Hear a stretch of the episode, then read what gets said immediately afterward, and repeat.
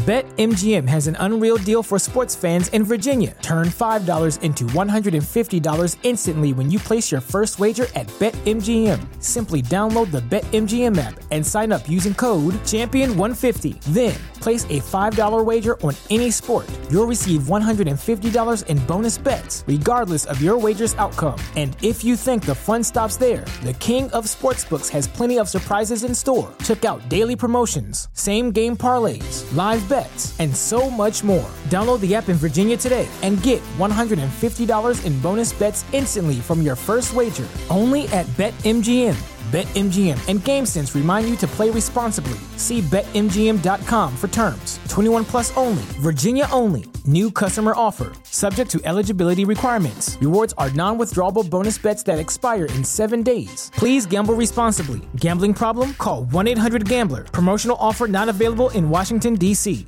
Bienvenidas a mi canal de novelas románticas, Audiokin. Antes de continuar, regálame un minuto de tu tiempo y comparte esta novela con familiares, amigas y conocidas. Me ayudarías a que otras personas conozcan este hermoso trabajo y cada día seguir creciendo. Estaré infinitamente agradecida por tu apoyo y deseando que una lluvia de bendiciones caigan sobre ti. Comencemos con la narración de la novela cuyo título es Deseos saciados. Argumento. Le dejó sumamente claro que la deseaba, pero sin ataduras de ningún tipo. Rebecca Evans, cocinera profesional, se había prometido a sí misma mantener las distancias con su jefe, Dante Harrell, el solicitado abogado especializado en divorcios. Pero, en una noche de debilidad, acabó traicionándose a sí misma. Dante jamás habría imaginado que el uniforme de cocinera de Rebeca escondiese semejantes curvas. Como no había logrado satisfacer del todo su apetito por ella, decidió llevársela a la Toscana. Durante unos días de intensa pasión, Rebeca comenzó a derribar las defensas de él, hasta que descubrió que Dante la había dejado embarazada. Capítulo 1. Destacaba. Excepcionalmente alto y guapo a rabiar. Rebeca no podía evitar mirar al hombre que se encontraba al otro lado del jardín, el corazón latiéndole con fuerza. Tenía unas facciones perfectas. Por el aspecto, con piel color oliva y cabello negro, parecía de origen mediterráneo. De fuerte mandíbula y boca sensual. Cejas espesas y negras por encima de unos ojos que ella muy bien sabía que eran grises. Él estaba hablando con uno de los invitados, pero quizás sintió su mirada porque volvió la cabeza y sus ojos se encontraron desde un lado y otro del césped. Entonces, él sonrió, deleitándola y haciéndola sonreír a modo de respuesta. De repente, el resto de los invitados pareció desaparecer, solo Dante y ella existían en ese dorado día estival impregnado del olor a madreselva. Oyó unos pasos a sus espaldas y, por el rabillo del ojo, vio a una alta y delgada rubia enfundada en un escotado vestido color escarlata. Notó que la mujer miraba hacia el otro lado del jardín y, de repente, se dio cuenta de que Dante no la había estado mirando a ella, sino a su amante, a Alicia Benson. Sonrojada por su equivocación, se volvió de espaldas a él y forzó una sonrisa mientras pasaba la bandeja de canapés a un grupo próximo a ella. Idiota, se dijo a sí misma en silencio al tiempo que rezó porque Dante no se hubiera dado cuenta de que le había estado mirando como una quinceañera enamorada. En realidad, no era extraño que hubiera creído que Dante Darrell le había sonreído a ella. Durante los últimos dos meses, habían establecido una buena relación de trabajo.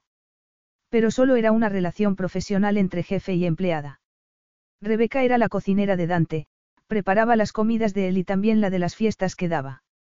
Era consciente de que, para él, era poco más que un objeto funcional y necesario, como el ordenador o el teléfono móvil. Le avergonzaban sus sentimientos hacia Dante y ahora estaba muy disgustada consigo misma por haberse atrevido a creer que Dante le había dedicado a ella su sensual sonrisa. Al contrario que la encantadora Alicia, ella no atraía la atención de guapos y multimillonarios playboys, pensó mirándose el uniforme de pantalones a cuadros blancos y negros y chaqueta inmaculadamente blanca.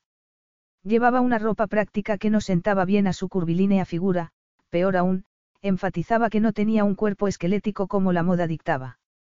Llevaba el pelo recogido en una coleta debajo del gorro de cocinera, y sabía que, después de pasar horas en la cocina, debía tener el rostro enrojecido y sudoroso. Quizá debiera haberse maquillado un poco. No obstante, era poco probable que Dante reparara en su aspecto, pensó mientras veía a la hermosa mujer del vestido escarlata pegar el cuerpo al de él. He comido demasiado, pero estos canapés son irresistibles. ¿De qué es el relleno? Esa voz sacó a Rebeca de su ensimismamiento y sonrió al hombre que se había detenido delante de ella. Es de salmón con salsa holandesa, repuso Rebeca. Son absolutamente deliciosos, como toda la comida que ha preparado, le dijo el hombre tras tomar un segundo canapé. No consigo parar, Rebeca. Y, por supuesto, le estoy enormemente agradecido a Dante por habernos ofrecido su casa a Susanna y a mí para celebrar el bautizo de nuestro hijo.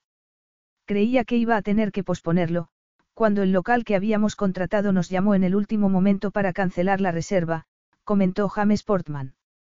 Pero Dante encargó la carpa y contrató a los camareros, y me aseguró que tenía la mejor cocinera de Londres. Rebeca no pudo evitar una oleada de placer. ¿En serio dijo eso?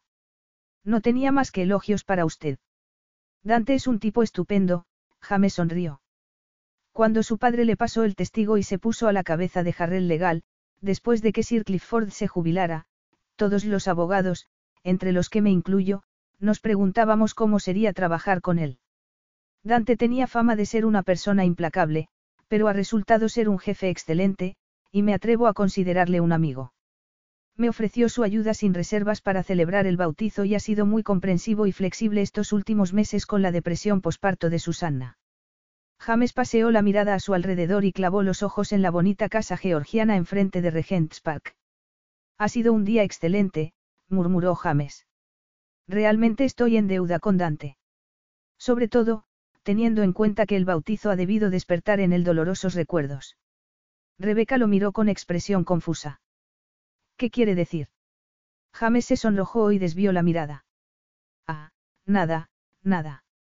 Solo me refería. BetMGM has an unreal deal for sports fans in Virginia. Turn $5 into $150 instantly when you place your first wager at BetMGM. Simply download the BetMGM app and sign up using code Champion150. Then, place a $5 wager on any sport. You'll receive $150 in bonus bets, regardless of your wager's outcome. And if you think the fun stops there, the King of Sportsbooks has plenty of surprises in store. Check out daily promotions, same game parlay parlays, live bets, and so much more. Download the app in Virginia today and get $150 in bonus bets instantly from your first wager only at BetMGM. BetMGM and GameSense remind you to play responsibly. See BetMGM.com for terms. 21 plus only, Virginia only. New customer offer, subject to eligibility requirements. Rewards are non withdrawable bonus bets that expire in seven days. Please gamble responsibly. Gambling problem? Call 1 800 Gambler. Promotional offer not available in Washington, D.C. Algo que pasó hace años,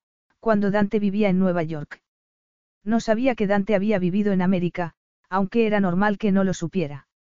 Dante no le hablaba de su vida personal y lo poco que sabía de él lo había leído en Internet. En una página web, había descubierto que Dante tenía 36 años, que era el único hijo de un juez del Tribunal Supremo, Sir Clifford Harrell, y de Isabella Lombarda, una famosa cantante de ópera italiana. Según lo que decía en la página web, la familia Harrell era una familia aristocrática en cuyo seno, generaciones atrás, había habido un par de matrimonios con miembros de la familia real.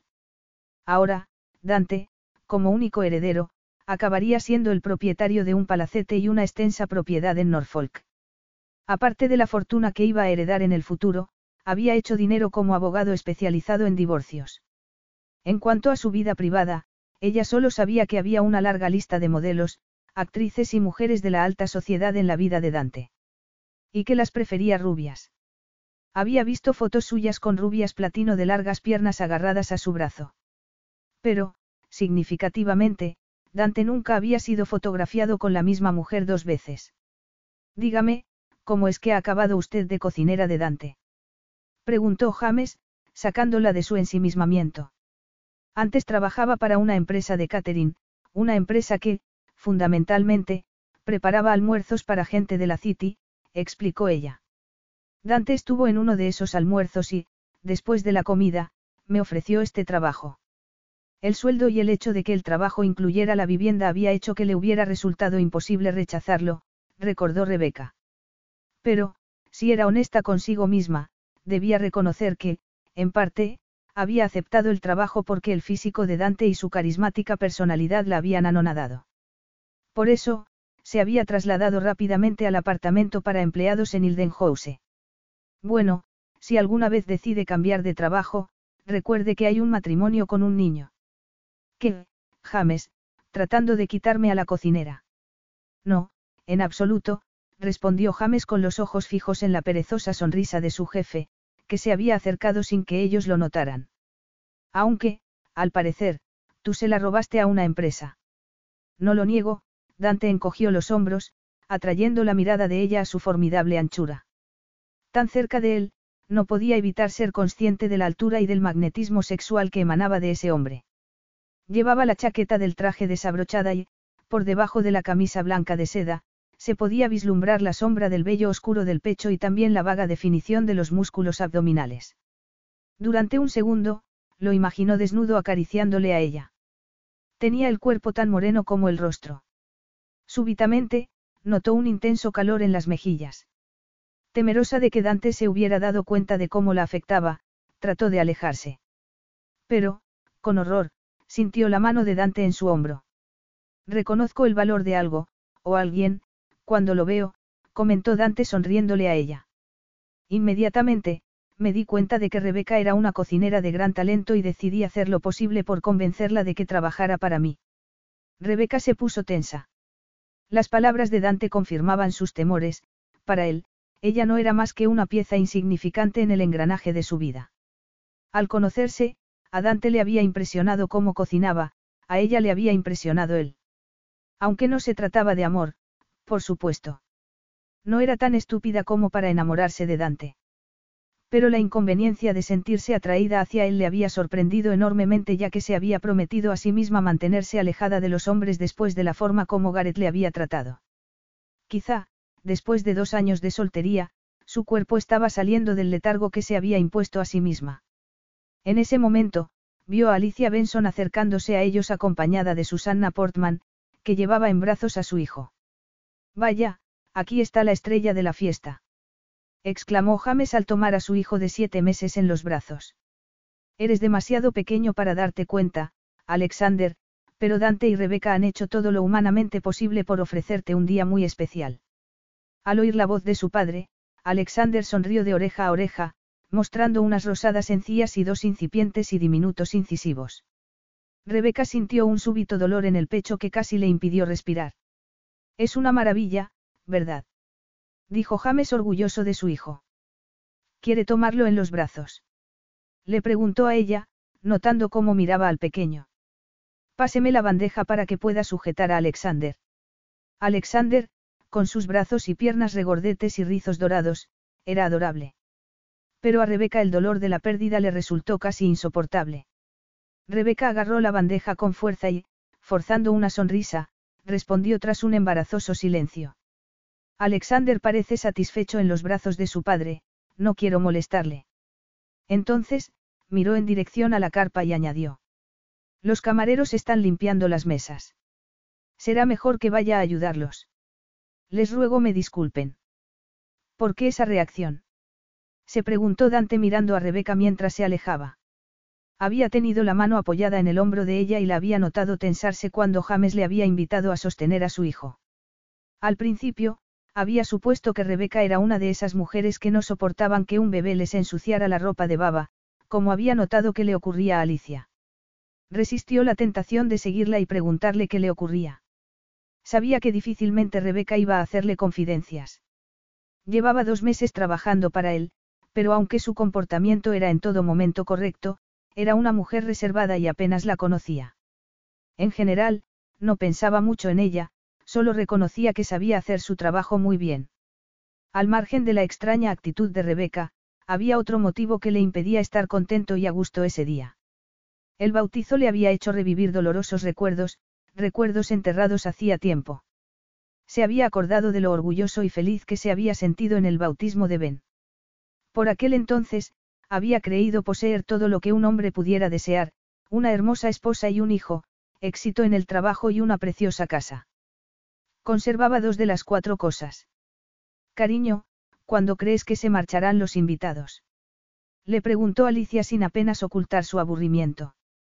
No es posible que la fiesta siga mucho más tiempo. Dante se puso tenso cuando su amante le colocó una mano en el brazo. La inesperada aparición de Alicia en la fiesta era otra de las causas de su mal humor. Se había enterado en la iglesia que Alicia había sido compañera de colegio de Susanna Portman. Hacía semanas que había roto con Alicia, pero esa mujer parecía decidida a pegarse a él, literalmente. Has venido como invitada de James y de Susanna, por lo que supongo que has leído la invitación al bautizo, en la que se dice que la fiesta acaba a las seis de la tarde. A la rubia no le ofendió el seco tono de voz de él. He pensado que podías venir a mi casa esta tarde, para tomar una copa y relajarte, le pasó la yema de un dedo de uña escarlata por la pechera de la camisa. Sin saber por qué, a la mente de Dante acudió la imagen de las uñas cortas y sin pintar de Rebeca. Alicia nunca debía haber amasado harina con esas manos de manicura exquisita, pensó aún preocupado por el hecho de que su cocinera tuviera algún motivo de disgusto. No, lo siento, respondió Dante apartando la mano de Alicia con firmeza. Mañana tengo un juicio y esta noche debo repasar las notas del caso. Alicia frunció el ceño, pero no discutió con él. Quizá había notado que se le estaba acabando la paciencia.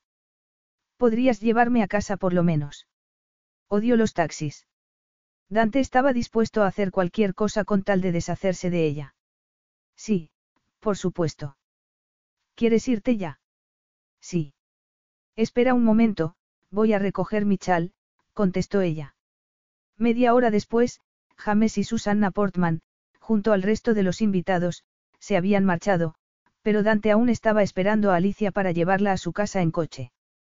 Con suma impaciencia, se dirigió a la cocina y encontró a Rebeca trabajando todavía. En la encimera había montones de papeles con recetas de cocina y del horno salía un delicioso aroma, que esperaba fuera el de su cena. Rebeca lo miró al verle entrar y él notó que ella seguía muy pálida, aunque no tanto como la había visto tornarse en el jardín. ¿Estás bien ya? Rebeca lo miró con expresión de sorpresa, pero él notó que se tensaba. Sí, claro. ¿Por qué no iba a estar bien? No lo sé, Dante se encogió de hombros.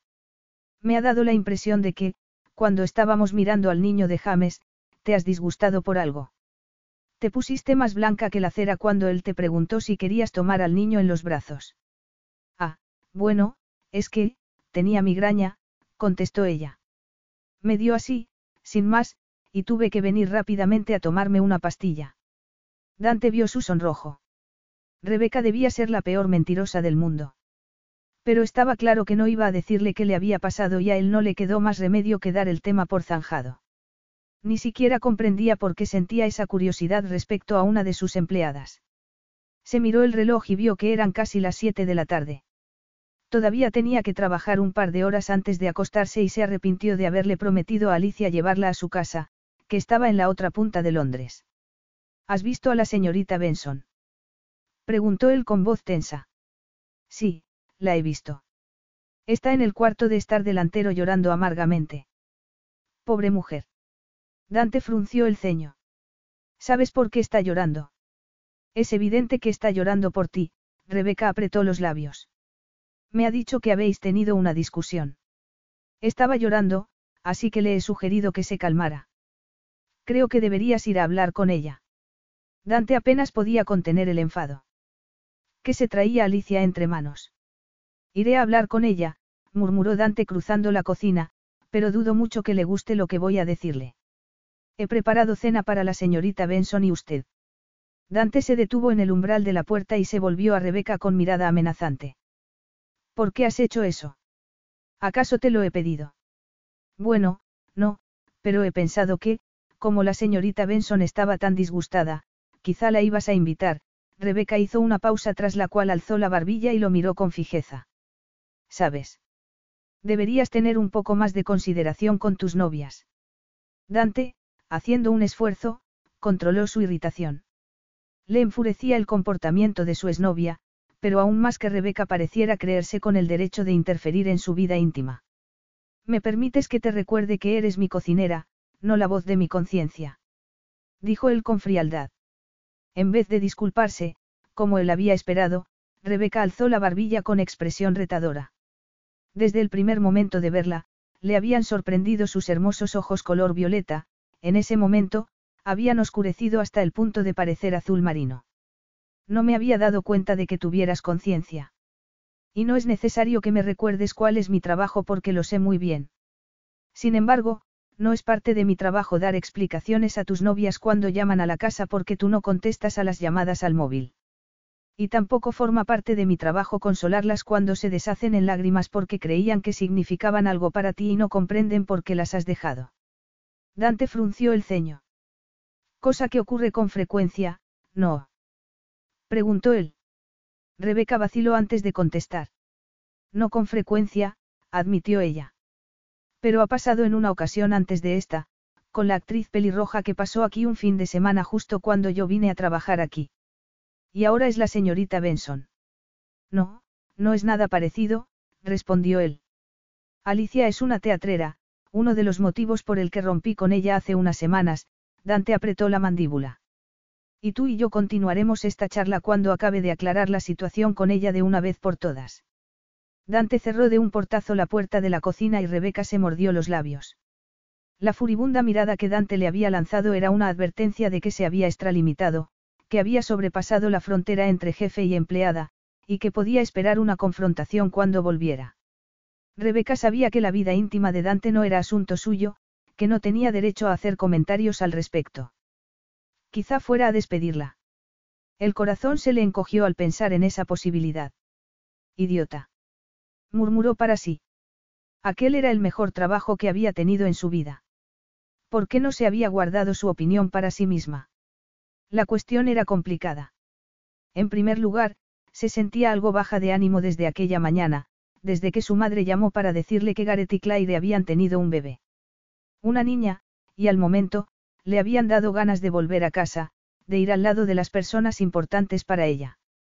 Como antes o después ibas a enterarte, me ha parecido que debía decírtelo. Así que Gareth era padre. Al parecer, ahora sí había querido tener un hijo, pensó ella con amargura. Y tras la conversación con su madre, se había encontrado abrumada con los recuerdos del pasado. Había combatido su desánimo con el trabajo. Sin embargo, al sugerir James que tomara en los brazos al pequeño Alexander, había tenido que marcharse de allí a toda prisa antes de perder la compostura. Y seguía deprimida cuando Alicia Benson había entrado en la cocina, hecha un mar de lágrimas, y le dijo que Dante le había engañado al hacerla creer que lo que había entre los dos era serio. Por supuesto, se había compadecido de Alicia. Ella también sabía lo que era que le rompieran a una el corazón y destrozaran sus sueños. Rebeca comenzó a meter en el lavavajillas los cacharros que había utilizado para preparar un pollo estilo tailandés, aún pensando en Dante. No comprendía por qué le atraía tanto ese hombre.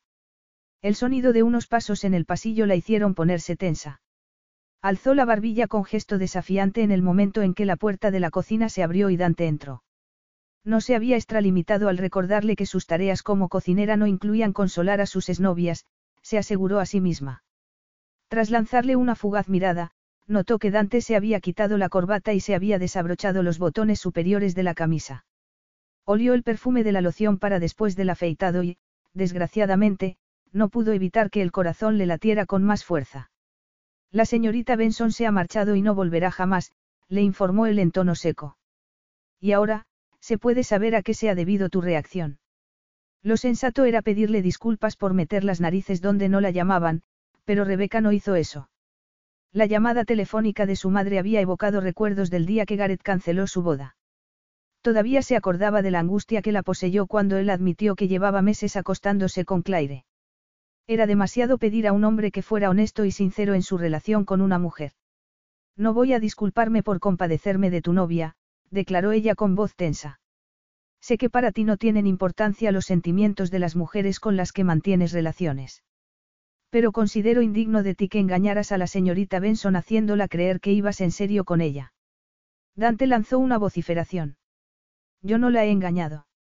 Desde el principio, le dejé muy claro, como hago siempre, que no me interesaba una relación prolongada.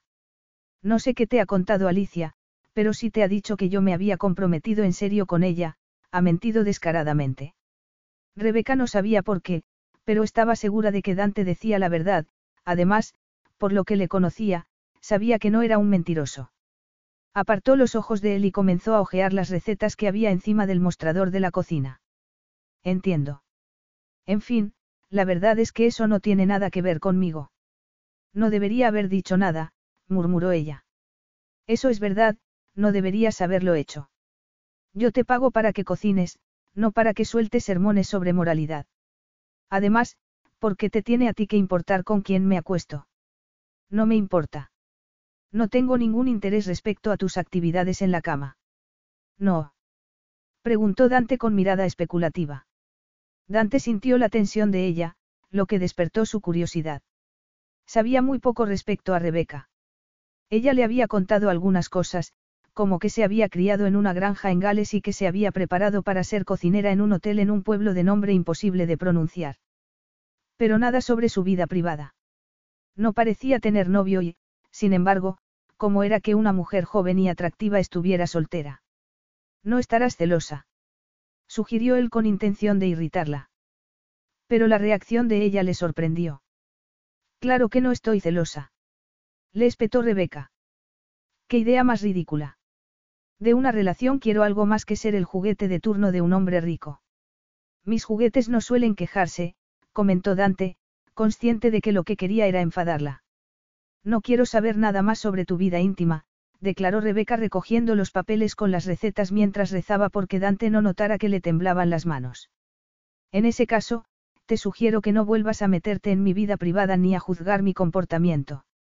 Dante clavó los ojos en los tensos hombros de ella y, de repente, sintió deseo de deshacerle la coleta, quitarle las horquillas y soltarle el pelo.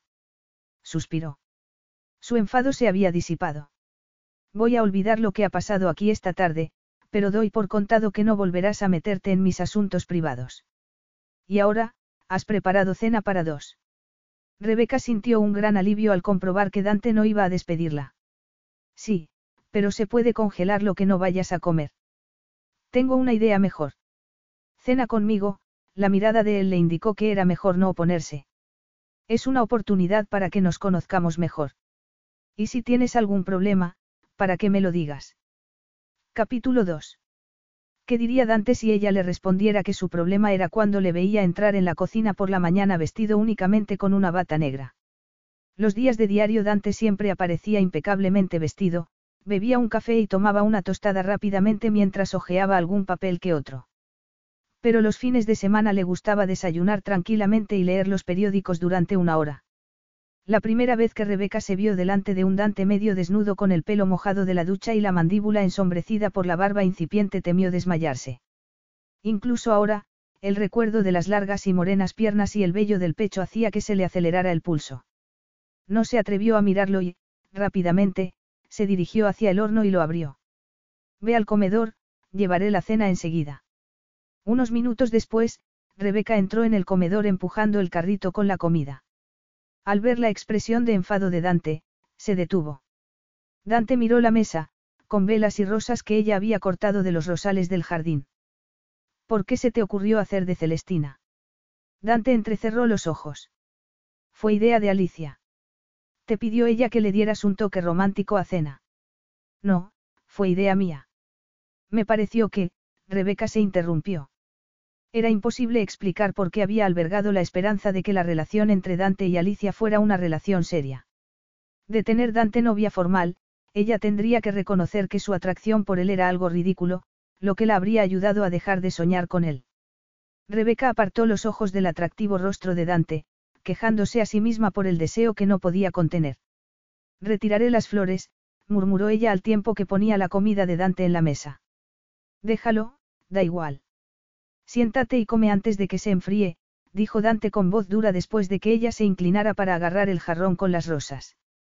Y, ¿no podrías quitarte el delantal para cenar?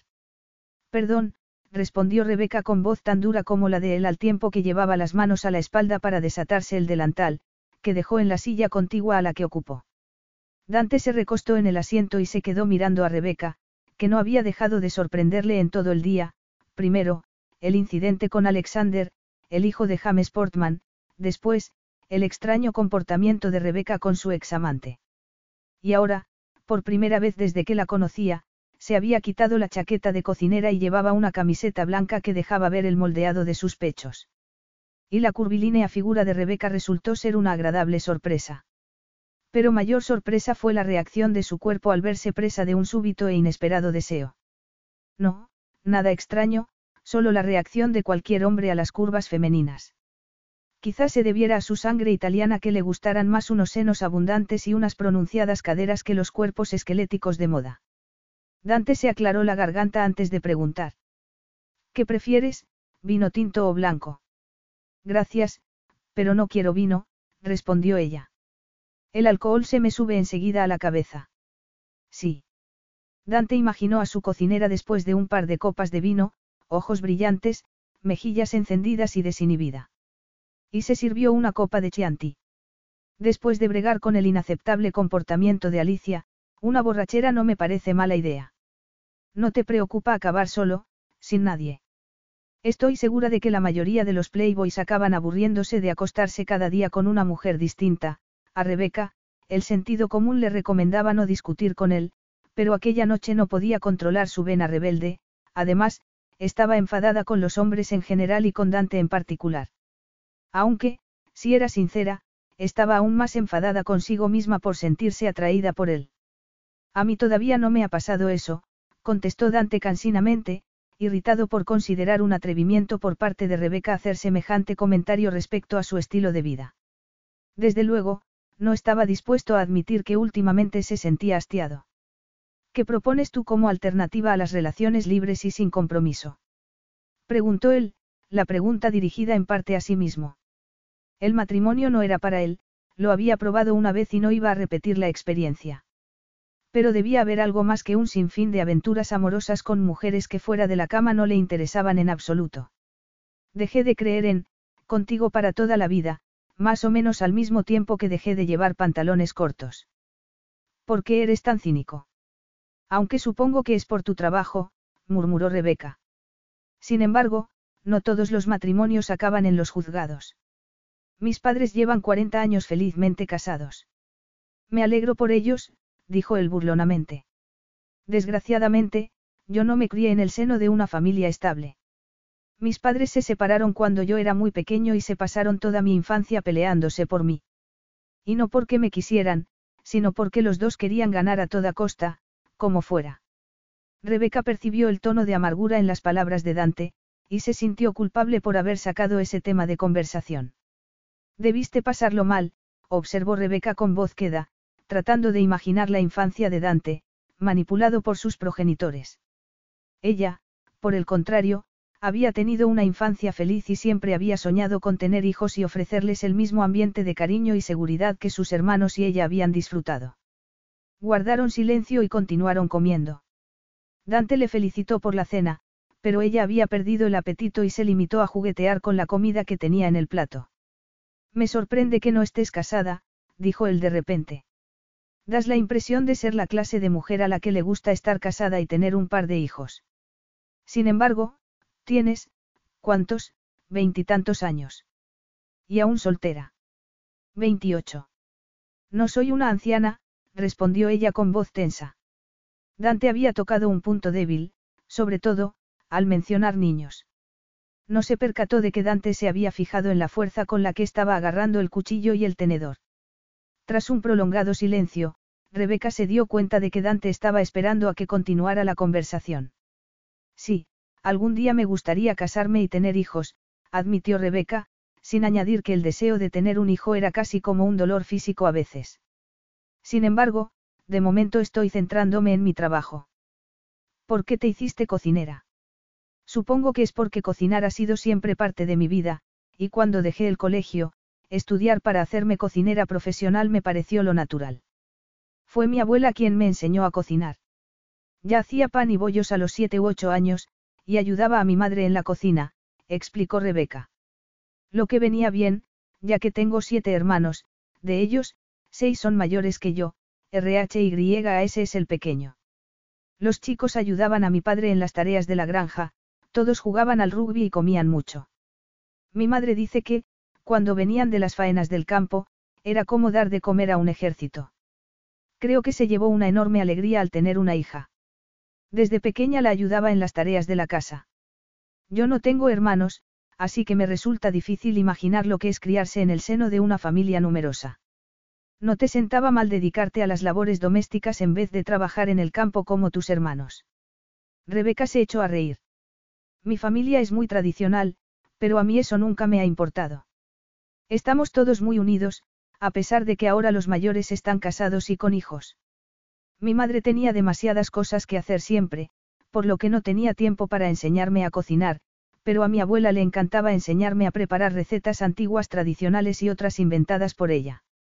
Mi abuela Glenis ya tiene noventa y pico años, pero de joven trabajaba de cocinera en la casa de un general del ejército, y llegó a viajar con él y su familia a India y al Oriente Próximo.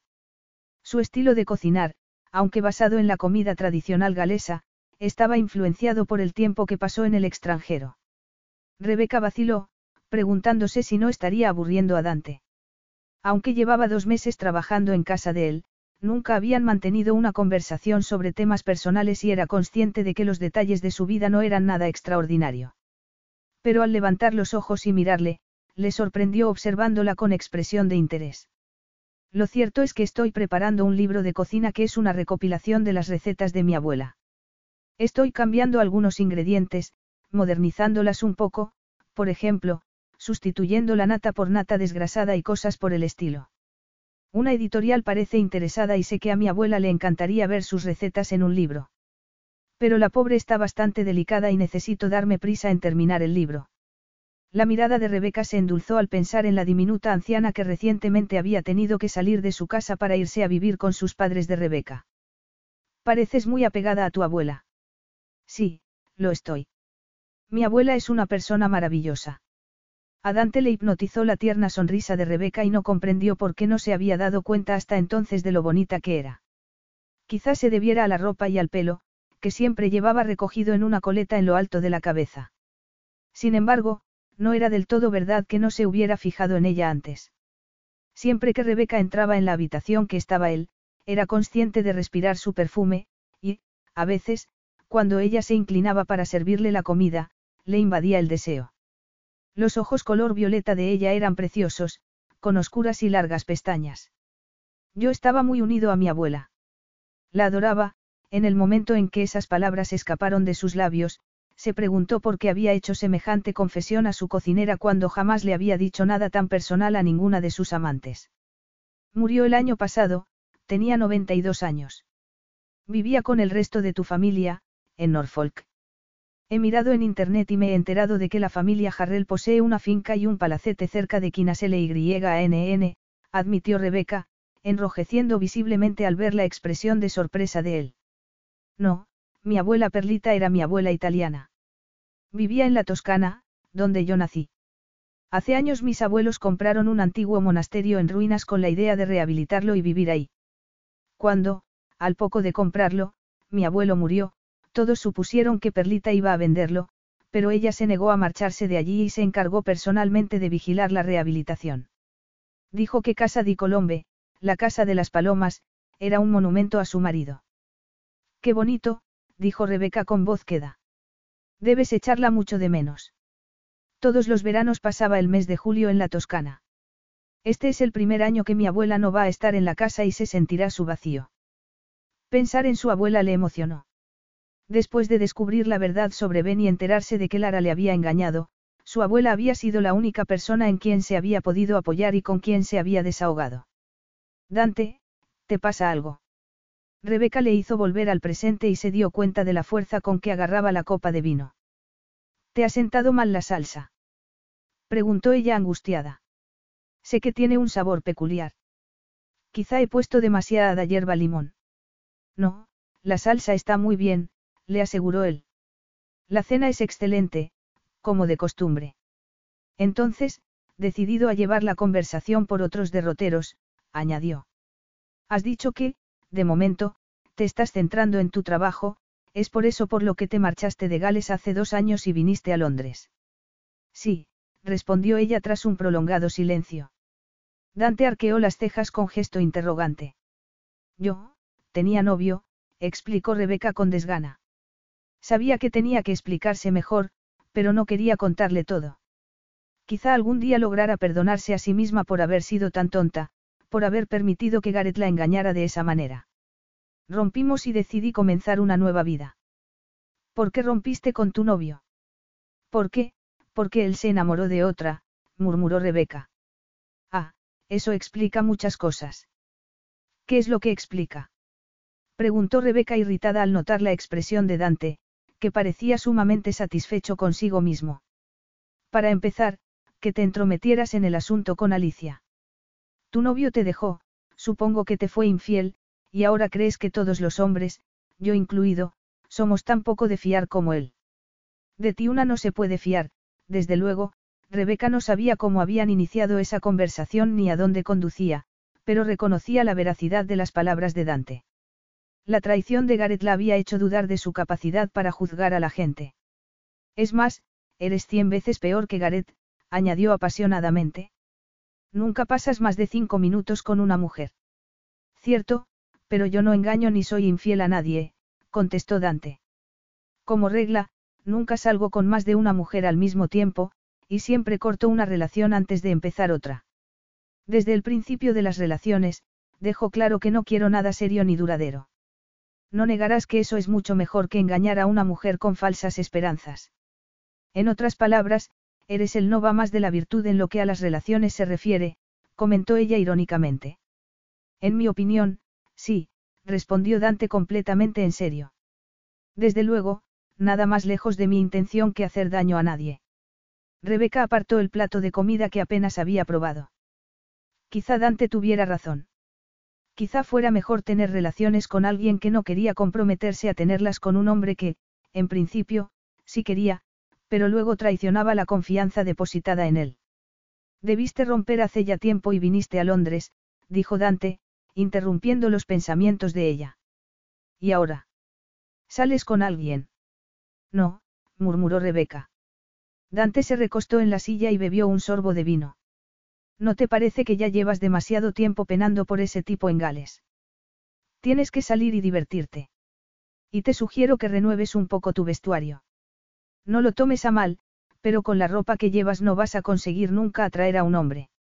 Rebeca enfureció. La ropa que llevo no tiene nada de malo, es ropa seria y apropiada para el trabajo. Preferirías que sirviera las cenas vestida de corista. Vaya, como no se me había ocurrido.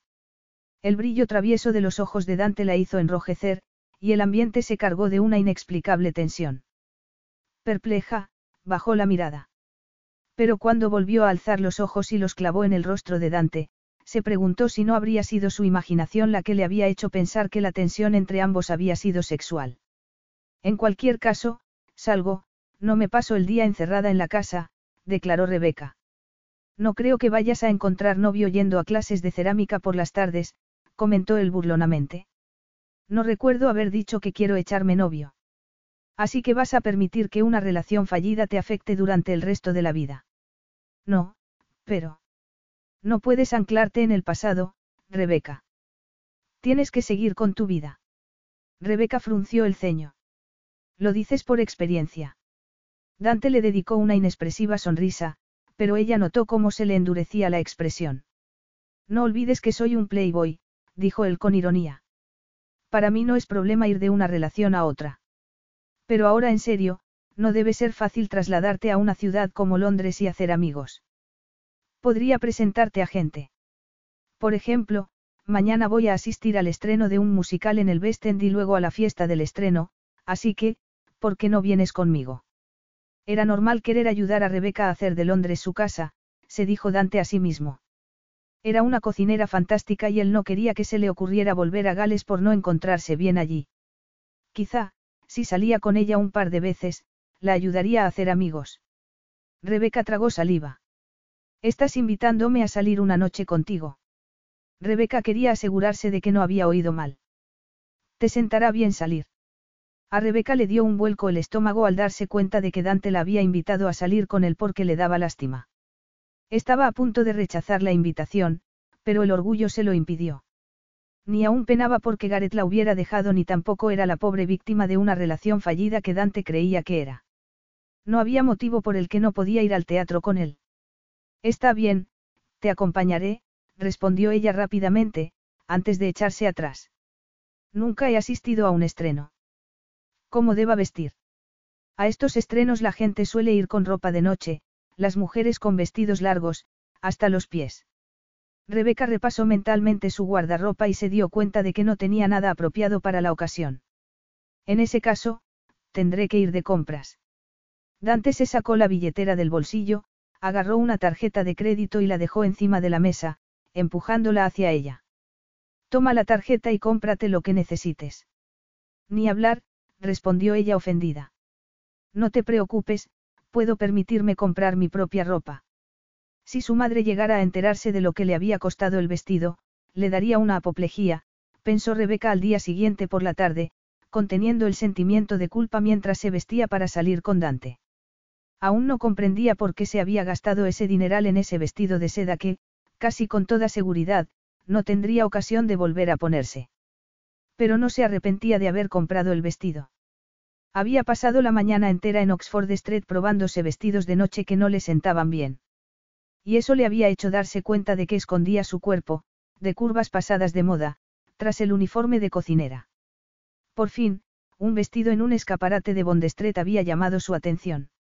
A pesar del precio, la dependienta le había convencido para que se lo probara. Es del mismo color que sus ojos, le había dicho la mujer. En el probador, Rebeca se había quitado la ropa y la dependienta le había subido la cremallera del vestido. No me sienta mal, había comentado ella mirándose al espejo. Está deslumbrante, le había asegurado la empleada. Este vestido parece hecho para usted. Era la primera vez que alguien le había dicho que estaba deslumbrante, pensó Rebeca. Pero el vestido le sentaba realmente de maravilla.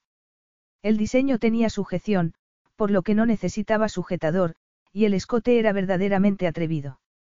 Los delicados tirantes tenían unos adornos que brillaban, pero, aparte de eso, el vestido era un sencillo tejido de seda que le acariciaba la forma del cuerpo como las manos de un amante. Enrojeció al pensar en las manos de Dante. Además del vestido, había comprado unas sandalias plateadas de tacón fino y alto, y un bolso de mano haciendo juego. Y después de gastar tanto dinero, había decidido tirar la casa por la ventana y había ido a un salón de belleza para someterse a unos tratamientos que la habían dejado sintiéndose una Rebeca distinta, una Rebeca seductora y llena de confianza en sí misma. Salió del apartamento localizado en el sótano de la casa y comenzó a subir las escaleras, y descubrió que caminar con falda larga y tacones altos era un arte que tendría que aprender a dominar rápidamente. Se detuvo delante de la puerta cerrada del cuarto de estar, vacilante. Por fin, respiró hondo y abrió la puerta. Dante estaba sirviéndose una copa. Le había dicho a Rebeca que estuviera lista para las siete, pero solo eran las siete menos cinco y suponía que tardaría en aparecer unos quince minutos más. Las mujeres, en su mayoría, se hacían esperar. Al oír la puerta, sorprendido, alzó los ojos y se quedó atónito. Rebeca. Durante unos segundos, no pudo creer que la exquisita criatura que tenía delante era su cocinera. Y se quedó hipnotizado cuando ella comenzó a caminar hacia él con fluida gracia en sus movimientos. Al acercarse, notó que sus increíbles ojos violeta eran del mismo color que el vestido. Sí, era Rebeca. Pero, qué transformación. Hasta entonces no la había visto con el pelo suelto, un pelo color chocolate que le caía sedosamente por la espalda. Los párpados estaban difuminados con sombras grises que acentuaban el color de los ojos, y los labios mostraban un brillo rosado. ¿Y el vestido? Dante se llevó el vaso a los labios para refrescarse la garganta. Era como si a Rebeca la hubieran bañado en seda, una seda que moldeaba su voluptuosa figura. Al clavar los ojos en las curvas de los senos, el inicio de una repentina excitación le hizo contener la respiración. Se sintió desconcertado. No estaba acostumbrado a perder el don de la palabra, pero no sabía qué decir. Solo en una ocasión se había rendido a una mujer, y, al recordarlo, tensó la mandíbula. No quería sentirse atraído por Rebeca. El silencio de Dante hizo que Rebeca perdiera los nervios. Si el vestido no es apropiado no podré ir al teatro contigo esta noche. No tengo otra cosa que ponerme. La reacción de Dante, o más bien la falta de reacción, la había dejado destrozada. Y también estaba enfadada porque sabía que, en el fondo, había querido impresionarle. El vestido es apropiado. Te sienta bien, respondió Dante haciendo un esfuerzo. Pero al instante vio desilusión en el rostro de Rebeca, y se quejó a sí mismo por haber sido innecesariamente brusco. Entonces, se acercó a ella sonriendo. Deberíamos salir ya, murmuró él. El tráfico es terrible en Shaftesbury Avenue. Rebeca asintió con la cabeza y salió de la estancia delante de él. Dante no pudo evitar clavar los ojos en las curvas del cuerpo de Rebeca. Al cruzar el vestíbulo, tuvo que luchar contra el repentino deseo de tomarla en sus brazos, subir la escalinata y llevarla a su habitación. Capítulo 3. El musical había sido extraordinario y, cuando bajó el telón, el público dedicó una gran ovación al director y a los artistas. A Rebeca le había encantado, y más teniendo en cuenta la excelente vista del escenario desde el palco que ocupaba con Dante. Después, durante la fiesta del estreno de la obra, Rebeca observó a su jefe, al otro lado de la estancia, charlando con una atractiva rubia cubierta con un vestido dorado que dejaba poco a la imaginación. Al parecer, que Dante no quisiera relaciones serias no impedía que las mujeres se arremolinaran a su alrededor. Incluso en un salón abarrotado de gente famosa y de miembros de la alta sociedad londinense, el atractivo de Dante hacía que los demás hombres palidecieran en comparación. El smoking le sentaba a la perfección, haciéndole realmente irresistible. La atracción que ella sentía por Dante era una auténtica amenaza para su paz de espíritu, y el sentido común le decía que lo mejor que podía hacer para no pensar en él era buscarse otro trabajo. En ese momento, Dante la miró y ella, rápidamente, volvió la cabeza. Esperaba que Dante no se hubiera dado cuenta de que lo había estado mirando fijamente. Un camarero se detuvo delante de ella para ofrecerle una copa. Rebeca resistió la tentación de agarrar una copa de champán, sabía que acabaría con dolor de cabeza. Prefirió un zumo de fruta que ya había probado y que estaba delicioso. Rebeca, Dante apareció a su lado y la miró con intensidad. ¿Lo estás pasando bien? He visto que has estado charlando. Sí, lo estoy pasando muy bien, le aseguró ella. Por favor, no te sientas obligado a hacerme compañía. Estás muy solicitado, añadió ella con cierta ironía, consciente de las mujeres que les estaban mirando en esos momentos. Hay una persona que quiere conocerte, comentó él. Dante se volvió hacia un hombre de cabellos plateados y rostro delgado que se había acercado a ellos. Entonces, añadió. Rebeca, te presento a Gaspar Clavier. Sí, lo sé, dijo Rebeca con voz débil. Rebeca sabía que se había quedado boquiabierta, pero no podía evitarlo. Gaspar Clavier era un cocinero francés de fama mundial, y su héroe. No podía creer que él quisiera conocerla. Y se quedó perpleja cuando el francés le tomó la mano y se la llevó los labios. Así que usted es Rebeca Evans. He oído hablar mucho de usted. Sí. Rebeca no daba crédito a lo que oía. Sí, desde luego. Si no me equivoco, se encargó del almuerzo del banquete de boda de la hija del conde Lansford. Sí, contestó Rebeca, recordando el almuerzo de cuatro platos para 300 invitados en el palacete del conde en Amstead, que ella había preparado cuando trabajaba para una empresa de catering. Dante. Al oír aquella voz, Dante se dio media vuelta y saludó a una persona a cierta distancia de donde estaban ellos. Te dejo con Gaspar para que habléis, le murmuró él a Rebeca. Hasta luego. Rebeca le vio caminar hacia la escultural rubia antes de volver la atención a Gaspar Clavier. Yo estuve en la boda como invitado, le dijo Gaspar. La comida fue sensacional. Todos y cada uno de los platos divinos. Es una auténtica cocinera, Macherie, y la pasión que siente por la comida se nota en sus creaciones. Rebeca enrojeció al instante. Era maravilloso que alguien como Gaspar Clavier la elogiara. Gracias, respondió ella tímidamente. Ha oído hablar de mi restaurante, La Petite Maison, en Nixbridge. Sí, claro. Incluso trabajé allí un día, cuando estudiaba, para hacer prácticas, señor Clavier. Después de probar su comida en el banquete de la boda de Olivia Lansford, en fin, me gustaría que viniera a trabajar conmigo. Rebeca se quedó sin habla durante unos segundos. De cocinera en su restaurante. Sí. Pero no en la Petite Maison, sino en el restaurante que espero abrir pronto en Santa Lucia. De nuevo, Rebeca se quedó sin saber qué decir. Santa Lucia está en el Caribe, dijo Rebeca muy despacio. Sí, así es. Mi restaurante está en la playa, una playa de arena blanca, mar color turquesa y palmeras. ¿Le gustaría trabajar en el paraíso, Rebeca? No sé, ya sé que suena maravilloso, por supuesto, pero, Rebeca se llevó las manos al rostro. Tengo un trabajo, aquí, en Inglaterra. El francés encogió los hombros antes de ofrecerle su tarjeta de visita. El restaurante de Santa Lucia no se va a abrir hasta dentro de unos meses, así que no tiene que tomar una decisión todavía. Piénselo y, si está interesada, llámeme por teléfono para hablar. Sí, sí, desde luego. Lo haré. Bon, Gaspar sonrió. Y ahora, me haría el honor de bailar conmigo. Un rato después, Dante se dirigió al bar abriéndose paso entre los invitados y preguntándose dónde se había metido Rebeca.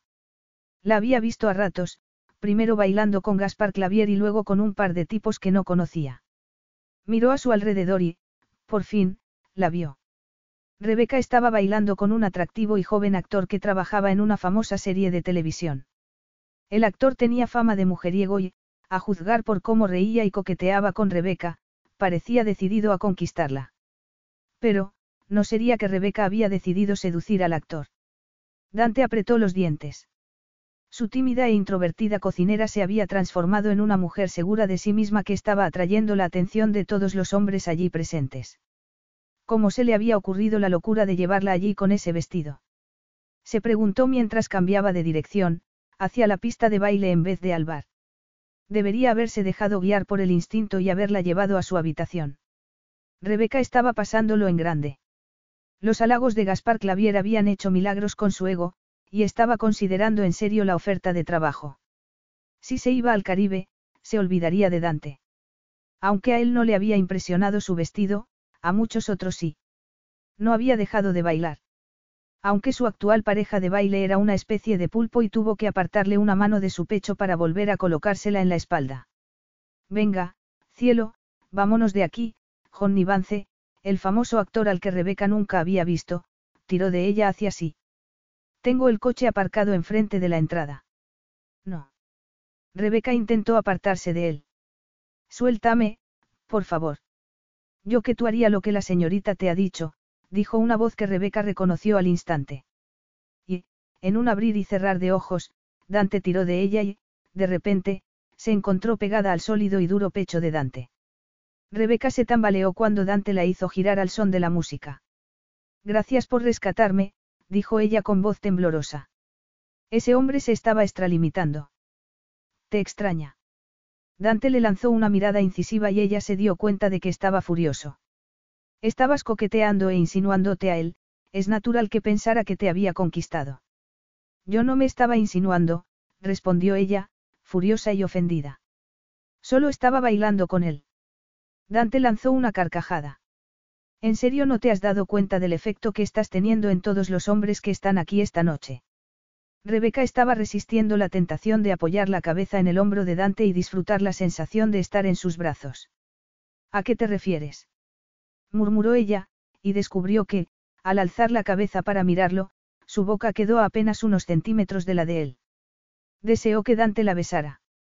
Anhelaba sus sensuales labios sobre los suyos. Inconscientemente, se pasó la lengua por los labios para humedecérselos. A qué avance y probablemente al resto de los hombres aquí presentes se les ha ocurrido en un momento u otro la idea de quitarte el vestido para deleitarse la vista con tu voluptuoso cuerpo desnudo, respondió él con dureza.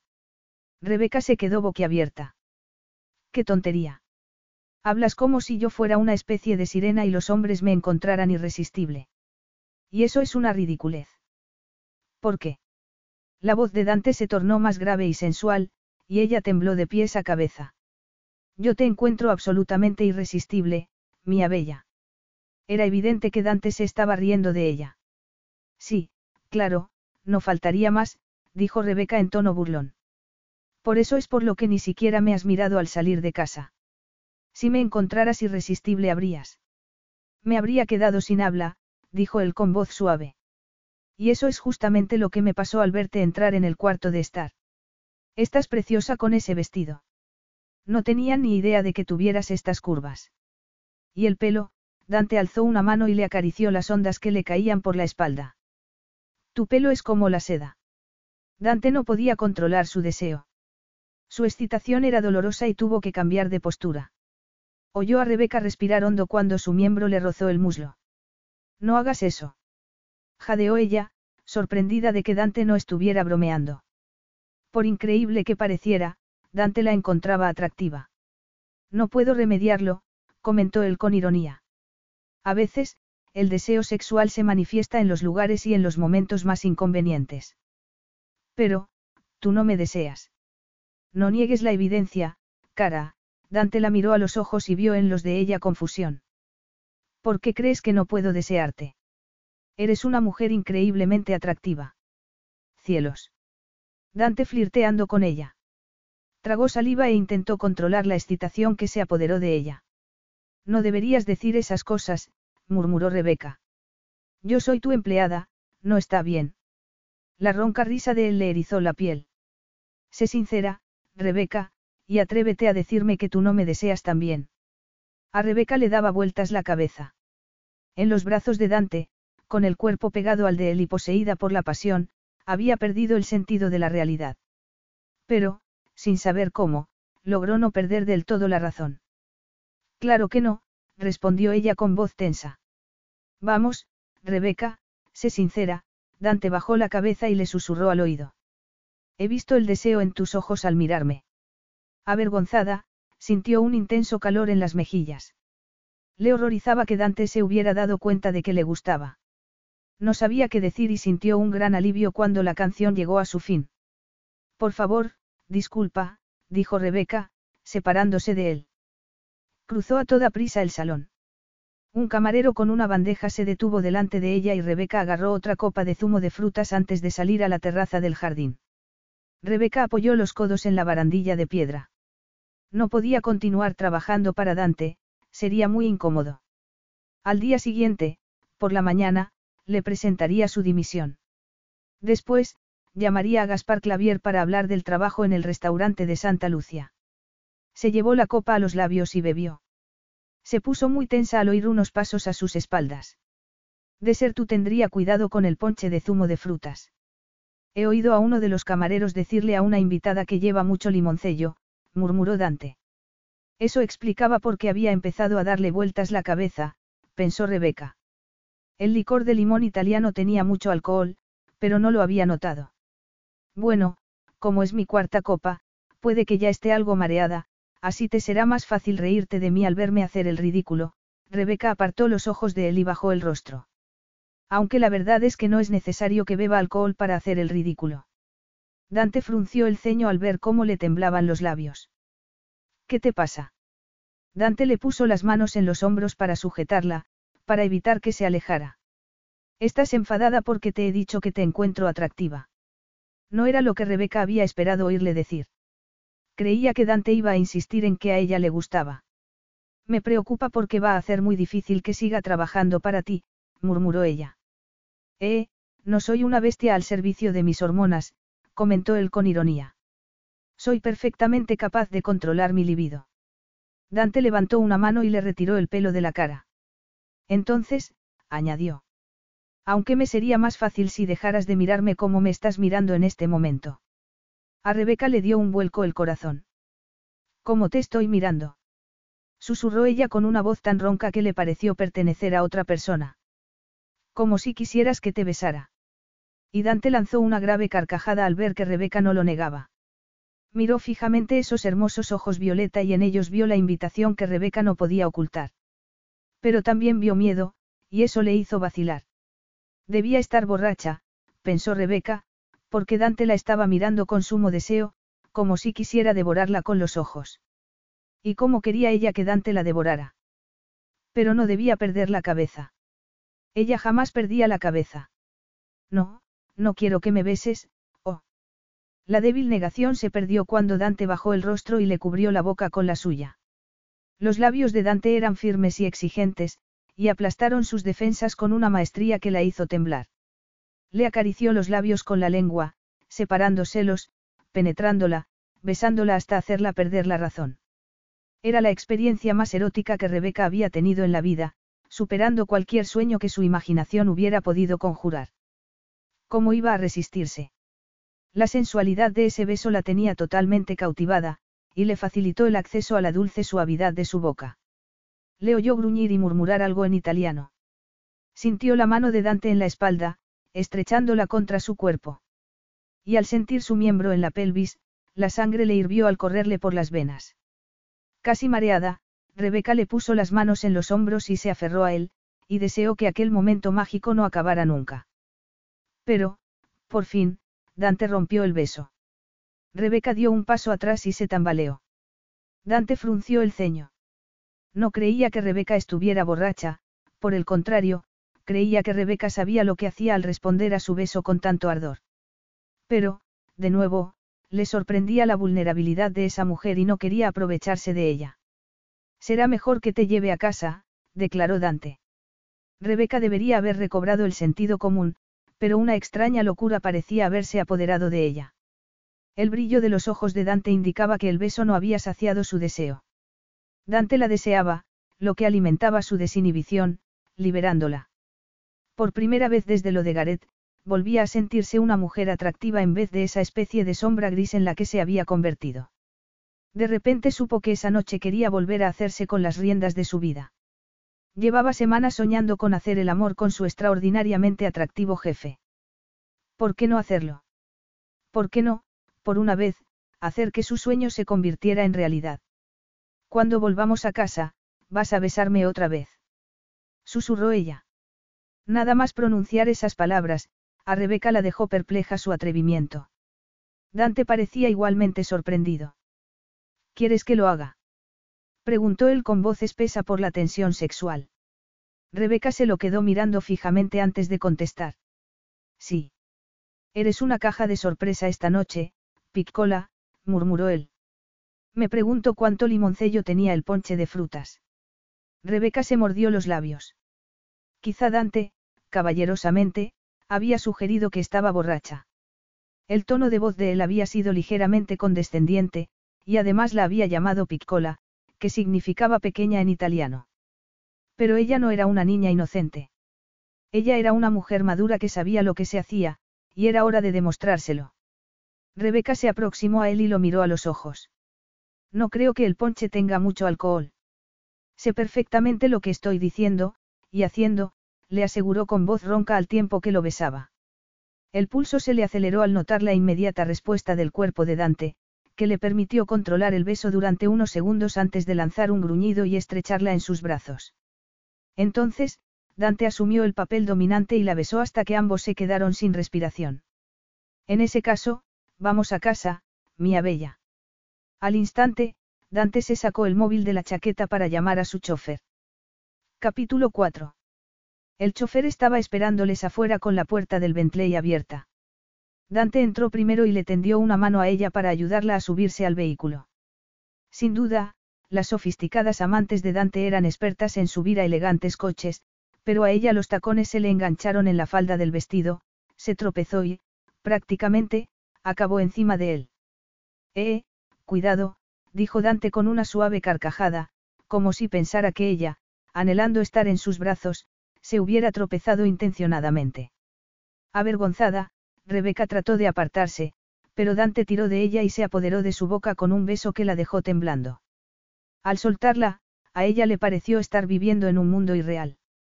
Desde que le conocía, estaba obsesionada con Dante, ahora casi no podía creer estar en sus brazos, y ahora Dante estaba depositando múltiples y diminutos besos en su garganta. Con frecuencia había imaginado momentos así y se había entregado a eróticas fantasías en las que Dante le acariciaba todo el cuerpo con las manos. Pero ahora estaba descubriendo que la realidad superaba a la fantasía. Y Rebeca lanzó un quedo gemido cuando él bajó el rostro a sus pechos. Me tienes loco, murmuró él con voz grave, haciéndola temblar de excitación. Eras la mujer más hermosa de la fiesta y todos los hombres tenían los ojos fijos en ti. Rebeca sabía que eso no era verdad y estaba a punto de decírselo, pero se distrajo porque Dante acababa de bajarle un tirante del vestido y le había descubierto uno de los pechos. El gemido gutural de Dante la hizo sentir un profundo calor en la entrepierna. Su deseo era evidente y el brillo de sus ojos le decía que tenía la intención de hacerle el amor. El corazón pareció querer salírsele del pecho. Sabía que el chofer no podía verles a través del cristal de separación, pero se sintió vulnerable con el pecho desnudo. Contuvo la respiración cuando Dante se lo cubrió con una mano y comenzó a acariciarle el pezón con la yema del pulgar. Rebeca nunca había deseado así a un hombre, nunca había sentido esa pasión. Ya estamos en casa, le dijo Dante en voz baja. Dante encontraba el deseo de ella sumamente excitante. Rebeca era una mujer increíblemente sensual. Si no salían del coche rápidamente corría seriamente el riesgo de ponerse en evidencia. Rebeca subió los escalones de la entrada de la casa detrás de Dante, el corazón le latía con una fuerza desmesurada. El frescor de la noche le había devuelto, en parte, el sentido común y comenzaba a cuestionarse lo que estaba haciendo. Nunca se había acostado así porque sí y solo había hecho el amor con Gareth. Tenía 28 años y llevaba dos años sin sexo. ¿Y si a Dante le molestaba su falta de experiencia? Oh, ¿y si hacía comparaciones entre sus generosas caderas y grandes pechos con la extrema delgadez de las modelos con las que solía salir? Quizá fuera lo mejor poner fin a aquello, antes de enfrentarse a la humillación de que él la rechazara. Quizá lo mejor fuese decirle que había cambiado de idea, que no quería acostarse con él. Dante abrió la puerta y se echó a un lado para cederle el paso. Rebeca se encontró frente a la escalinata que conducía al primer piso y a la habitación de él. Se preguntó con cuántas mujeres había compartido la cama y se sintió insegura. La puerta del cuarto de estar estaba abierta y el control remoto automático había encendido las lámparas de mesa. Ella se volvió de cara a Dante y, con desesperación, le pareció que nunca le había visto tan guapo como en ese momento. Rebeca se humedeció los secos labios con la lengua. Dante, yo. Ven aquí, mia bellezza, dijo él bruscamente. Las palabras italianas roncamente pronunciadas derrumbaron sus defensas. Sabía que, aunque Dante había estudiado en Inglaterra, el italiano era su lengua materna y, a veces, lo utilizaba cuando estaba enfadado. Pero no era enfado lo que vio en el brillo plateado de los ojos de él, sino deseo. La forma como Dante la estaba mirando hizo que le temblaran las piernas. Entonces, él la estrechó en sus brazos y ella se aferró a aquel duro cuerpo, y ladeó la cabeza para permitirle que le capturara la boca con un beso que disipó todas sus dudas. Nunca la habían besado así, nunca había sentido la magia que Dante estaba creando en torno a ella. Rebeca apoyó la espalda en la pared y rodeó el cuello de Dante con los brazos, y él la apretó contra sí hasta hacerla consciente de todos y cada uno de los músculos de su duro cuerpo. Sintió la erección entre los muslos, y eso la excitó aún más. No era alta, delgada ni rubia, pero a Dante no parecía importarle en esos momentos, cuando lanzó un gruñido de placer al agarrarle una redonda nalga. Dio, me estás volviendo loco. Te deseo, cara. No puedo aguantar más. Dante no podía acordarse de cuándo había sido la última vez que se sentía tan falto de control. Separó la boca de la de Rebeca y tomó aire. Como no se había dado cuenta antes de lo hermosa que era. Se preguntó con los ojos fijos en los violeta de Rebeca, que tenía los labios enrojecidos y entreabiertos, una invitación a que volviera a besarla. Y cuando lo hizo, Rebeca le respondió con semejante ardor que le hizo perder el poco control de sí mismo que le quedaba. El dormitorio estaba demasiado lejos. Sin apartar la boca de la de ella, la condujo al interior del cuarto de estar mientras le bajaba la cremallera del vestido. La despojó de la prenda de seda, que cayó al suelo. Las grandes y oscuras aureolas de los pechos de ella eran irresistibles y, al tocarlos, los pezones se irguieron endurecidos. Rebeca, tienes un cuerpo fantástico. Eres la perfección en persona, mía bella. Rebeca nunca había estado orgullosa de su cuerpo. Tenía los pechos demasiado grandes, las caderas demasiado anchas y las nalgas muy redondeadas. Pero Dante había dicho que era la perfección en persona y el brillo de los ojos de él la convenció de su sinceridad. No me parece justo que tú estés vestido cuando yo estoy desnuda, dijo ella en un ronco susurro, casi sin respiración. Dante le dedicó una traviesa sonrisa. En ese caso, desnúdame, y abrió los brazos para darle acceso a su cuerpo. Soy todo tuyo, Rebeca. Rebeca sintió una punzada de dolor, consciente de que Dante jamás sería suyo. Solo una mujer muy especial lograría convencer a Dante de que dejara su vida de Playboy. Sabía que lo único que Dante quería de ella era sexo, y ella debía conformarse con eso. Dante la hacía sentirse atractiva y sensual, quizá una noche con él la hiciera recuperar la confianza en sí misma como mujer. Pero cuando comenzó a sacarle la camisa de debajo de los pantalones y a desabrocharle los botones, las manos le temblaban. Y, tras abrirle la camisa, se quedó mirando como hipnotizada el fuerte pecho de piel oliva salpicado de sedoso vello negro. Dante había dicho que ella era la perfección personificada, si eso era así, el cuerpo de Dante era una obra de arte. Siguió con los ojos la trayectoria del oscuro vello que bajaban en canal hasta desaparecer debajo de la cinturilla de los pantalones. Dante la había invitado a desnudarle, pero, ¿tendría ella el valor suficiente para bajarle la cremallera de la bragueta y tocarle el miembro? ¿Tienes idea de lo mucho que me estás excitando con solo mirarme? Dijo Dante con voz ronca. Por el amor de Dios, cara, tócame. Rebeca le obedeció, y Dante gimió y gruñó al ritmo de las caricias de ella por su torso. Entonces, le besó el pecho y... Dante lanzó una grave exclamación en italiano y, al momento, se llevó las manos a la bragueta y se la abrió. Ayúdame, murmuró él mientras se desnudaba. A Rebeca le dio un vuelco el corazón al clavar los ojos en la erección de Dante. Enorme. De repente, pensó en que hacía mucho tiempo que no había hecho eso. Las dudas se reflejaron en sus ojos.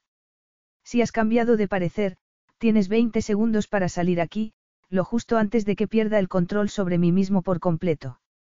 Rebeca no pudo evitar sentirse un poco triunfal. El deseo le palpitaba entre las piernas. Saber que pronto le sentiría dentro la hizo temblar de excitación. No he cambiado.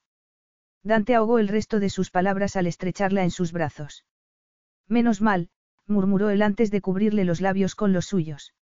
A Dante le encantaba la suavidad del cuerpo de Rebeca, lo sedoso de su piel y el delicado aroma a rosas de su perfume. Y le excitaban los pequeños gemidos de placer de ella al tocarle los pechos y juguetear con los pezones. Se sentía a punto de estallar. La posibilidad de hacerle el amor a Rebeca lenta y perezosamente era prácticamente nula. Rebeca era una tentación excesiva. En ese momento, lo único que quería era penetrarla. Dante la llevó al sofá, más cómodo que el suelo, y la hizo tumbarse sobre los aterciopelados cojines. Rebeca no pudo evitar gritar cuando Dante bajó la cabeza y se apoderó de unos de sus pezones con la boca. Una exquisita sensación le subió por la pelvis, y se revolvió bajo el cuerpo de él mientras Dante la besaba y mordisqueaba hasta procurarle un placer casi insoportable. Dante le acarició el vientre, siguió bajando las manos y le agarró las bragas. Eres exquisita, murmuró él al tiempo que se las quitaba y se quedaba contemplando el cuerpo completamente desnudo de ella. Dante. De repente, Rebeca se sintió vulnerable y ridículamente tímida. No era virgen, pero tampoco era una mujer sofisticada y con experiencia, una mujer como las que solían salir con Dante. Tenía miedo de desilusionarle. ¿Qué pasa? preguntó él. ¿Quieres que haga algo en particular? Dime cómo puedo darte placer. Con una temblorosa mano, Rebeca le acarició la mandíbula y contuvo la respiración cuando Dante le agarró los dedos, se los llevó a los labios y los besó. Yo, bésame otra vez, susurró ella. Será un placer, Dante sonrió dulcemente, como si hubiera notado la falta de confianza en sí misma de Rebeca. Bajó la cabeza y la besó profundamente. Quiero que disfrutes, cara, dijo él con voz suave al tiempo que deslizaba la mano entre los muslos de ella, se los separaba y deslizaba un dedo en la ardiente suavidad del centro de su feminidad. Rebeca jadeó y levantó las caderas instintivamente. Un fuego líquido le corrió por el cuerpo. La entrepierna le palpitaba. Necesitaba más. Le necesitaba a él. Necesitaba que la llenase con el miembro que ahora le acariciaba la entrada. Al recordar que antes Dante le había pedido que lo tocara, cerró los dedos alrededor del miembro y comenzó a acariciarlo. Al oírle gemir de placer, se envalentonó y le acarició de formas más imaginativas. Al cabo de unos segundos, gruñendo, Dante le apartó la mano. Cuando Dante la penetró, ella contuvo la respiración. La llenó profundamente, por completo. Y Rebeca pensó que nunca había sentido esa satisfacción con Gareth. Dante comenzó a moverse y casi salió de ella por completo, rió al verla protestar y repitió el proceso con más rapidez, con más dureza, hasta hacerla gritar una y otra vez, hasta hacerla rogar que no parase. Pero el ronco ruego de Rebeca tuvo el efecto contrario, Dante se quedó muy quieto y, tras lanzar una vociferación, comenzó a salir de ella. Pasando de la incredulidad al pánico, Rebeca pensó que, al final, Dante no iba a hacerle el amor. Le desagradaban sus curvas. Se sintió humillada y desilusionada. ¿Qué pasa? preguntó Rebeca con voz temblorosa. Se me ha olvidado ponerme un preservativo, contestó Dante, quejándose a sí mismo. A Dante nunca se le olvidaba usar protección, era una de sus reglas de oro. No podía dar crédito a su irresponsabilidad. Estoy tomando la píldora. Las palabras de Rebeca fueron una bendición, y él no pudo controlar la inmediata reacción de su cuerpo. Cielos, parecía un adolescente con Rebeca. No le gustaba nada que esa mujer le afectara de tal manera. No obstante, se hundió en la sensualidad de ese cuerpo de mujer. ¿Estás segura? ¿Qué pregunta más tonta? Y si mentía, Rebeca no iba a decírselo. O se fiaba de ella o no. Pero al mirarla a los ojos, tuvo la certeza de que Rebeca le había dicho la verdad y, al momento, se relajó. Te aseguro que siempre utilizo preservativos, tanto para evitar un posible embarazo como por motivos de salud. ¿Por qué le hablaba con tanta frialdad? Rebeca se ruborizó, y se enfadó consigo misma por ser tan tonta. Lo que había dicho Dante era de sentido común, y ella debería alegrarse de que él fuera tan realista. Yo, también estoy sana, murmuró Rebeca. Solo me he acostado con otro hombre en mi vida y, y de eso hace ya algún tiempo. Significaba eso que el único hombre con el que Rebeca se había acostado era el exnovio galés. Pero, ¿por qué iba a importarle eso a él? Dante se acodó en la cama y la miró sonriéndole perezosamente. En ese caso, no hay motivo por el que no pueda hacer esto. Y Dante se movió dentro de ella una vez más, más y más hondo, con creciente placer, y a juzgar por los ojos de Rebeca, a ella le pasaba lo mismo. Sí, oh, sí, no, Rebeca le clavó las uñas en los hombros, agitada. No pares, le rogó ella, sin importarle parecer desesperada. Dante era un mago, un brujo. Jamás había imaginado que el sexo pudiera ser tan intenso, tan loco. Y entonces, dejó de pensar, con los cinco sentidos puestos en alcanzar un clímax que, hasta ese momento, siempre la había eludido. Dante había incrementado el ritmo de sus movimientos y respiraba trabajosamente, lo que significaba que estaba a punto del orgasmo. Por favor, espera, murmuró ella. Y, avergonzada, se dio cuenta de que había expresado en voz alta lo que pensaba. Dante lanzó una suave carcajada, pero la ternura contenida en su mirada aseguraba que no se estaba riendo de ella. Naturalmente que voy a esperarte, cara. ¿Acaso crees que voy a tener un orgasmo sin antes asegurarme de que tú lo has tenido? ¿Qué clase de egoísta había sido el novio de Rebeca? se preguntó Dante, que había notado el tono de desesperación de Rebeca. Además, estaba decidido a procurarle la experiencia sexual más placentera de su vida. Dante bajó la cabeza y le lamió un pezón, atormentándola, haciéndola gemir. Entonces, hizo lo mismo con el otro. Rebeca enloqueció cuando Dante le besó los pechos al tiempo que continuaba el ritmo acelerado de su penetración. Arqueó las caderas y lanzó un gemido cuando, después de deslizar la mano entre sus cuerpos, Dante también comenzó a acariciarle el punto más sensible. El placer fue tal que gritó en voz alta. De repente, Rebeca se encontró al borde del precipicio, tambaleándose unos segundos antes de alcanzar el éxtasis. El explosivo orgasmo fue algo inimaginable. Se quedó sin sentido y no pudo contener roncos gritos de placer. Para Dante aquello fue excesivo. Ver a Rebeca así era algo sumamente erótico. La tensión en su cuerpo era intolerable. Con un último empellón, alcanzó el exquisito momento y lanzó un salvaje gruñido. Se quedaron tumbados y unidos durante un rato, Dante con la cabeza en los pechos de ella. Había sido estupendo, pensó él. Hacía mucho que no hacía el amor de forma tan satisfactoria. Quizá mejor que nunca, le dijo una voz en su interior. De una cosa estaba seguro, con una vez no iba a ser suficiente. Rebeca, poco a poco, logró calmar el ritmo de los latidos de su corazón. Sonrió. Así que eso era lo que se había perdido hasta ese momento. Hacer el amor con Dante había sido un descubrimiento. El problema era que pudiera convertirse en una adicción. Dante alzó la cabeza y le dedicó una perezosa sonrisa. Pesó demasiado, ¿verdad, cara? Dante le dio un beso en los pechos antes de separarse de ella. Pero en vez de levantarse del sofá como Rebeca había supuesto que haría, Dante se tumbó en el sofá, al lado de ella, abrazándola. Ha sido increíble. Eres increíble, murmuró él, y cerró los párpados. Unos minutos después, por el suave ritmo de la respiración, Rebeca se dio cuenta de que Dante se había quedado dormido. Durante unos segundos, se vio tentada de quedarse así, acurrucada junto a él, imaginando que lo que había habido entre los dos significaba algo. Era evidente que lo suyo no era el sexo por el sexo, no podía separar el placer de los sentimientos. Pero sabía que Dante no tenía ese problema. Con cuidado para no despertarle, Rebeca se apoyó en un codo y se lo quedó mirando. Era el hombre más guapo que había visto en su vida. Se moría de ganas de tocarlo y besarlo.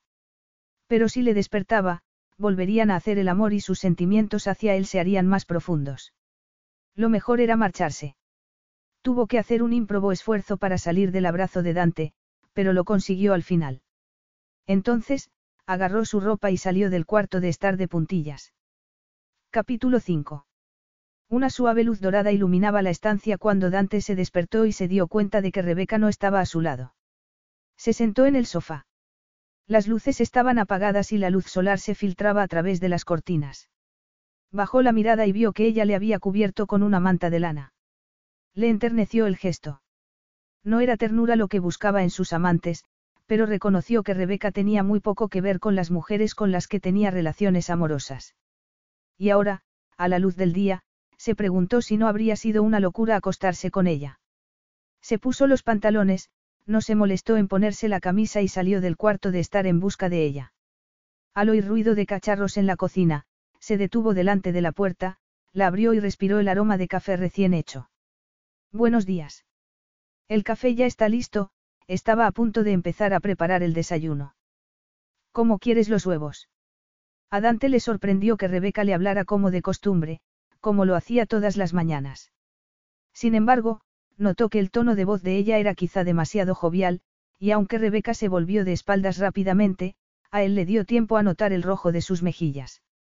Dante recordó las mejillas encendidas de Rebeca la noche anterior, sus labios entreabiertos, los gritos de placer durante el orgasmo, pero ahora, ese rubor era lo único que le recordaba a la mujer de la noche anterior. Porque, al igual que Cenicienta, Rebeca estaba otra vez en la cocina vestida con una ropa que no le favorecía en lo más mínimo. Dante pasó la mirada por los pantalones sueltos negros y la voluminosa camisa polo blanca que ocultaba su curvilínea figura. Desconcertado por el hecho de que ella se estuviera comportando como si no hubiera pasado nada entre los dos, murmuró. No tengo hambre, cara. Al menos, lo que me apetece no es la comida. Entonces, Dante se acercó a ella, que estaba delante del mostrador de la cocina, y le rodeó la cintura con los brazos. Y le sorprendió notar que todos los músculos de ella se ponían en tensión. Dante le besó la nuca, desnuda, como siempre, ya que Rebeca se había recogido el pelo. No tienes por qué sentir vergüenza. Los dos lo pasamos bien anoche, no. Rebeca se mordió los labios. Pasarlo bien no describía el increíble placer que había sentido al hacer el amor con Dante. Pero, aunque él había dicho que lo había pasado bien, ella suponía que, para Dante, lo de la noche anterior no había sido nada especial. Ella no era más que otra mujer con quien Dante se había acostado. Contuvo la respiración cuando él le acarició la nuca con los labios, cuando le mordisqueó el lóbulo de la oreja, el placer la hizo temblar y tuvo que resistir la tentación de darse la vuelta, entregarse a él y volver a hacer el amor. Pero no se atrevía a correr semejante riesgo. Al verle aquella mañana, irresistible con la barba incipiente y el pelo revuelto, se había dado cuenta de que por mucho que lo deseara, nunca podría separar lo físico de lo emocional con él. Con toda seguridad iba a sufrir, y no quería que volviera a pasarle lo mismo que en el pasado. Era mejor poner punto final a aquello, antes de cometer la estupidez de enamorarse perdidamente de Dante. Dante, yo, el corazón le palpitó con fuerza cuando Dante deslizó las manos por debajo de la camisa y contuvo la respiración al sentir las caricias en el estómago y a ambos lados de los pechos. Toma, para ti, Rebeca agarró un sobre que había encima del mostrador de la cocina y se lo dio. Dante frunció el ceño. Rebeca no se estaba comportando como él había supuesto. Podía comprender que sintiera algo de vergüenza, pero estaba absolutamente seguro de que Rebeca había disfrutado tanto como él la noche anterior. Dante miró el sobre con su nombre en él. ¿Qué es esto? Es, mi dimisión. Él abrió el sobre sin decir nada, sacó un papel y leyó las dos líneas que ella había escrito. Pero sus ojos grises no podían ocultar el enfado que sentía. Creo que lo mejor será que me vaya inmediatamente, murmuró Rebeca. Rebeca no se atrevía a pasar una noche más bajo el techo de Dante porque, si él le pedía que se acostara en su cama, no estaba segura de poder rechazarle. El único problema era que no tenía a dónde ir. Antes de que Dante entrara en la cocina, había estado buscando pisos para alquilar en Internet. Afortunadamente, tenía algunos ahorros, suficientes para el depósito de un alquiler, pero tendría que encontrar trabajo a toda prisa. ¿Por qué? Preguntó Dante sin ocultar su furia. ¿Por qué quieres marcharte? Anoche fue estupendo, contestó ella con voz tensa. Pero fue eso, una noche. Ha llegado el momento de que me busque otra cosa. Dante se la quedó mirando sin dar crédito a lo que oía. Era verdad que sus aventuras amorosas solo duraban una noche, pero era porque así lo quería él. Estaba acostumbrado a decidir, no le gustaba sentirse, indefenso. Y no quería perderla, no, no era eso, no era que quisiera una relación en serio. Lo que quería era explorar la salvaje pasión de la noche anterior, eso era. No quería dejarla todavía. No entiendo por qué no quiere seguir trabajando aquí, dijo él con sequedad. ¿Por qué no podemos seguir como hasta ahora? Pero Dante se dio cuenta de lo absurdo de sus palabras tan pronto como las pronunció. Ya no podía considerar a Rebeca una empleada más teniendo en cuenta que la había visto gloriosamente desnuda. Al mirarla y notar el rubor de las mejillas de ella, volvió a pensar en lo encantadora que era. Tenía el rostro perfectamente simétrico y la piel parecía de porcelana. Rebeca no necesitaba maquillaje, poseía belleza natural. Y era sumamente sensual. Hacer el amor con ella solo le había abierto el apetito. Quería más, quería que Rebeca siguiera siendo su cocinera y también su amante, todavía no sabía hasta cuándo. Pero, al parecer, Rebeca había decidido abandonarle. Cosa que no le había pasado nunca. Se preguntó si lo que ella quería no sería que le rogara que se quedara. La idea le hizo sonreír. Rebeca iba a enterarse muy pronto de que él no suplicaba. Una de las cosas que había aprendido de su matrimonio era que solo los imbéciles se dejan llevar por los sentimientos. Creo que los dos sabemos que sería imposible que siguiera trabajando para ti, dijo ella con voz queda. Dante encogió los hombros.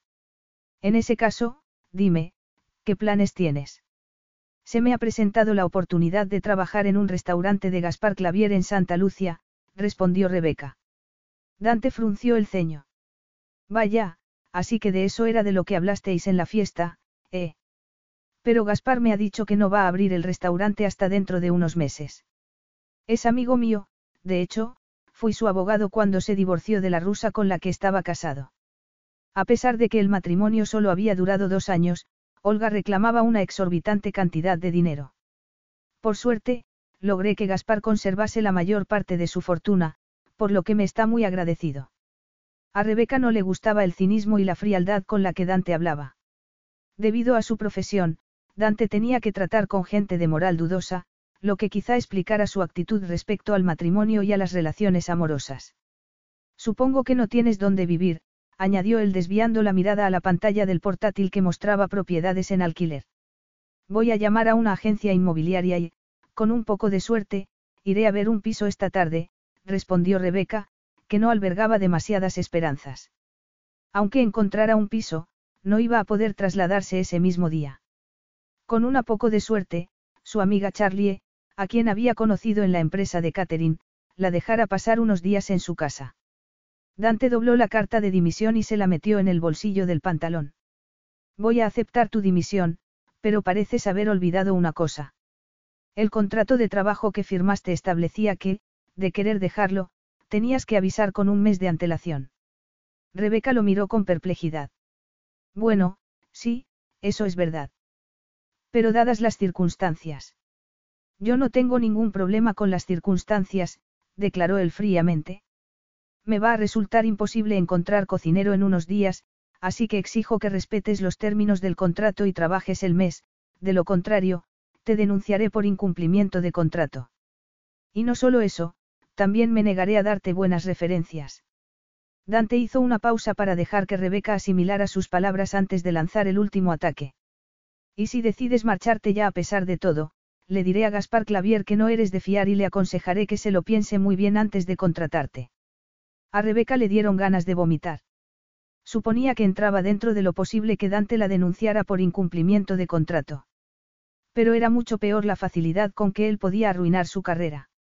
Dante era una persona influyente y, si hacía correr la voz entre sus poderosos amigos, Gaspar Clavier entre ellos, de que ella no era digna de confianza, nadie le daría trabajo.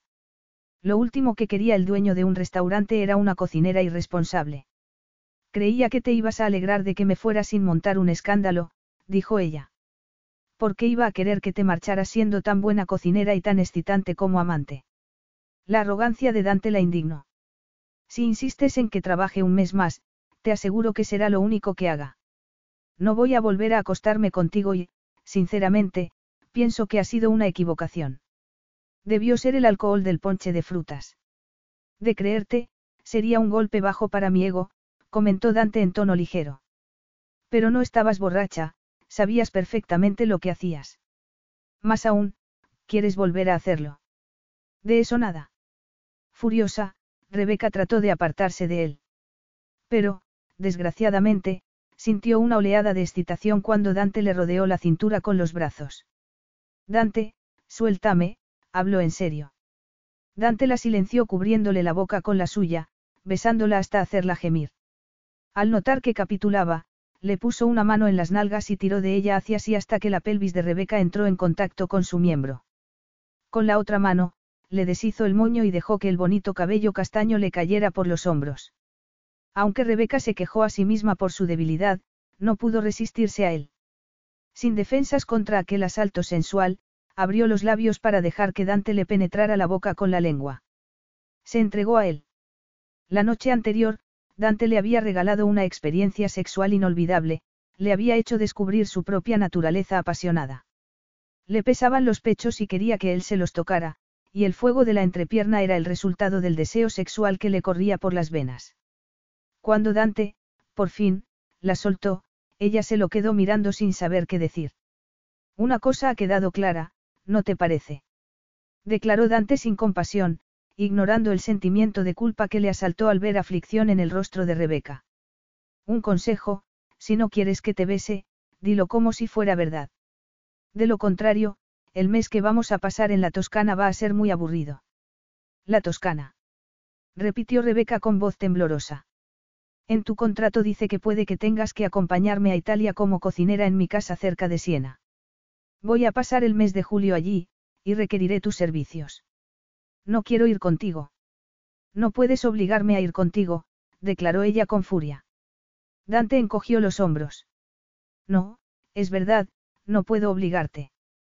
Pero si te niegas a acompañarme, puedo hacer que te resulte muy difícil encontrar un trabajo, como te he dicho hace poco. ¿Cómo había podido creer que Dante también tenía sus debilidades? La ternura que había creído sentir en él había sido producto de su imaginación, no podía tratarse de otra cosa. Dante no sentía nada por nadie. Su arrogancia era insufrible, y lo que ella deseaba más en el mundo era poder mandarle bien lejos. Pero no tenía más remedio que respetar los términos del contrato. Si quería encontrar trabajo, debía acompañarle a la Toscana, reconoció ella con pesar. No quería que Dante le estropeara el posible trabajo en el restaurante de Gaspar Clavier en Santa Lucia. Rebeca alzó la barbilla y dijo con fría dignidad. Muy bien, trabajaré de cocinera un mes en la Toscana. Pero quiero que te quede claro que voy a ir única y exclusivamente como tu cocinera, nada más. ¿En serio? Dante alargó una mano y le acarició una hebra de cabello, pero el brillo depredador de los ojos de él la hizo temblar. Antes de que Rebeca se diera cuenta de lo que iba a hacer, Dante le agarró el bajo de la camisa y se la sacó por la cabeza. ¿Cómo te atreves? Furiosa, levantó la mano para darle una bofetada, pero él le agarró la muñeca, impidiéndoselo. Eres preciosa. La grave voz de Dante le erizó la piel. Vio el rojo de las mejillas de él y se dio cuenta de que a Dante le ocurría lo mismo que a ella, que tampoco podía controlar la situación. Y eso la hizo sentirse mejor, la hizo avergonzarse menos de lo mucho que él le gustaba. Porque aunque se vociferaba a sí misma por ser tan débil, no podía negar que anhelaba hacer el amor con él otra vez. Dante le acarició los pezones hasta que se irguieron endurecidos. Deja de protestar, mía belleza, y deja que te haga el amor, murmuró Dante acariciándole la piel con el aliento. Rebeca sintió una oleada de placer. Pero cuando Dante comenzó a besarle el hombro, se vio presa de un súbito malestar. Aquella mañana se había levantado con dolor de cabeza debido al alcohol que había ingerido, sin saberlo, la noche anterior. Ahora tenía náuseas. Dante, y volvió la cabeza justo cuando él iba a besarle la boca. Por favor, cara, déjate de juegos, Dante no trató de ocultar su impaciencia. No estoy jugando. Tengo ganas de vomitar. Rebeca se zafó de él, salió corriendo de la cocina y bajó rápidamente las escaleras que daban a su apartamento, en el sótano. Diez minutos más tarde, al salir del cuarto de baño, encontró a Dante sentado en su cama. No suelo causar esta reacción en las mujeres, comentó él en tono burlón. Vete, por favor. Rebeca se había mirado brevemente al espejo y sabía que tenía un aspecto horrible. Menos mal que se había puesto la bata. Dante se levantó de la cama al tiempo que ella se sentaba, pero permaneció en la habitación, con los ojos fijos en el pálido rostro de ella. Entonces, en tono de preocupación, Dante preguntó. ¿Estás enferma? Rebeca sacudió la cabeza. No, lo que pasa es que el alcohol me sienta mal, por poco que sea. Me ha ocurrido ya más veces y sé que voy a seguir vomitando y sintiéndome mal hasta librarme de todo rastro de alcohol. Apenas había pronunciado esas palabras cuando otro ataque de náuseas le invadió y salió corriendo de nuevo al cuarto de baño. Lo que no comprendía era por qué Dante seguía allí. Cuando volvió al dormitorio, vio que Dante había puesto una jarra de agua en la mesilla de noche y había abierto la cama. Será mejor que te duermas. ¿Cuánto crees que vas a estar mala? ¿Cuándo crees que podría salir de viaje? Supongo que estaré bien dentro de 24 horas, admitió ella débilmente. Dante le sacó el camisón de debajo de la almohada y se lo dio. Vamos, póntelo y acuéstate. Dante frunció el ceño al ver que ella no se movía del sitio. Me lo pondré cuando te vayas, murmuró Rebeca enrojeciendo ligeramente. Tanta modestia después de lo que ha pasado. Comentó él burlonamente. Sin embargo, se volvió de espaldas a ella para dejarla cambiarse. ¿Quieres que te traiga algo? Un poco de comida.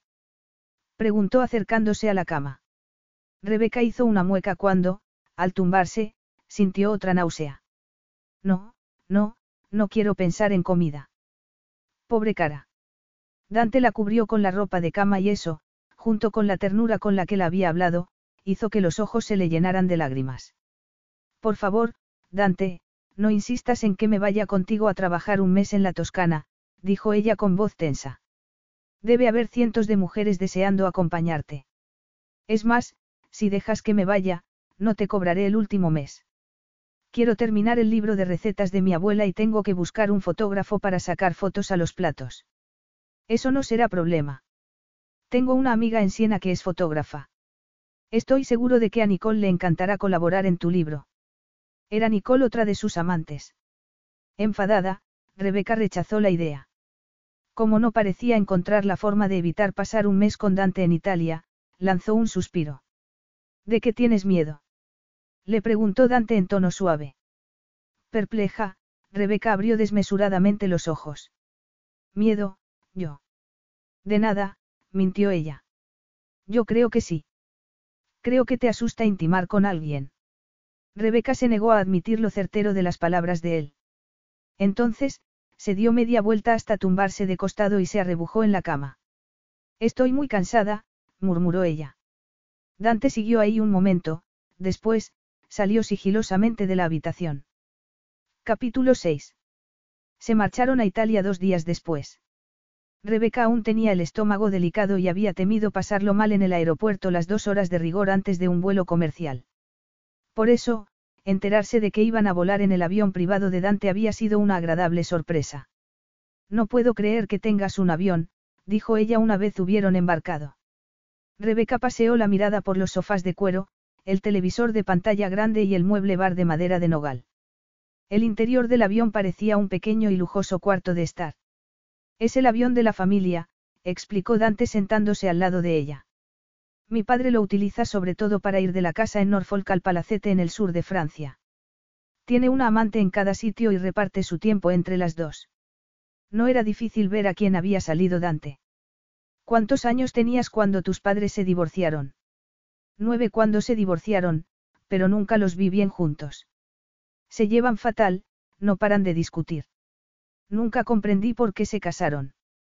Afortunadamente, me enviaron interno a un colegio y logré librarme de la tensión en casa.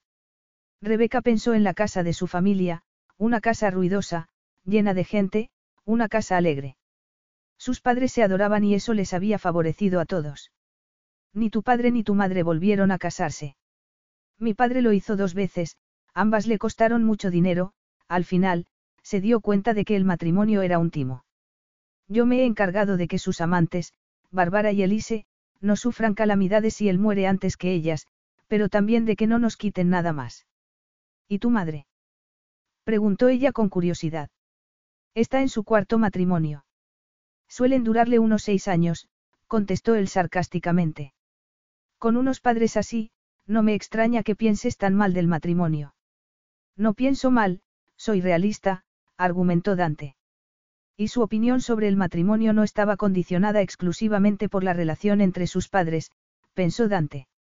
Inexplicablemente, tuvo la tentación de hablarle de Lara a Rebeca, de contarle que su esposa le había engañado, le había traicionado y se había reído de él. ¿Pero para qué? No le importaba lo que Rebeca pensara de él. Solo la llevaba a la Toscana por dos motivos, Rebeca era una cocinera fantástica y una amante extraordinaria. Tenía ganas de pasar el mes con ella. Pero cuando el mes acabara y se hubiera aburrido de ella, como le ocurría siempre, cada uno se iría por su camino. Tu madre todavía canta, ¿no? Preguntó Rebeca. He oído que a Isabella Lombardi se la considera una de las mejores sopranos de todos los tiempos. Va a estar en tu casa en la Toscana. No, mi madre vive en Roma, pero me parece que ahora está de gira, Dante se encogió de hombros. La verdad es que casi no la veo. ¿Y con tu padre, estáis unidos? No, en absoluto. Almorzamos juntos tres o cuatro veces al año.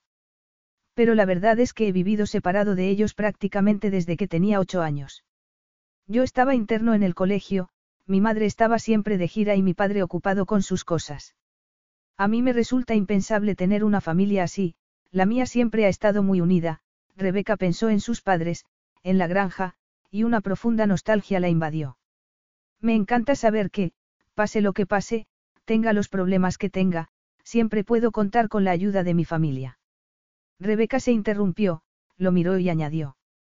Cuando tienes problemas, ¿a quién acudes? Dante le lanzó una mirada interrogante. Yo no tengo problemas.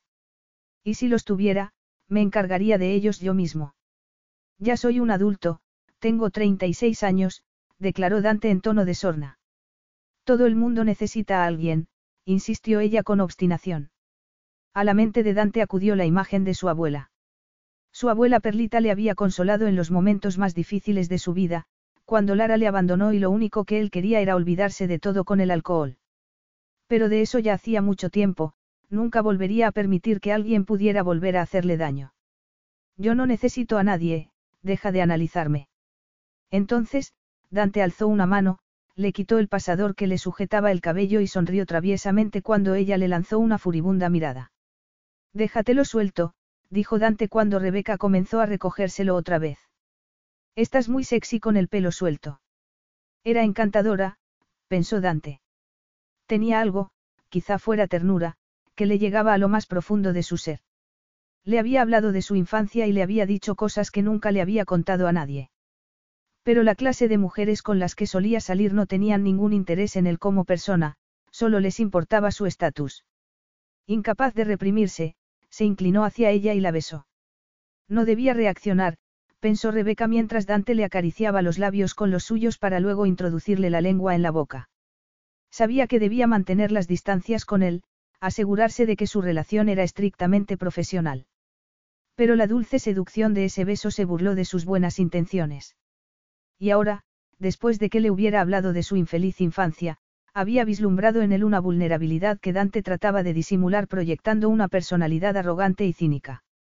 Y eso hacía que a ella le resultara imposible resistirse. Háblame de tus abuelos, dijo Rebeca con voz ronca cuando Dante, por fin, interrumpió el beso. Me encanta eso que me contaste de que tu abuela terminó la casa después de que tu abuelo muriera. Debía haberle querido mucho. Se adoraban, concedió Dante. Se casaron durante la guerra y vivieron juntos muchos años. ¿Lo ves? No todos los matrimonios en tu familia están abocados al desastre. No deberías reconsiderar tu actitud sobre el matrimonio a la vista de la relación de tus abuelos. Dante lanzó una carcajada, pero sus ojos tenían un brillo duro cuando respondió. Si lo que quieres saber es si no habría posibilidad de que lo nuestro acabara en una relación permanente, la respuesta es no, completamente imposible. Rebeca trató de ignorar la punzada de dolor que esas palabras le causaron. Yo espero encontrar algún día a un hombre del que me enamore y con el que pueda pasar el resto de mi vida, le informó ella, preguntándose si realmente se atrevería a correr ese riesgo. Pero de lo que estoy segura es de que no se parecerá a ti en nada. Dante se alegró de que, en ese momento, la azafata se acercara para servirles café, interrumpiendo la conversación con Rebeca. Antiguamente fue un monasterio benedictino, explicó Dante en el momento en que el coche dobló una curva y apareció a la vista una casa de ladrillo y cubierta de teja. Partes del edificio datan del siglo XI. Se ha rehabilitado en diferentes ocasiones, pero la última obra la realizaron mis abuelos, es decir, mi abuela, que la transformó en la preciosa casa que ves ahí delante. Sí, parece preciosa, a Rebeca le sorprendió el tamaño de la construcción y su historia. El monasterio se asentaba en lo alto de una colina con vistas a campos verdes y a otros salpicados de flores silvestres y amapolas. En la distancia, se vislumbraba una zona semidesértica conocida por el nombre de Cretes Enesi. Una estrecha carretera serpenteaba entre olivares y altos cipreses hasta llegar a casa di Colombe. Unos minutos después, Dante cruzó las puertas de la verja y se adentró en la explanada de la entrada, donde era más fácil apreciar el trabajo de rehabilitación del antiguo monasterio. Los claustros estaban cerrados con ventanas de cristales arqueadas. En una esquina había un viejo pozo y por toda la explanada había maceteros con lavandas, limoneros, laureles y un sinfín de plantas aromáticas. Los chorros de agua de una fuente era el único sonido que rompía el silencio. Mi abuela Perlita era muy aficionada a la jardinería, le dijo Dante después de que ambos salieran del coche al verla fijarse en las plantas. En la parte de atrás hay un jardín del que estaba muy orgullosa. También hay una piscina y un lago, aunque no te recomiendo que te bañes en el lago. Cuando era pequeño, solía cazar tritones en él. Ahora que tu abuela ya no está, ¿quién cuida todo esto? Gente del pueblo. Dos hombres se encargan de los jardines y de los arreglos en general, y dos mujeres vienen periódicamente a limpiar la casa. Dante abrió la pesada puerta de roble de la entrada y lanzó un suspiro de placer al tiempo que instaba a Rebeca a entrar. Para mí, este es mi hogar. Tengo intención de venirme a vivir aquí no dentro de mucho. Rebeca le lanzó una mirada de sorpresa. ¿Vivías aquí? Yo creía que te criaste en Inglaterra. Nací aquí, cosa que a mi padre no le hizo ninguna gracia. Él quería que su heredero naciera en Inglaterra, en Jarrell. Pero a mi madre se le adelantó el parto, cuando estaba visitando a sus padres, y por eso nací en esta casa. Dante lanzó una carcajada antes de continuar. Al parecer, mi padre le echó en cara a mi madre que hubiera tenido un parto adelantado, dijo que ella lo había forzado para que yo naciera en Italia. Esa es una de tantas cosas en las que nunca estuvieron de acuerdo, como en el idioma que yo debía hablar. Mi padre solo hablaba conmigo en inglés y mi madre fue quien me enseñó el italiano, por eso soy bilingüe. Dante hizo una leve pausa y suspiró antes de añadir. Fui al colegio en Inglaterra, pero pasaba la mayoría de los veranos con mi abuela, Dante se encogió de hombros. Me gusta vivir en Londres, pero me considero más italiano que inglés. En el vestíbulo, a Rebeca le llamó la atención una fotografía enmarcada que colgaba de la pared y se acercó. La mujer de la foto era una anciana de cabello blanco y rostro arrugado, pero a pesar de las huellas de que la vida había surcado en su semblante, este desprendía una serenidad que se reflejaba en los brillantes ojos grises. ¿Es tu abuela? A Rebeca le dio un vuelco el corazón cuando, al girar, descubrió que Dante se le había acercado y estaba a su lado. Con los ojos fijos en la foto, Dante contestó. Sí, es Perlita unos meses antes de morir. La emoción se le agarró a la garganta. En el pasado, lo primero que hacía al llegar a esa casa era ir corriendo a ver a su abuela. Sentía enormemente su pérdida y, curiosamente, aunque nunca había ido allí con una amante, le pesó que Rebeca no hubiera conocido a Perlita. En cierto modo, le recordaba a su abuela. Al igual que Perlita, Rebeca era muy independiente y, por lo que sabía de ella, sumamente fiel a los allegados. Por el modo como hablaba, se había dado cuenta de que Rebeca debía querer mucho a su familia. Al bajar la mirada y clavar los ojos en ella, por primera vez fue consciente de su corta estatura. El día de la fiesta, Rebeca llevaba tacones altos, por lo que no había notado la diferencia de altura. Pero ahora que ella llevaba zapato bajo le sobrecogió un súbito deseo de protegerla. Instintivamente, Dante acarició su mejilla. ¿Cómo te encuentras? Aún estás algo pálida. Estoy bien, ya se me han quitado las ganas de vomitar, le aseguró ella. Durante los próximos dos días, quiero que te tomes las cosas con tranquilidad, Dante la miró con expresión traviesa. Es más, quiero que pases casi todo el tiempo tumbada. Rebeca sabía que debía apartarse de él, pero la virilidad de ese hombre la embriagaba. Naturalmente, me acostaré contigo para hacerte compañía, susurró Dante con voz ronca y grave. Rebeca se estremeció de placer. El sentido común le dictaba que se apartara de él, pero cuando Dante bajó el rostro para besarla, solo fue capaz de abrir los labios para recibir el beso. Dante le acarició los labios con los suyos y Rebeca se sintió derretir. Quería que volviera a poseerla, eso era innegable. Pero así no iba a mantener las distancias con él, le advirtió la voz de la razón. Se había prometido a sí misma no sucumbir a los encantos de ese hombre. No obstante, había visto sufrimiento reflejado en el rostro de él al mirar el retrato de su abuela, cosa que la había enternecido. Dante le había dicho que era la primera vez que iba a la Toscana desde la muerte de su abuela, y era evidente que sentía la falta de Perlita. A pesar de todo, era consciente de que no podía correr el riesgo de enamorarse de él.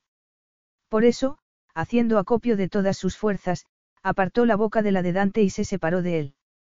Me parece que debería empezar a preparar la cena, se está haciendo tarde, murmuró ella ruborizada. Aunque, por lo que he oído, la gente suele cenar tarde en los países mediterráneos, añadió desesperadamente bajo la enervante mirada de él. De todos modos, debes tener hambre. Sí, pero tengo la sensación de que estamos hablando de apetitos diferentes, comentó él irónicamente. Dante no comprendía por qué Rebeca se había echado atrás, pero la expresión de ella, entre temerosa y defensiva, le obligó a dominarse. Era evidente que Rebeca tenía problemas emocionales, lo que significaba que era la clase de mujer que él evitaba a toda costa. En ese caso, ¿por qué insistía en estar con ella? ¿Por qué la había llevado a casa di Colombe, su refugio, su santuario? Y su frustración no era solo sexual, quería saber a qué se debían las ojeras de Rebeca. Y eso le hizo enfadarse consigo mismo y vociferar su curiosidad porque no quería nada serio con ella. Con controlada impaciencia, dijo. Tengo que hacer algunas cosas, porque no vas a darte un paseo por la casa. Las empleadas deben haber preparado las habitaciones y supongo que habrán surtido la cocina. Mañana iremos a comprar frutas y verduras en el mercado de Montalcino, Dante señaló un pasillo. Siguiendo el pasillo encontrarás la cocina. Por fuera, la casa no debía diferir mucho de su aspecto original, sin embargo, por dentro, Casa di Colombe era un hogar moderno y cómodo, pensó Rebeca mientras se paseaba por las habitaciones de la planta baja, todas ellas soleadas, con suelos de piedra, pálidos colores en las paredes y elegante mobiliario. Continuó la excursión y se enamoró de la cocina en el momento en que entró. El suelo era de terracota, los muros de piedra, los muebles de roble y contaba con todos los avances modernos que se pudieran imaginar. Era el escenario perfecto para las fotografías del libro de recetas y quería ponerse a trabajar en el de inmediato. La despensa y el frigorífico estaban bien abastecidos, y mientras pensaba en qué preparar para cenar, oyó unas voces que procedían del jardín y se asomó a la ventana. Dante estaba acompañado de una mujer alta, delgada y rubia vestida con unos pantalones cortos que mostraban sus largas y bien formadas piernas. La mujer volvió la cabeza en ese momento y Rebeca vio que era extraordinariamente guapa. Se le hizo un nudo en el estómago al verlos reír. Resultaba evidente que tenían buenas relaciones. Era la rubia una de sus amantes. Si así era, porque había insistido en que lo acompañara a la Toscana. ¿Y por qué se había puesto celosa? Enfadada consigo misma, se marchó a explorar los pisos superiores de la casa. Tenía la maleta en el vestíbulo y la agarró para subirla a la habitación. Había cinco dormitorios en el primer piso, uno de los cuales era el dormitorio principal, el de Dante. Al lado de este estaba la habitación para invitados, preparada y lista para ser usada, y supuso que era la suya. Era un bonito dormitorio, con paredes color crema y una colcha amarilla. Las persianas estaban bajadas para combatir el sol estival de la Toscana, Rebeca tenía demasiado calor con la falda y la chaqueta como para subirlas y permitir que entrara el sol. Le apeteció darse una ducha, así que abrió la maleta, entró en el cuarto de baño del dormitorio y salió diez minutos después luciendo una falda de algodón con estampado de flores y una camiseta. Se estaba peinando cuando oyó unos golpes en la puerta y, al darse la vuelta, vio apoyada en el marco a la mujer que había visto en el jardín. Al verla de cerca, notó que era mayor de lo que había imaginado, debía tener treinta y tantos años. Pero también era más guapa de lo que le había parecido en la distancia. La rubia poseía un cuerpo esbelto tipo modelo, un cabello perfecto y un moreno maravilloso. Hola. Eres Rebeca, ¿verdad? Dijo la mujer con un pronunciado acento americano. Yo soy Nicole Sayer, perdón, Castelli. Hace solo dos años que me casé y no me acuerdo de utilizar el apellido de mi marido. Mi marido Vito y yo somos amigos de Dante desde hace mucho, por fin, Nicole se interrumpió para respirar y le tendió una mano a Rebeca. Encantada de conocerte. Dante nos dio una sorpresa cuando llamó y nos dijo que venía a la Toscana con compañía. Es la primera vez que viene con alguien. Nicole volvió a interrumpirse, miró a Rebeca con gesto interrogante y añadió. Supongo que debéis ser muy amigos. Rebeca enrojeció visiblemente. No, yo soy su cocinera, de repente, recordó que había oído ese nombre antes. Tú eres la fotógrafa, ¿verdad? Estoy escribiendo un libro de cocina basado en las recetas de mi abuela y Dante me comentó que quizá tú pudieras tomar unas fotos de los platos. Nicole sonrió abiertamente. Me encantaría. Trabajaba de fotógrafa en Nueva York, pero Vito y yo decidimos afincarnos en Italia y aquí estamos. Ahora tengo que volver ya a casa, en Siena, pero entre mañana y pasado te llamaré para organizar una sesión de fotos, ¿te parece? Nicole se dio media vuelta para marcharse, pero antes de hacerlo, se detuvo y volvió la cabeza. Ah, se me olvidaba decirte que he colgado en el armario la ropa que Dante encargó para ti. Rebeca la miró sin comprender. ¿Qué ropa? Nicole volvió a adentrarse en el dormitorio y abrió el armario. Esta, respondió Nicole, indicando una serie de atuendos que colgaban de las perchas. Nicole sacó una percha con un vestido de seda color verde jade y sonrió a Rebeca. Teniendo en cuenta que Dante te ha comprado ropa de diseño, debe ser una cocinera muy especial. Rebeca sacó una blusa de seda color palo de rosa. Toda la ropa era de estilo clásico y elegante en colores pasteles. La clase de ropa que a ella le encantaría ponerse de tener dinero para comprarla. Debe tratarse de un error, le dijo Rebeca a Nicole. No sé por qué Dante ha comprado esta ropa, pero no es posible que sea para mí. Nicole pareció sorprendida. Es posible que quisiera darte una sorpresa. O quizá le hubiera comprado esa ropa por otro motivo, pensó Rebeca disgustada mientras salía de la habitación para ir a buscarlo tras la marcha de Nicole. La puerta del dormitorio de Dante estaba abierta y, al asomarse, vio que salía de su cuarto de baño cubierto tan solo con una toalla atada a la cintura. Tenía el pelo mojado y entre el vello del pecho brillaban unas gotas de agua. Rebeca dio unos golpes en la puerta para advertirle de su presencia, y trató de ignorar el estremecimiento de su cuerpo cuando Dante le dedicó una sonrisa. ¿Has visto a Nicole? Ha venido para conocerte. Sí, he estado con ella. Nicole creía que la ropa colgada en el armario la habías comprado tú para mí. Sí, así es. ¿Te gusta? Rebeca respiró hondo. Estaba confusa y enfadada. No puedo aceptarla. No puedo permitirte que me hagas regalos. Dante agarró una toalla de la cama y se frotó el pelo con ella. ¿Por qué no? ¿Por qué no puedes comprarme? respondió ella ardorosamente. Dante se quedó muy quieto, mirándola fijamente. Sus ojos se tornaron fríos. ¿Qué quieres decir con eso de, comprarte? Que no te pienses que gastarte una fortuna en mí te va a dar el derecho de hacer lo que quieras. Durante unos segundos, la atmósfera se tornó muy tensa. ¿Y qué es lo que quiero, según tú? Rebeca se cruzó de brazos y respondió. ¿Quieres que sea tu amante mientras estamos en la Toscana? ¿Crees que te he comprado ropa a cambio de sexo? ¿Qué clase de hombre crees que soy? Dante lanzó una carcajada llena de reproche. No, mejor no contestes, has dejado muy claro lo que piensas de mí. Rebeca se dio cuenta de que le había ofendido. Le había juzgado mal. ¿Quieres decir que no ha sido ese el motivo?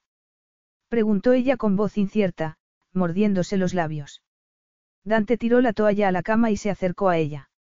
Estaba furioso. ¿Cómo te atreves a cuestionar mi integridad?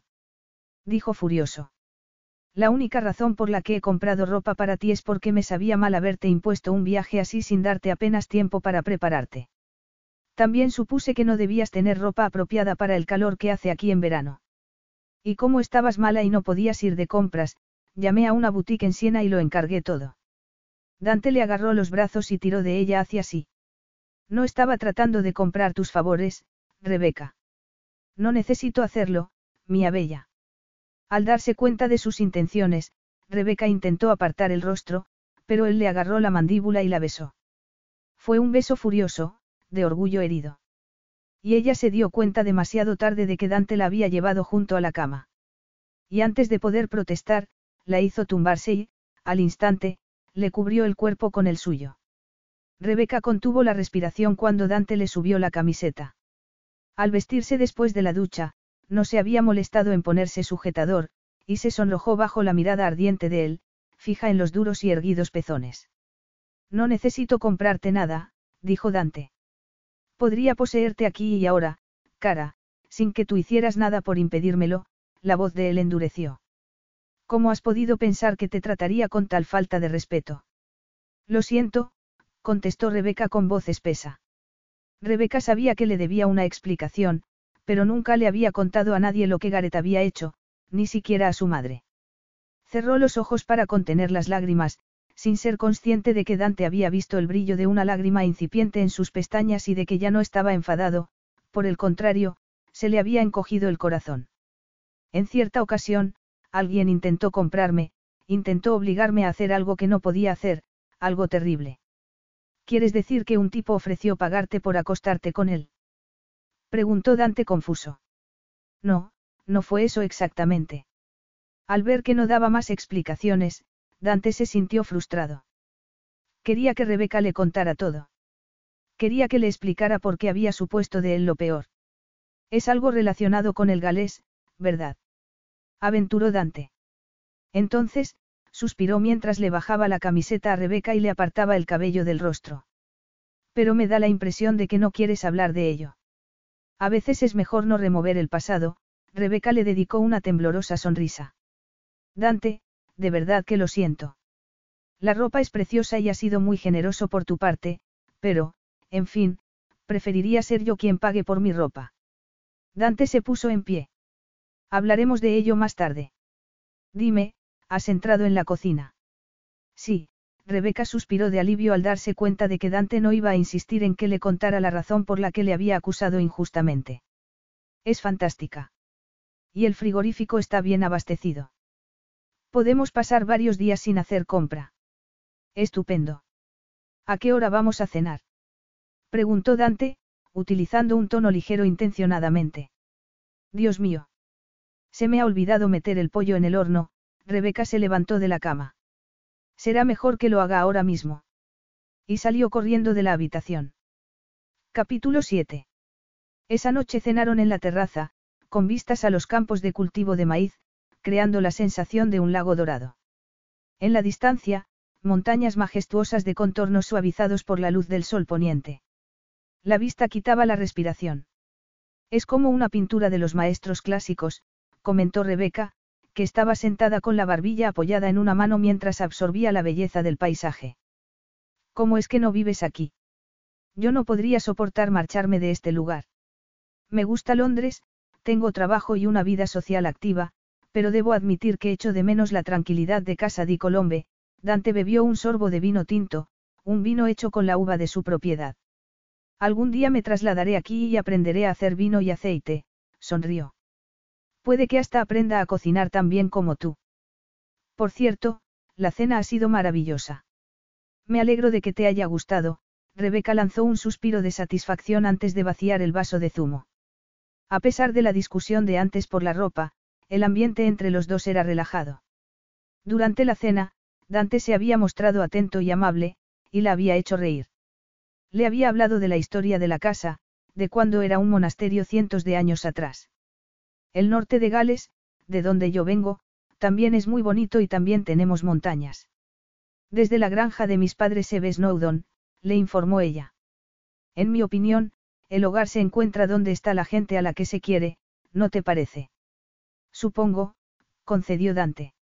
Su abuela había vivido ahí, en la Toscana, y quizá fuera por eso por lo que le tenía tanto cariño a esa casa.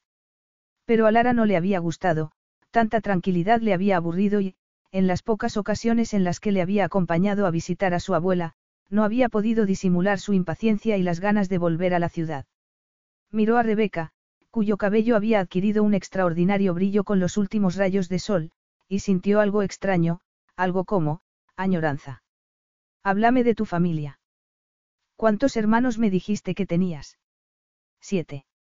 Oben, Aled, Kai, B-R-Y-A-N, H-U-W, Morgan y R-H-Y-A-S, el pequeño, que tiene 20 años.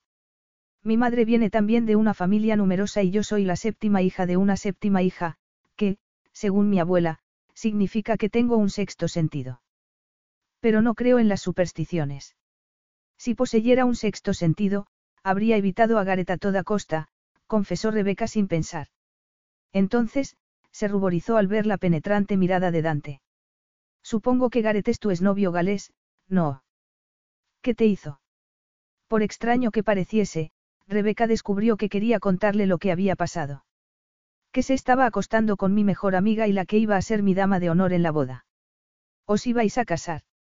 Dante no sabía por qué estaba tan sorprendido. Se suponía que, si Rebeca había estado a punto de casarse con su novio, era porque había estado enamorada de él. Seguía enamorada de él. Sí. Fuimos novios durante cinco años, pero habíamos empezado a salir juntos antes de hacernos novios. Íbamos juntos al colegio, Gareth vivía en la granja de al lado de la nuestra y nos conocíamos de toda la vida. Es decir, creía que le conocía. Creía que íbamos a vivir siempre juntos y que íbamos a estar felizmente casados como mis padres, pero, Rebeca tragó saliva. Pero resultó que, realmente, no le conocía en absoluto. Debió ser terrible para ti cuando te enteraste de que tu prometido te era infiel, comentó Dante con el ceño fruncido. ¿Acaso Rebeca se había sentido tan traicionada y humillada como él cuando Lara le confesó que tenía relaciones con otro hombre?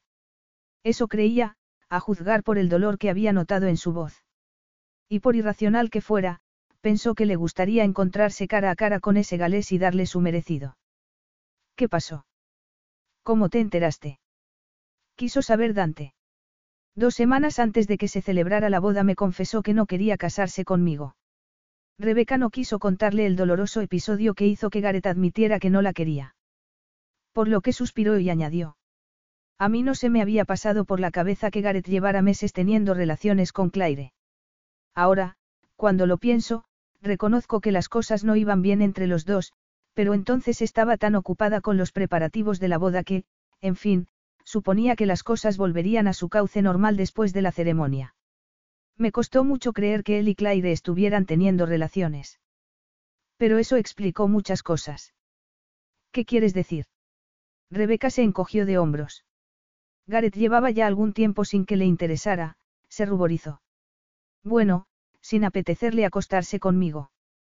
Como yo había engordado un par de kilos, lo atribuí a eso. Pasarse el día cocinando no es lo mejor para mantenerse delgada. Rebeca recordó lo confusa y humillada que se había sentido en tantas ocasiones cuando Gareth se había quedado dormido viendo la televisión.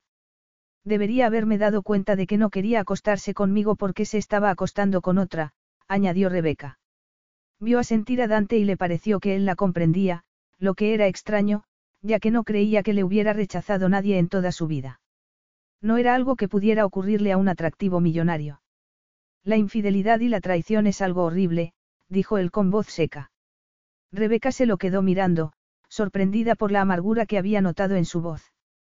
¿Cómo podía un playboy comprender el sufrimiento de una traición de amor? ¿Hablas por experiencia?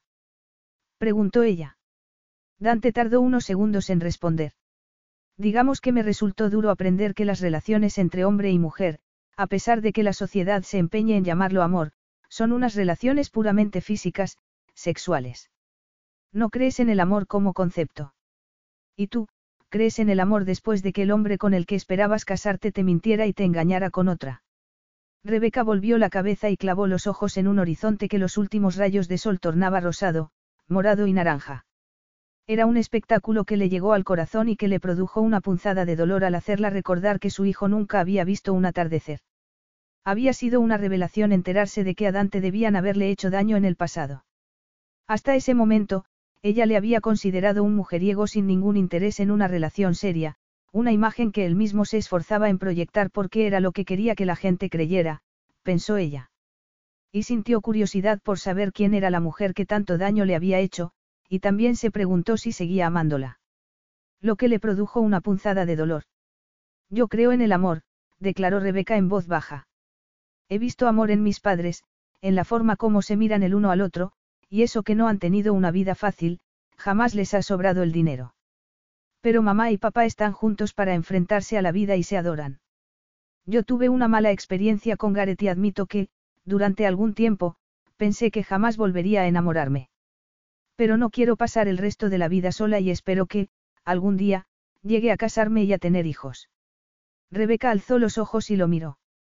Y le vio distante y ausente, con la mirada perdida en el horizonte. ¿En serio eres feliz teniendo una aventura amorosa tras otra?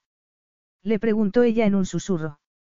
Completamente feliz, se dijo Dante a sí mismo, negándose a reconocer que llevaba un par de meses sintiendo una creciente insatisfacción y descontento con la vida que llevaba.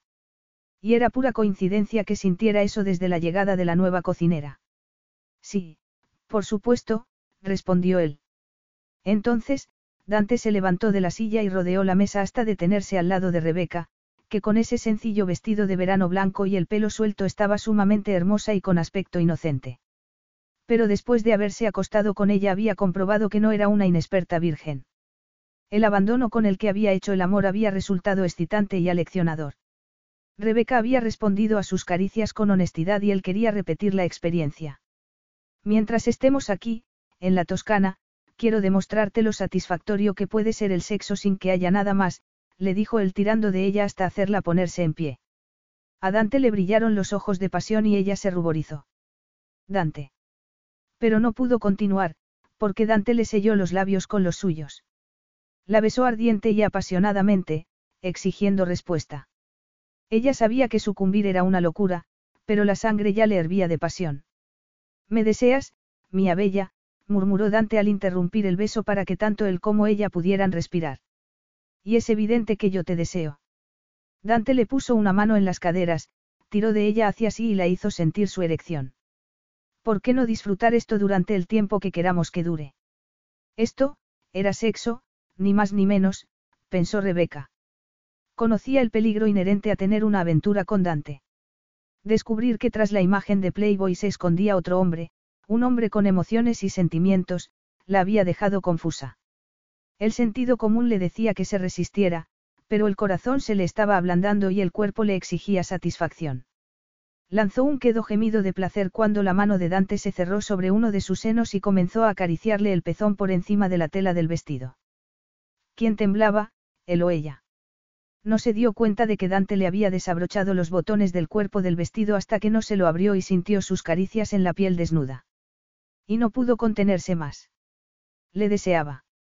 Y se entregó a él, a sus besos y a sus caricias, con un entusiasmo que hizo que Dante lanzara un gruñido. De repente, Dante la levantó en sus brazos. Suéltame, protestó ella, resistiéndose a apoyar la cabeza en el hombro de él. Le encantó estar en sus brazos, le encantó la sensación de seguridad que él le proporcionaba.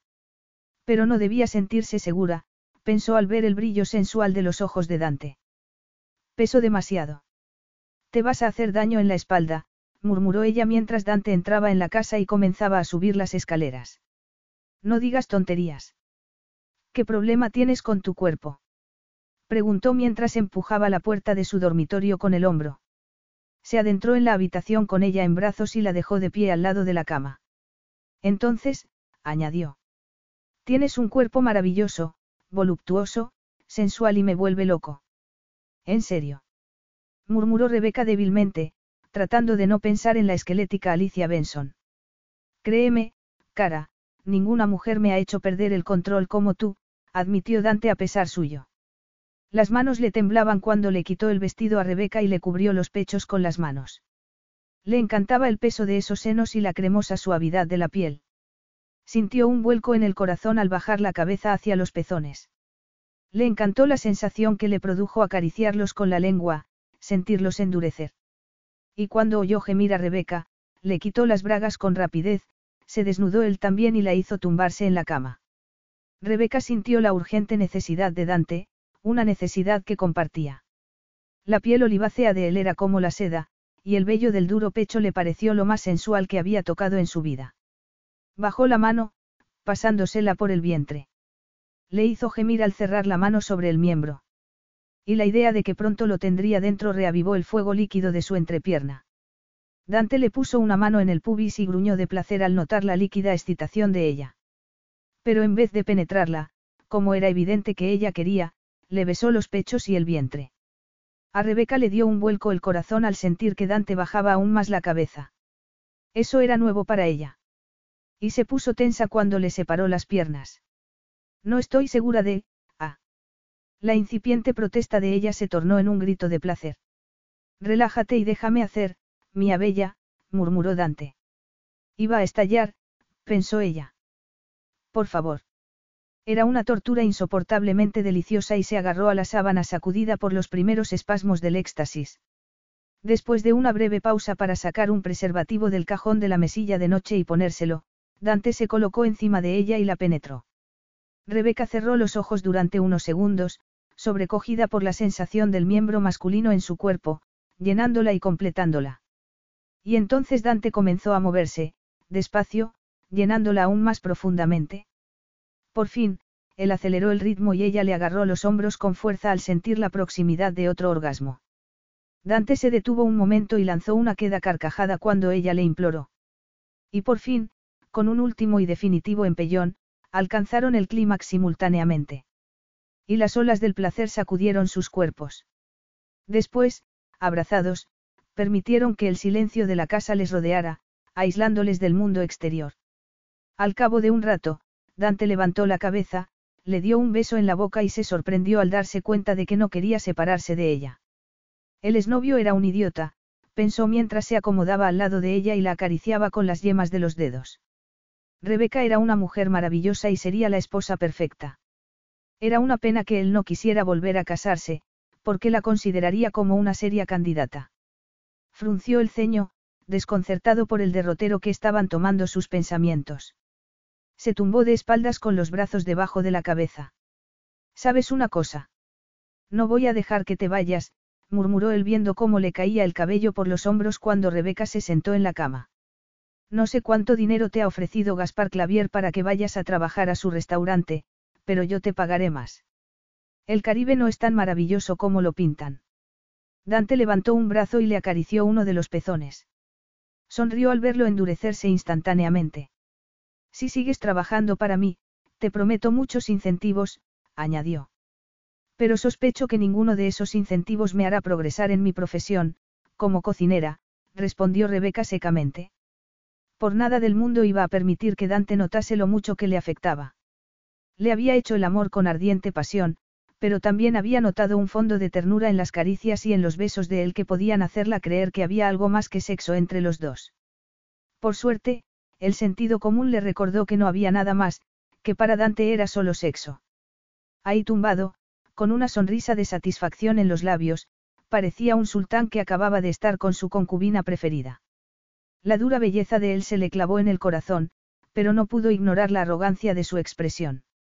Dante estaba acostumbrado a que las mujeres le adoraran y, sin duda, esperaba que ella también le encontrara irresistible y accediera a todos sus deseos, incluido que retirara su dimisión. Por tanto, era de vital importancia que ella impusiera las condiciones de su relación. Algún día espero abrir mi propio restaurante y alcanzar los premios más reconocidos como chef, le dijo ella. Trabajar en un restaurante de Gaspar será una gran experiencia para mí, no puedo rechazar su oferta de trabajo. Debería estar encantado de que Rebeca no quisiera aferrarse a él, pensó Dante. Era una suerte que comprendiera que él no quería una relación seria ni prolongada, y, por lo que ella había dicho, así parecía ser. Respetaba que, para Rebeca, fuera importante su carrera profesional. En ese caso, porque se sentía irritado e incluso decepcionado por la actitud de ella. Dante resistió la tentación de rodearla con los brazos para ver si, después de que la besara y la acariciara, ella seguía tan fría como en ese momento. Al pensar en cómo se había retorcido al sentir la lengua de él en la dulzura del centro de su feminidad tuvo un efecto inmediato en su cuerpo. Pero al darse la vuelta, de cara a ella, le sobrecogió un sentimiento muy distinto. Rebeca se había quedado dormida, quizá agotada emocionalmente después de haber revivido la traición de su exnovio mientras le contaba lo que había pasado. Disponía de todo un mes para saciar su apetito sexual con aquel delicioso cuerpo, pensó. Sin duda, en un mes conseguiría liberarse de su obsesión por ella. Rebeca estaba sola cuando se despertó. Sola, pero en la cama de Dante. ¿Dónde estaba él? ¿Por qué se había marchado? No sabía qué hacer en ese tipo de situaciones.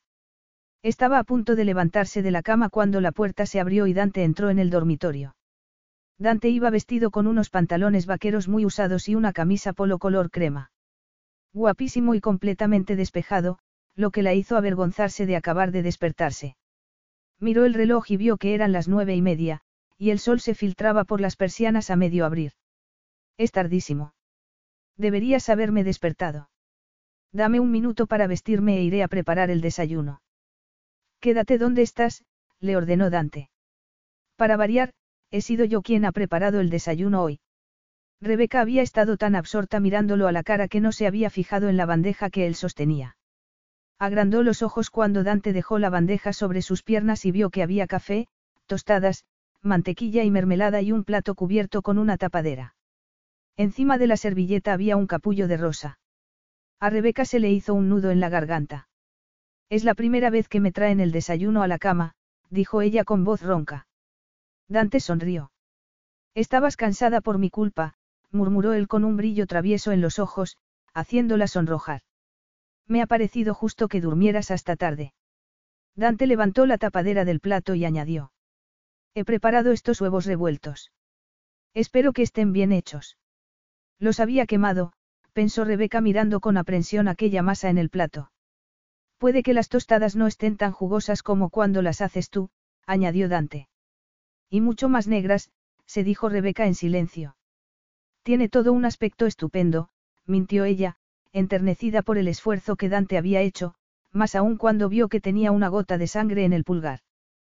¿Qué te ha pasado? La rosa me ha presentado batalla, respondió él. La verdad era que Dante se sentía ligeramente avergonzado por haber cedido al impulso de salir al jardín a cortar una rosa para Rebeca.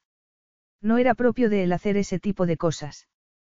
Cuando quería darle flores a una mujer, le pedía a su secretaria que llamara a una floristería y se las enviara. Dolía mucho menos. Pero la sonrisa de Rebeca recompensó sus esfuerzos.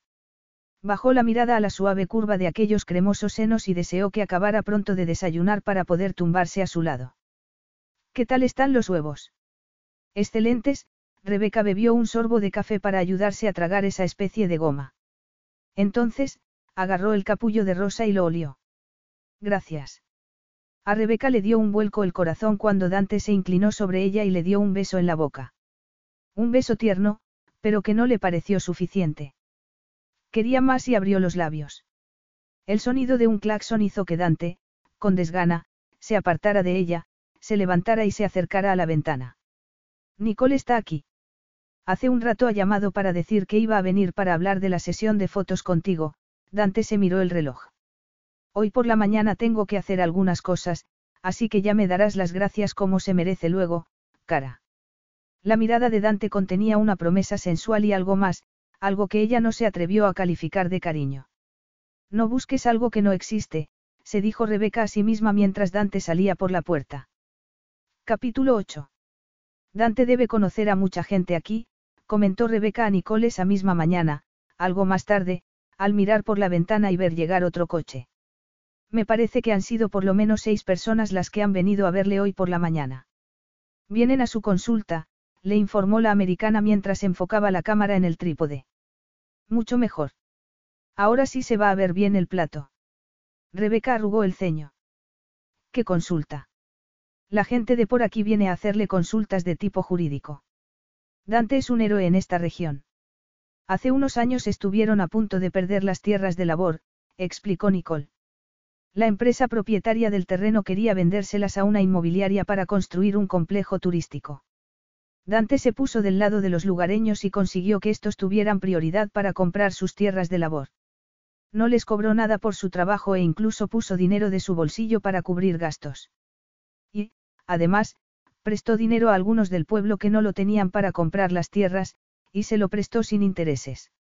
Nicole hizo una pausa, sonrió y añadió. Como es de suponer, la gente de por aquí le tiene mucho aprecio y le respeta. Los del pueblo saben que pueden acudir a él con sus problemas y que Dante hará lo que esté en su mano por ayudarlos. Y no les cobra. Nicole volvió a manipular la cámara y Rebeca continuó cortando la verdura de la ensalada para el almuerzo. Cuanto más sabía de Dante más evidente le resultaba que el supuestamente cínico y mujeriego abogado de divorcios ocultaba una personalidad muy distinta. A Dante le importaba la gente y, en el pasado, había querido a una mujer. ¿Qué le había vuelto tan cínico? Aún pensaba en él cuando Dante entró en la cocina al cabo de un rato. Um. Huele muy bien, murmuró dedicándole una sonrisa que le aceleró el pulso. Espero que, después de las fotos, comamos lo que has preparado. Has llegado justo a tiempo, le informó Rebeca. El almuerzo está casi listo. Pechuga de pollo rellena con champiñón y mozzarella. Lo único que me falta es poner un poco de cebolla en la ensalada. No, el olor a cebolla es asqueroso, murmuró Nicole que, de repente, se puso muy pálida y se dejó caer en una silla.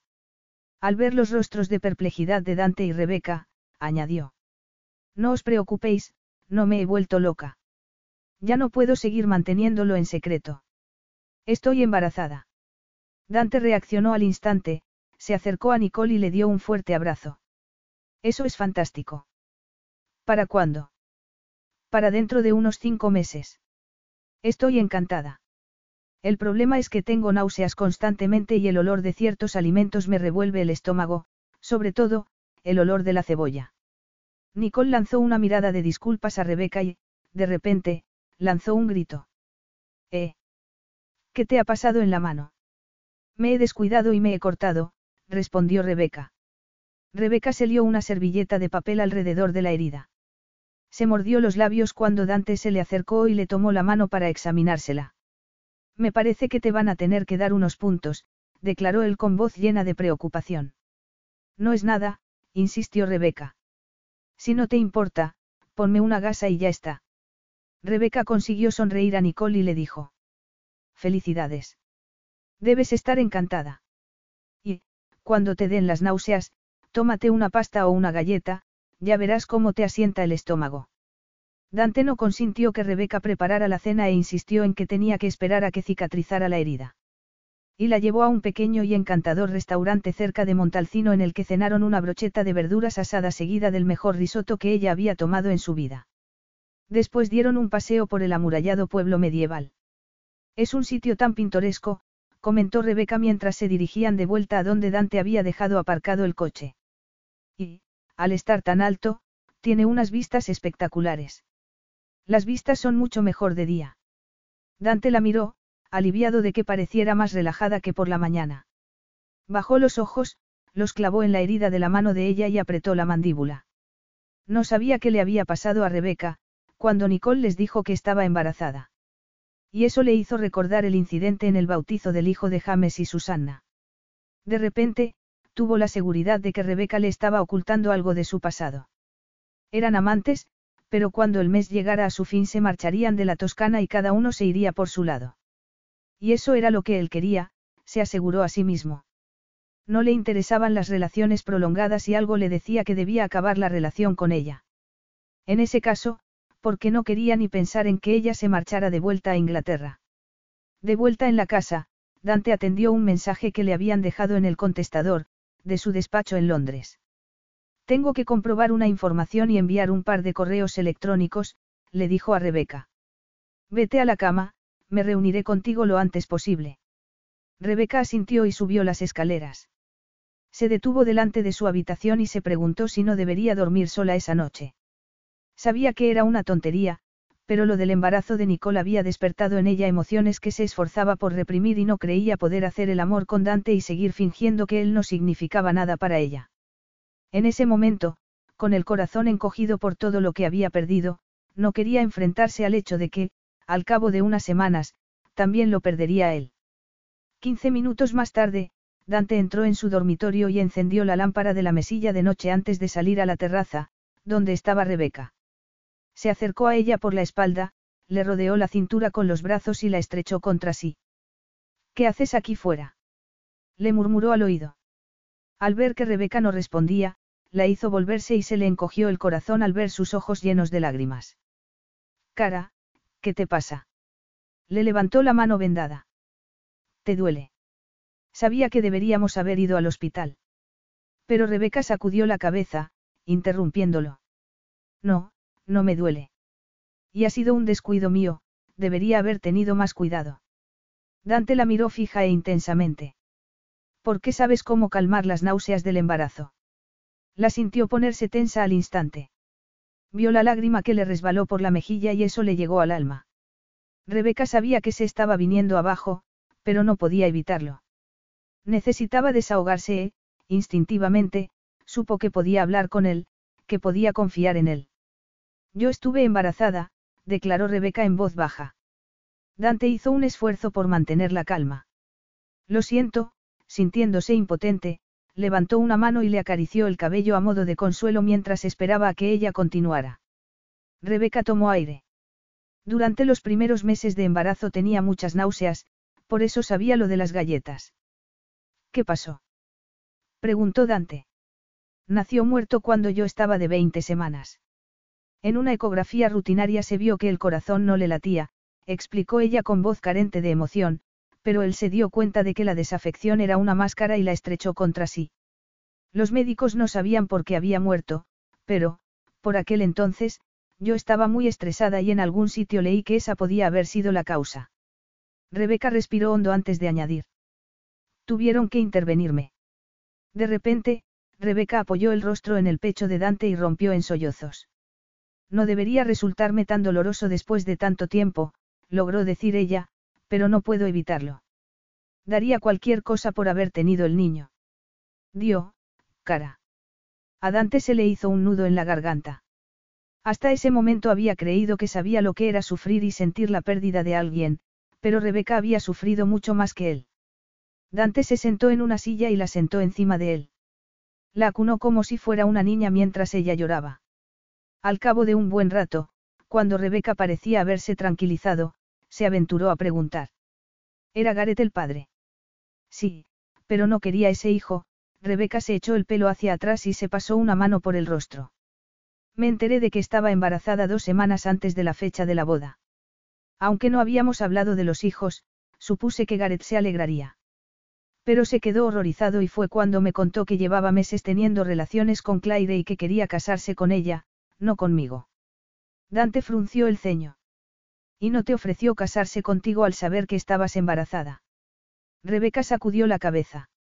Gareth no me quería y no quería tener un hijo conmigo. Acabó confesándome que le había dicho a Claire que había dejado de acostarse conmigo, lo que era verdad. Hacía tiempo que no teníamos relaciones, pero una noche, después de tomar unas copas, acabamos en la cama y fue cuando lo concebí. Rebeca suspiró antes de continuar.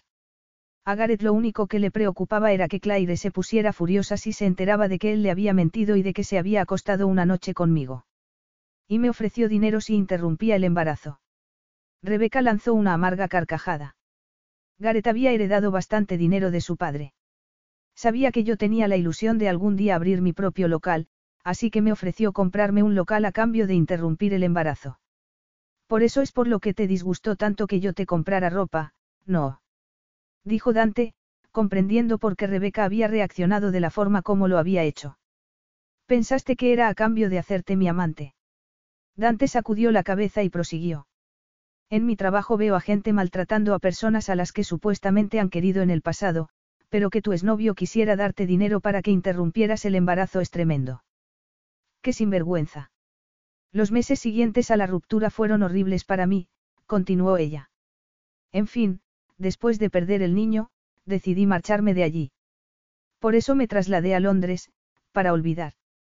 Es natural, dijo Dante con voz queda. A Rebeca le sorprendió la compasión que notó en la voz de Dante. En cuanto al hombre con el que estabas prometida, continuó Dante sacudiendo la cabeza. Lo único que puedo decir es que te mereces mucho más, que él no te merecía. Gareth y Claire están casados y tienen un niño, declaró Rebeca en tono neutro. Yo me siento como si lo hubiera perdido todo y no sé si podré volver a fiarme de un hombre lo suficiente como para tener una relación seria.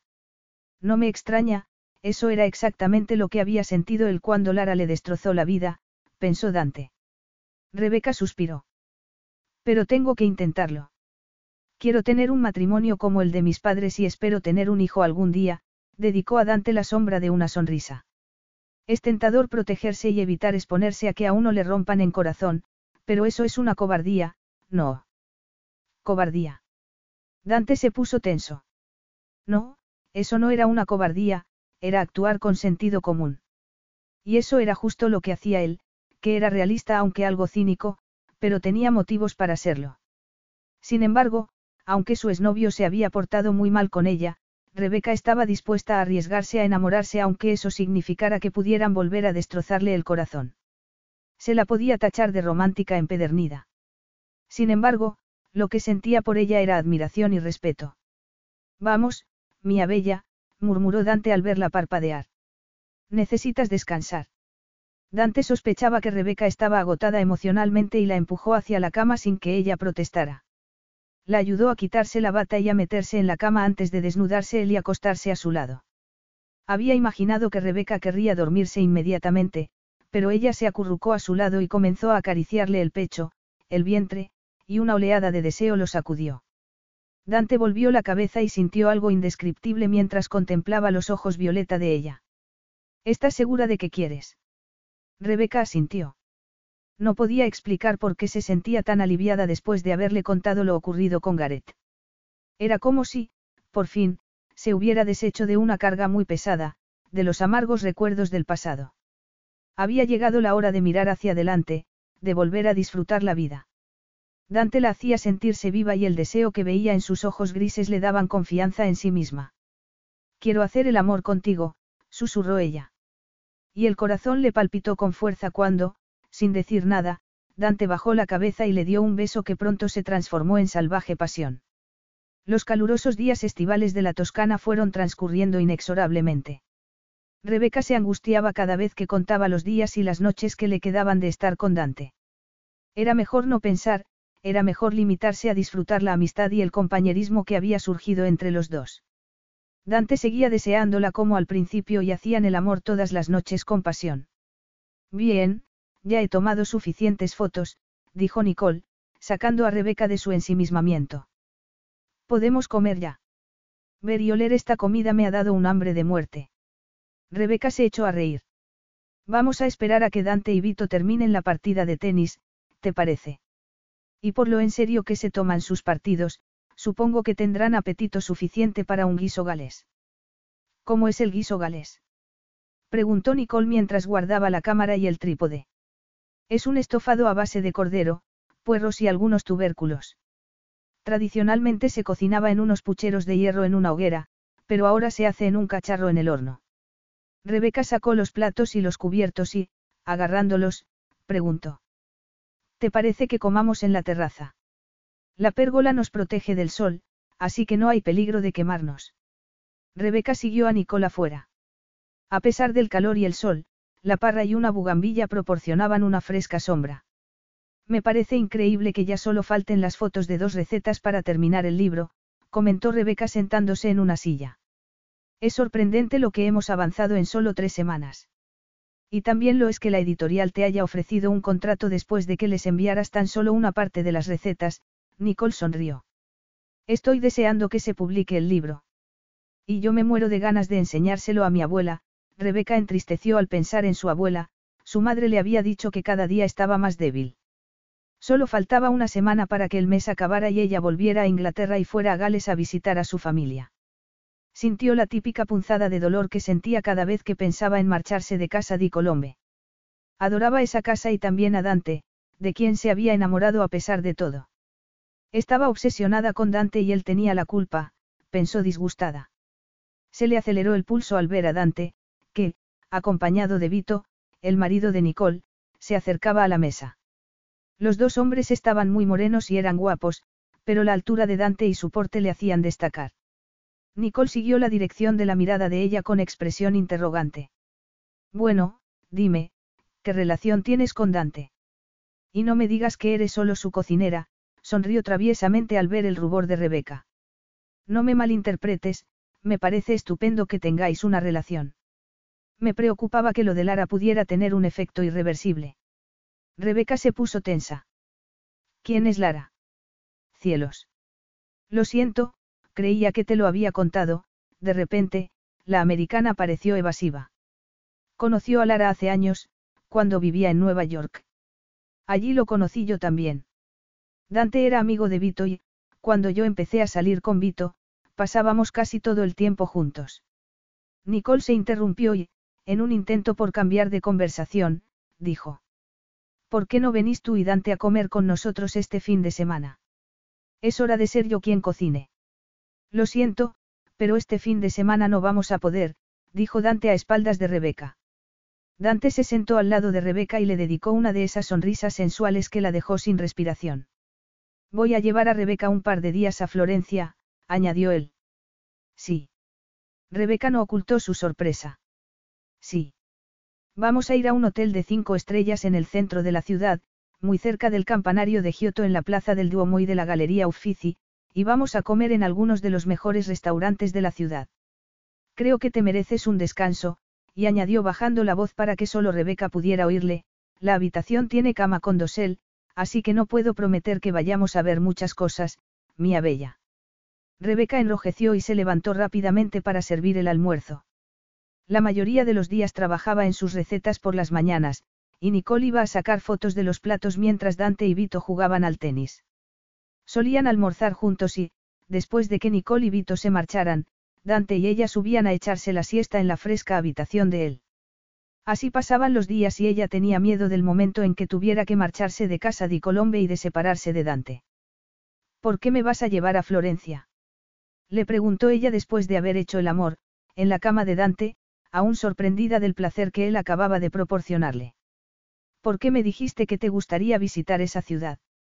Dante sabía que podía haber puesto una excusa, pero no tenía sentido. Había dejado de tratar de racionalizar por qué le gustaba tanto estar con Rebeca, y no solo en la cama. Rebeca se le había clavado en el corazón. El sexo con ella era más satisfactorio que con nadie, pero también le gustaba charlar con ella y estar a su lado. Era una mujer interesante y con sentido del humor. A veces le enfadaba, cuando ella se molestaba si le parecía que algo amenazaba su independencia. El día anterior, por ejemplo, habían discutido porque, en Montalcino, Rebeca se había negado a permitirle pagar un cántaro de barro que quería comprar. Era lo contrario a las mujeres con las que solía ir, que trataban de sacarle el mayor dinero posible. Empezaba a dudar de que su interés por ella se desvaneciera. Estaba incluso considerando la posibilidad de pedirle que volviera con él a Londres no como su cocinera, sino como su amante. Si no quería que se marchara a trabajar al restaurante de Gaspar Clavier en Santa Lucia, sabía que tenía que ofrecerle algo más que una aventura amorosa pasajera. Lo malo era que no sabía realmente lo que quería, y eso le preocupaba más de lo que se atrevía a admitir. Capítulo 9. Florencia era una ciudad maravillosa. Después de tres días de pasearse por la ciudad, Rebeca casi no podía dar crédito a la exquisita arquitectura que había visto y que la hacían la joya del Renacimiento. La última tarde que iban a pasar allí, Dante la llevó a un famoso restaurante cerca de Puente Vecchio y se sentaron a una mesa con vistas al río Arno. La luz del atardecer tiñó el cielo de rojo y confirió a la superficie del río una pátina dorada. La vista es incomparable, murmuró ella. Sí, lo es, concedió Dante. Igual que tú. Estás deslumbrante con ese vestido, cara. Rebeca se sonrojó de placer y se miró el vestido de seda color verde jade, uno de los que él le había comprado. Había decidido usar la ropa, pero había insistido en no cobrar el suelo de ese mes, a modo de compensación por lo que Dante se había gastado. El vestido es precioso, pero me parece que tiene demasiado escote, me da miedo que se me salga el pecho. La esperanza es lo último que se pierde, comentó él con voz suave y traviesa. La mirada que Dante le lanzó la hizo sonrojar aún más, y desear acabar pronto de cenar y volver a la habitación del hotel. La lujosa suite tenía bañera de hidromasaje, y no podía quitarse de la cabeza imágenes de la noche anterior, cuando hicieron el amor en la bañera. Gracias por traerme aquí, dijo ella con voz queda. Florencia es una ciudad maravillosa y jamás olvidaré este viaje. Me alegro de que lo estés pasando bien. Podríamos volver, dijo Dante en tono de no darle importancia. A veces paso una o dos semanas en la Toscana durante el otoño. Rebeca no quiso recordarle que para entonces ya no trabajaría para él. Te has quedado muy callada, comentó Dante. ¿Te pasa algo? Estoy preocupada por mi abuela, respondió ella, no con absoluta sinceridad. El día anterior había llamado a casa de sus padres y su madre le había dicho que la abuela se había caído. Afortunadamente no se había hecho mucho daño, pero su debilidad iba en aumento. Cuando nos vayamos de Italia a finales de la semana tengo intención de ir directamente a Gales a ver a mi abuela. Lo arreglaré para que el avión te lleve allí tan pronto como estemos en Inglaterra. Supongo que querrás pasar unos días con tu familia. Después de eso, ¿por qué no vuelves a Londres? Rebeca deseó poder leerle el pensamiento. Estaba pidiéndole que siguiera trabajando para él o el motivo de la invitación era otro. Si lo que quería era que continuaran su relación, debía negarse. Como mucho, Dante solo querría pasar con ella unos meses más. Y ella acabaría con el corazón destrozado. Acordamos que iba a marcharme al cabo de un mes y no ha cambiado nada. Claro que sí, respondió él, imperturbable. Estamos bien juntos, mía bella. ¿Por qué renunciar a ello? Porque, para Dante, se trataba de sexo. Mientras que, para ella. Rebeca tragó saliva cuando Dante le agarró una mano, se la llevó a la boca y se la acarició con los labios. Volvamos al hotel. Deja que te demuestre lo que podemos llegar a disfrutar, murmuró con voz ronca. Rebeca vio que no tenía sentido continuar la discusión. Y, de la mano, recorrieron las estrechas calles de Florencia de camino al hotel. La tormenta amenazaba con estallar dos días después de marcharse de Florencia y volver a casa di Colombe. Negras nubes se arremolinaban sobre las distantes colinas y el ambiente estaba cargado de electricidad. La tensión en el aire parecía hacerse eco del estado de ánimo de Dante, pensó Rebeca mientras colgaba ropa recién lavada en la cuerda con la esperanza de que se secara antes de que empezara a llover. Desde su regreso, cuando ella mencionó que Nicole le había dicho que él había vivido en Nueva York, el comportamiento de Dante había cambiado. Sabía que no debería haber insistido, pero no había podido evitar preguntarle sobre Lara. Fue alguien a quien conocí en los Estados Unidos, fue lo que Dante le había contestado. No comprendo por qué Nicole ha tenido que sacar a relucir el pasado. ¿Era tu novia? Le había preguntado ella. ¿Qué importancia tiene lo que era para mí? Ya te he dicho que eso ocurrió hace muchos años. Y tras esas palabras Dante había dado por zanjado el asunto. Y aquella noche, por primera vez desde que estaban en Toscana, Dante no le hizo el amor. Se había tumbado, de costado, alegando en tono frío que estaba cansado y que suponía que ella también lo estaba. Quizá ya se estuviera cansando de ella, pensó Rebeca tristemente entrando en la casa después de colgar la ropa. Posiblemente Dante se alegraba de que, en pocos días, volverían a Inglaterra, mientras que a ella le aterrorizaba que llegara ese momento. Se alegró cuando Dante le pidió que ordenase la habitación de su abuela. Teniendo algo en que ocuparse le evitaría recordar que pronto llegaría el sábado, el día que se marchaban de allí. Nadie había tocado los objetos personales de Perlita desde su muerte, y Dante le había pedido que vaciara los armarios y metiera la ropa en cajas con el fin de donarlas.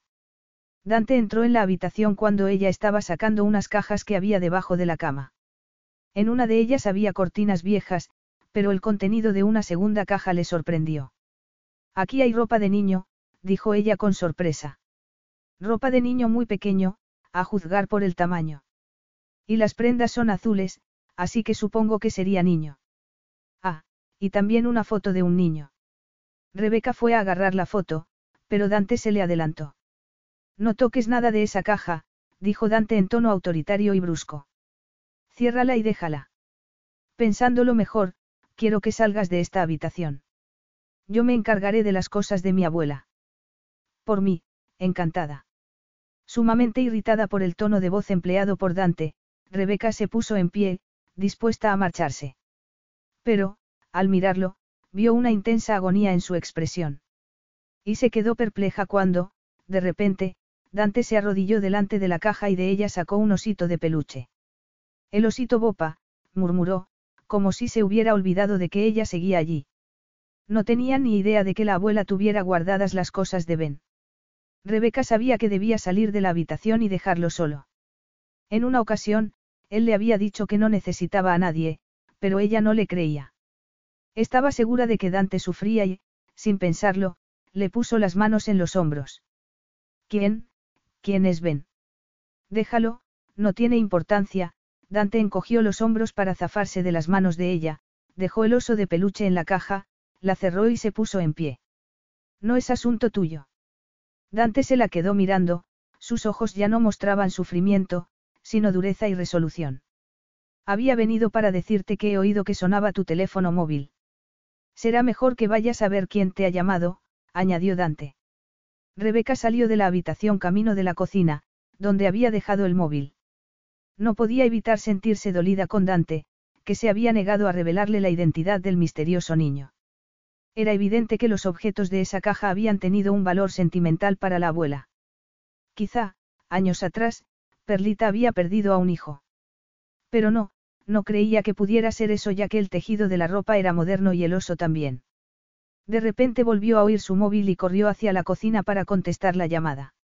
La tormenta había estallado y la lluvia golpeaba los cristales de la ventana con fuerza, casi ahogando el ruido de los truenos.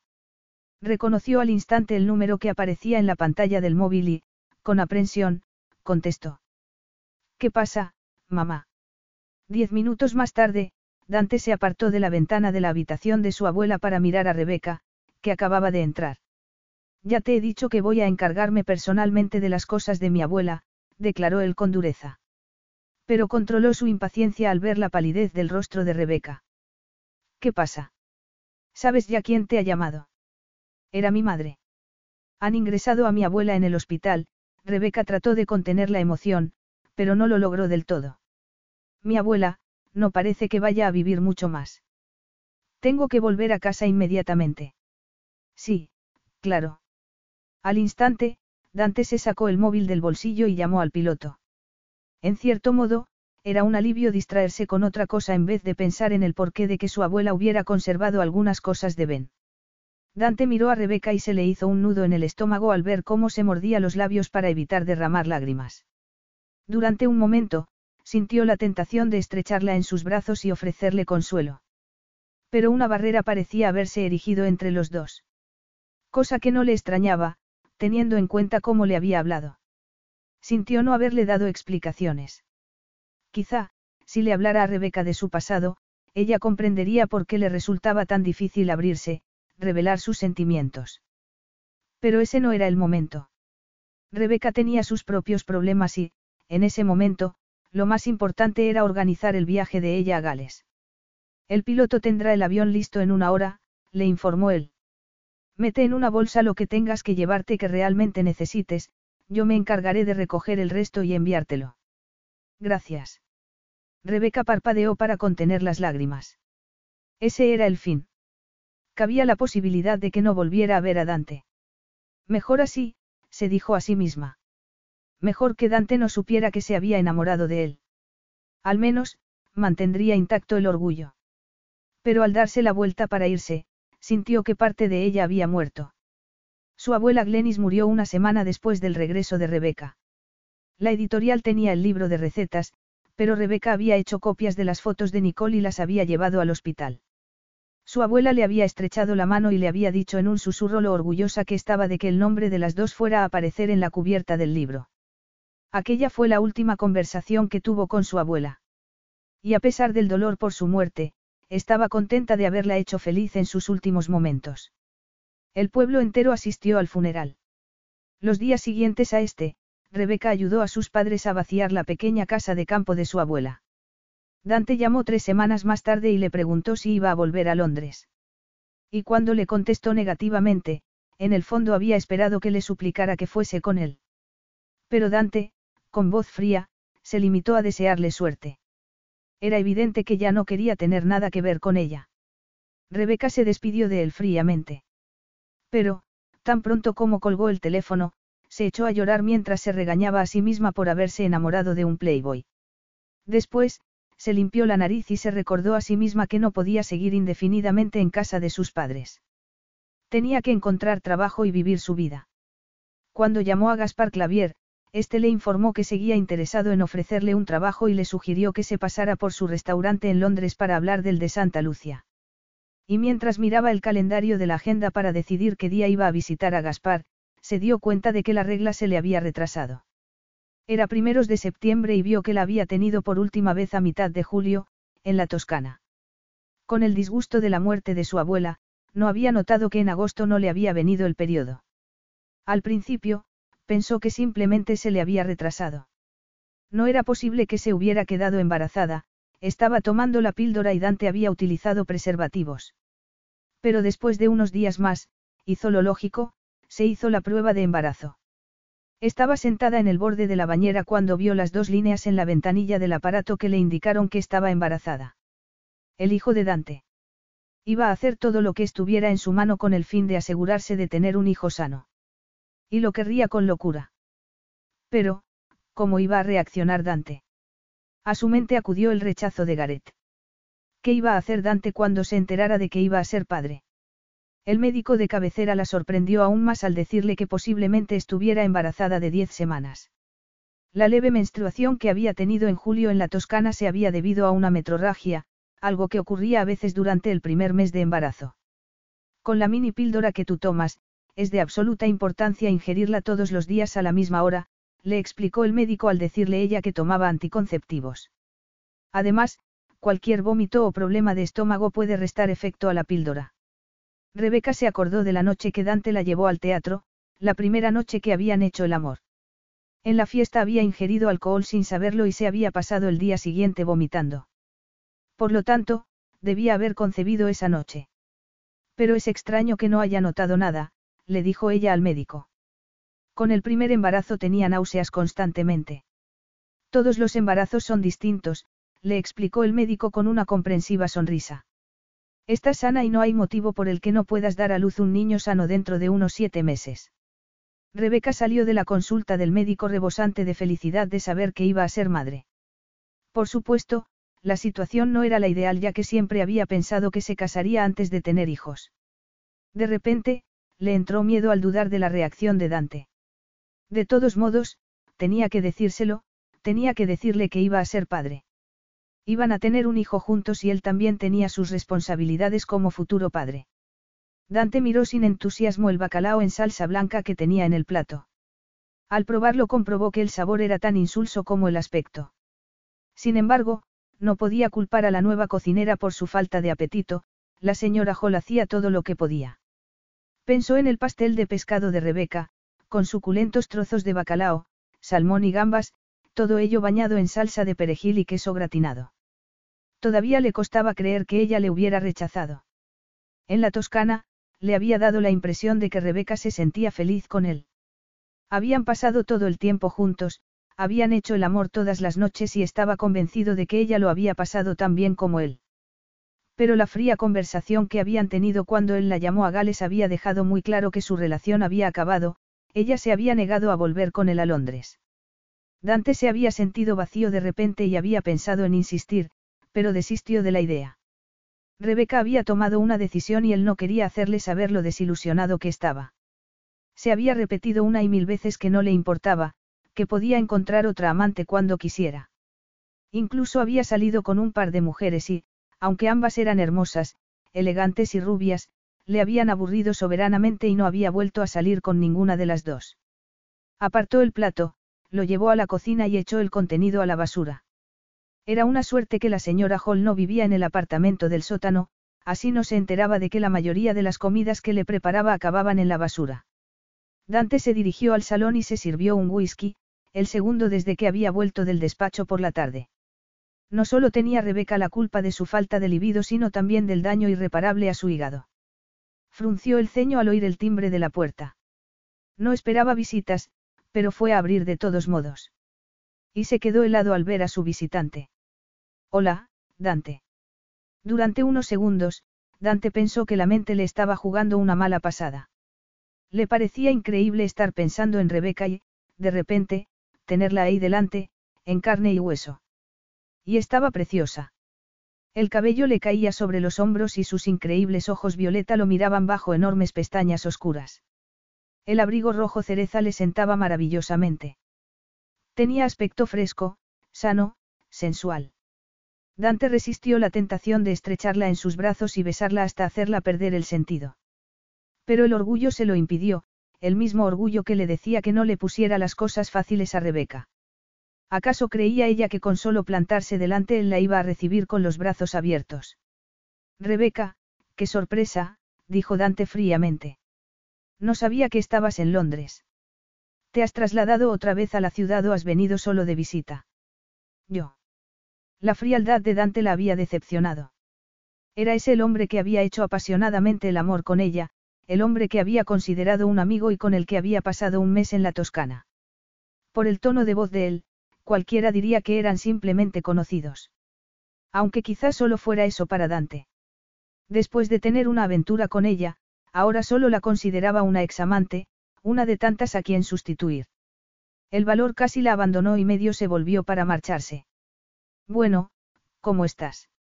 Dante abrió más la puerta y Rebeca miró hacia el interior de la casa esperando ver aparecer una rubia esbelta.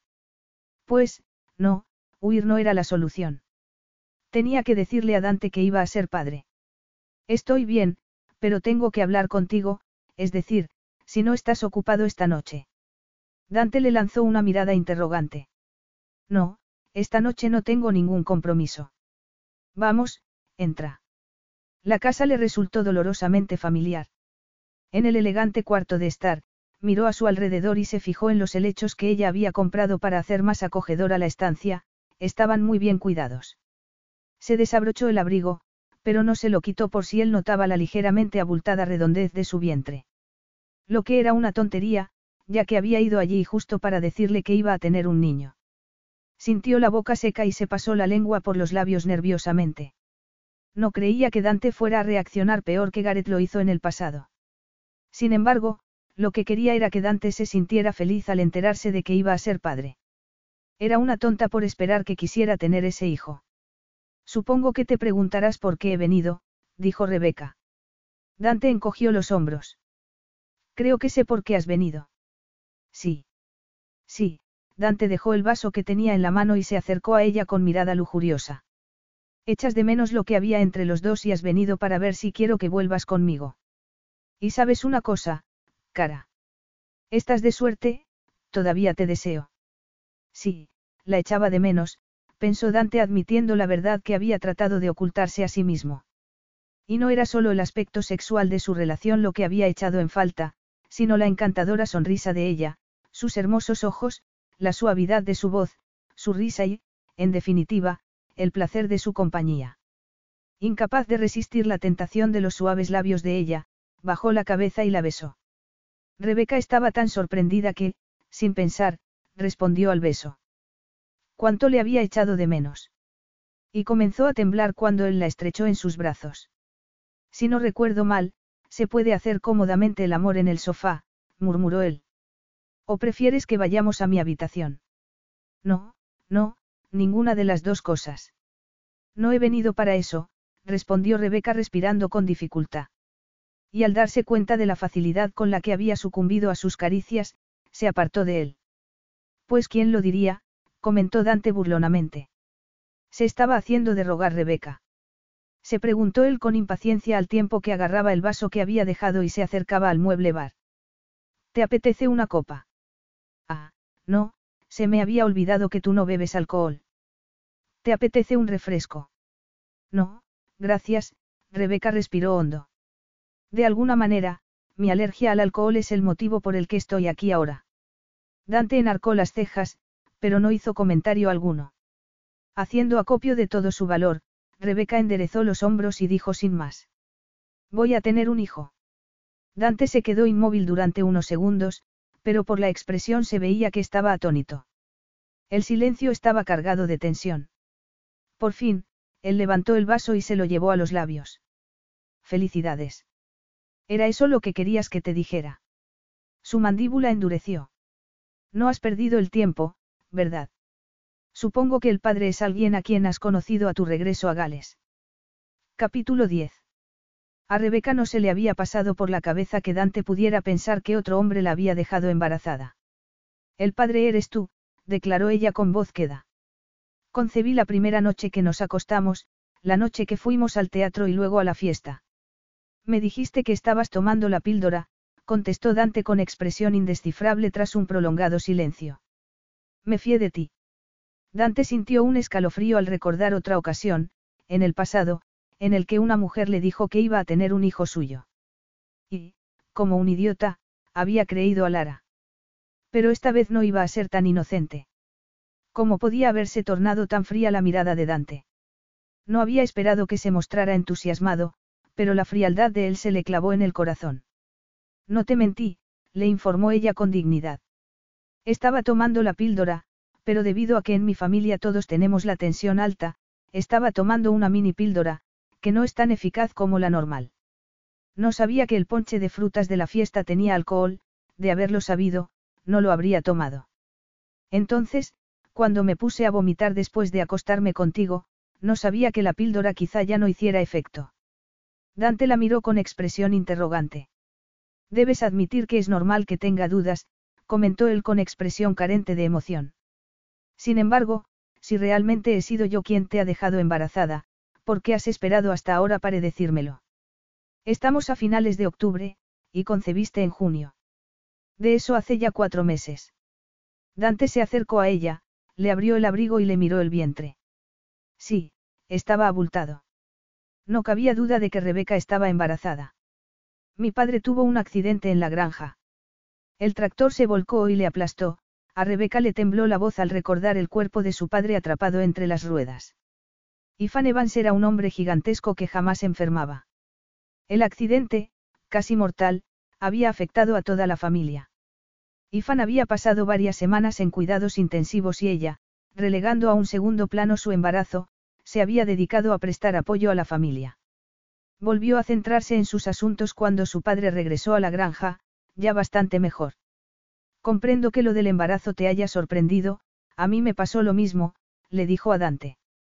Pero los dos somos adultos y tenemos que aceptar que ningún método anticonceptivo es infalible. Quiero pruebas de que yo soy el padre. Rebeca se mordió los labios. Y una vez que tengas pruebas, me vas a pedir que interrumpa el embarazo. Porque desde ahora te digo que, tanto si quieres ser el padre del hijo que voy a tener como si no, no voy a interrumpir el embarazo. No, no se me había pasado por la cabeza pedirte eso, respondió Dante. Dime, ¿Cómo te sientes tú? ¿Te apetece tener un hijo? Sí, mucho, respondió ella al instante. Aunque también estoy un poco asustada. Dante le dio la espalda y se sirvió más whisky, y se sorprendió al ver que le temblaban las manos. Él tenía la culpa de que Rebeca se encontrara en esa situación, pensó amargamente. Rebeca ya había tenido un hijo nacido muerto y este embarazo debía hacerle recordar el pasado y tenerla muy asustada. Necesitaba el apoyo de él, no su ira. Pero él no podía ofrecérselo.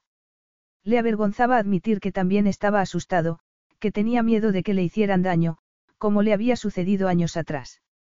Rebeca estaba al borde de la desesperación. De nuevo, un hombre la había dejado embarazada y ese hombre no parecía querer ser padre. Eres tú quien me ha dejado embarazada, no otro hombre, Rebeca posó una mano en su vientre con expresión de orgullo maternal. Dentro de cinco meses vamos a ser padres, será mejor que te hagas a la idea. Respiró hondo y añadió.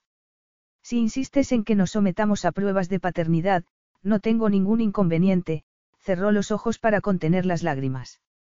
Pero me duele que hayas podido creerme capaz de engañarte de esa manera, de hacerte creer que eres tú quien me ha dejado embarazada siendo otro. No sería la primera vez que me pasa, contestó Dante secamente. Yo, no sé qué quieres decir. De repente, sin saber por qué, Rebeca pensó en la caja que había en la habitación de la abuela de Dante, la caja con objetos de un niño. Tiene que ver con Ben, ¿verdad? Supuso ella. ¿Quién es Ben? Yo creía que era mi hijo. Y por ese motivo me casé con su madre. Lo que no era del todo verdad, reconoció Dante en silencio. Estaba enamorado de Lara cuando ella le dijo que iba a ser padre y aprovechó la oportunidad para casarse con ella. A Rebeca le temblaron las piernas. ¿Qué has estado casado? No comprendo. Dante vio a Rebeca tambalearse. Había palidecido y temió que se mareara. Se quejó a sí mismo porque, en vez de ayudarla a ponerse cómoda, ni siquiera la había invitado a que se quitara el abrigo. Siéntate, dijo él. Dante frunció el ceño al ver que Rebeca no protestaba y la ayudó a quitarse el abrigo antes de empujarla suavemente hasta un sillón. Ella, obediente, se sentó, apoyó la cabeza en el respaldo y cerró los ojos. Dante aprovechó la ocasión para observarla. Por primera vez desde que le había dicho que estaba embarazada, pensó en lo que eso significaba. Era más que probable que fuera él quien la había dejado embarazada. Sintió algo en lo más profundo de su ser, pero no sabía qué era. Alargó una mano hacia ella para tocarla el vientre, pero la retiró rápidamente cuando, en ese momento, Rebeca abrió los ojos. ¿Te estás cuidando? ¿Comes bien y variado? Preguntó Dante. Como muchísimo, por eso es por lo que ya se me nota. Me temo que no voy a ser una de esas mujeres que apenas engordan durante el embarazo y poco después del parto se pueden volver a poner los vaqueros que llevaban antes cuando no estaban embarazadas. ¿Y eso qué importa? Dijo Dante, pensando que Rebeca nunca había estado tan guapa como en ese momento. Las curvas de ella le parecían increíblemente sensuales, pero había algo en ella que no podía explicar, quizá fuera ese aire de serenidad, de satisfacción, que suavizaba sus hermosos rasgos. Sí, estaba más encantadora que nunca. Bruscamente, se apartó de ella, volvió al mueble bar y se echó más whisky en el vaso. Has dicho que no comprendes. Bien, te voy a hablar de Ben. Dante se llevó el vaso a los labios, haciendo una pausa. Hace seis años, yo trabajaba en un despacho de abogados en Nueva York y tuve relaciones con una abogada que trabajaba allí también. Lara era un par de años mayor que yo. Había sido modelo de alta costura, pero había dejado la carrera de modelo por la abogacía. Así que la misteriosa Lara que Nicole había mencionado en la Toscana era una mujer hermosa e inteligente, pensó Rebeca con dolor. Pero se dio cuenta de que Dante seguía hablando y trató de prestar atención a lo que él decía. Yo sabía que estaba saliendo con otro antes de que nos conociéramos, pero me aseguró que había roto con él, Dante hizo una mueca de disgusto. Reconozco que estaba loco por ella. Era increíblemente atractiva, ambiciosa, sofisticada, la clase de mujer que me gustaba, suspiró. Aunque no estaba a favor del matrimonio, quizá por los problemas entre mis padres, cuando Lara me dijo que se había quedado embarazada, me alegré y le propuse matrimonio. Y aunque no había pensado tener un hijo, me ilusionó la idea de ser padre. Dante volvió a beber un sorbo de whisky y prosiguió. Asistí al parto y le tuve en mis brazos a los cinco minutos de nacer. Adoré a Ben desde el primer momento. Estaba loco por él y muchas veces me quedaba con él, cuidándole, porque Lara quería ascender en su profesión. Incluso le llevé solo a casa di Colombe en varias ocasiones, Lara se había quedado en Nueva York. Dante hizo una pausa. Perlita le quería tanto como yo. Pero durante una estancia en la Toscana, cuando Ben tenía dos años, Lara apareció de improviso y anunció que nuestro matrimonio se había acabado. Así, sin más. Acabó admitiendo que tenía relaciones con su exnovio desde hacía unos meses, que quería divorciarse de mí y casarse con él. Dante volvió a llevarse el vaso a los labios, el fuego líquido le bajó por la garganta.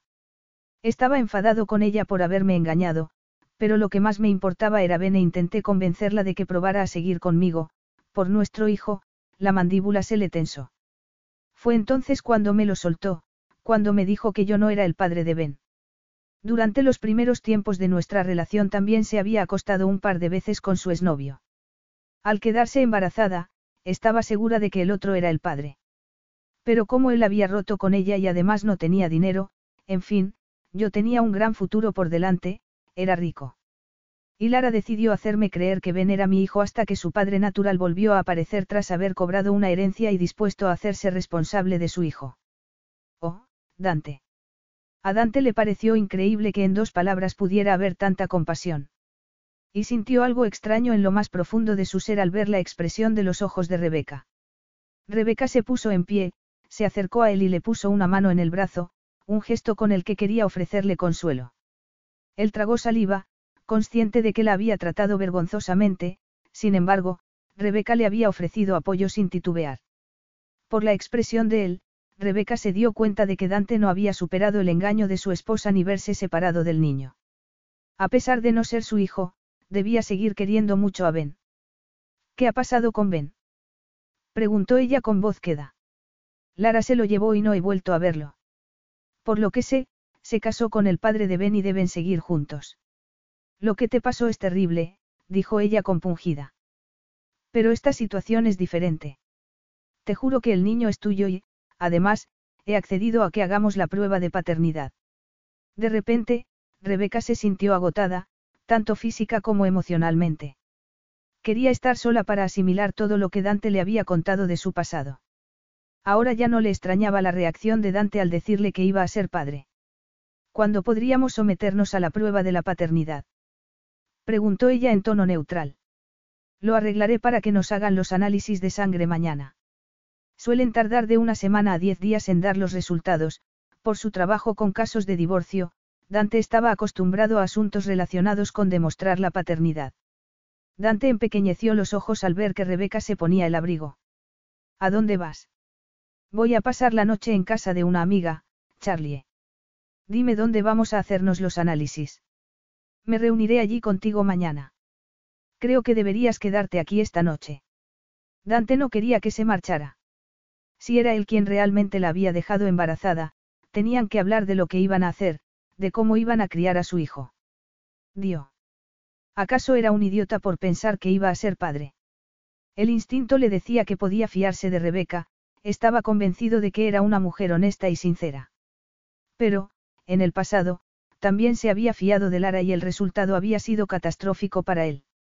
Después del divorcio, se había jurado a sí mismo nunca más volver a fiarse de una mujer. Puedes dormir en tu antigua habitación, le dijo él. Aún tienes ropa ahí. Por la mañana, Iremos a la clínica en Harley Street. No, gracias. Charlie me está esperando. Lo que sí te voy a pedir es que hagas el favor de pedirme un taxi por teléfono. No digas tonterías, Dante se dio cuenta de que no podía obligarla a pasar la noche en su casa. Yo te llevaré en el coche a casa de tu amiga. No puedes conducir, has bebido. Rebeca tenía razón, la cantidad de whisky que había ingerido le impedía sentarse al volante. Reprimió las ganas de abrazarla y decirle que la creía, que creía que iba a ser el padre de su hijo. El cerebro le decía que esperase a tener pruebas, así que ignoró el dictado del corazón. Mi chofer te llevará, dijo Dante con voz seca. Yo iré a recogerte por la mañana. Los padres de Rebeca vivían en una granja en el Parque Nacional de Snowdonia. De no haber estado sumido en sus pensamientos, Dante habría disfrutado de un paisaje de verdes valles y picos montañosos, en uno de ellos, el más alto, habían caído los primeros copos de nieve del año. Además, la tortuosa y estrecha carretera exigía toda su atención. Habían pasado solo dos días desde que Rebeca fuera a visitarle a su casa en Londres. Le parecía que de eso hacía una eternidad. Frunció el ceño al recordar la palidez de ella al recogerla al día siguiente en casa de su amiga para ir a la clínica a hacerse los análisis. Le había preocupado el aspecto de Rebeca, sobre todo, las profundas ojeras. Le había pedido que se quedara unos días en su casa, para descansar, pero Rebeca se había negado en redondo. Tengo billete de vuelta a Gales y quiero ir a casa, le había dicho Rebeca en un tono que no admitía discusión. Quiero estar con mi familia. Todos han sido maravillosos conmigo y sé que, pase lo que pase, puedo contar siempre con su cariño y con su apoyo. ¿Acaso había sido eso un reproche velado por su falta de apoyo? Desde luego, no se le podía reprochar, reconoció él.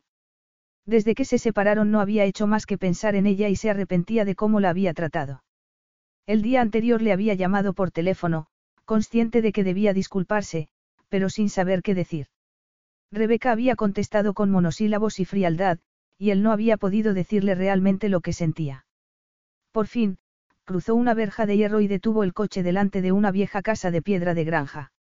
El lugar parecía desierto, a excepción de unas gallinas picoteando por el barrizal.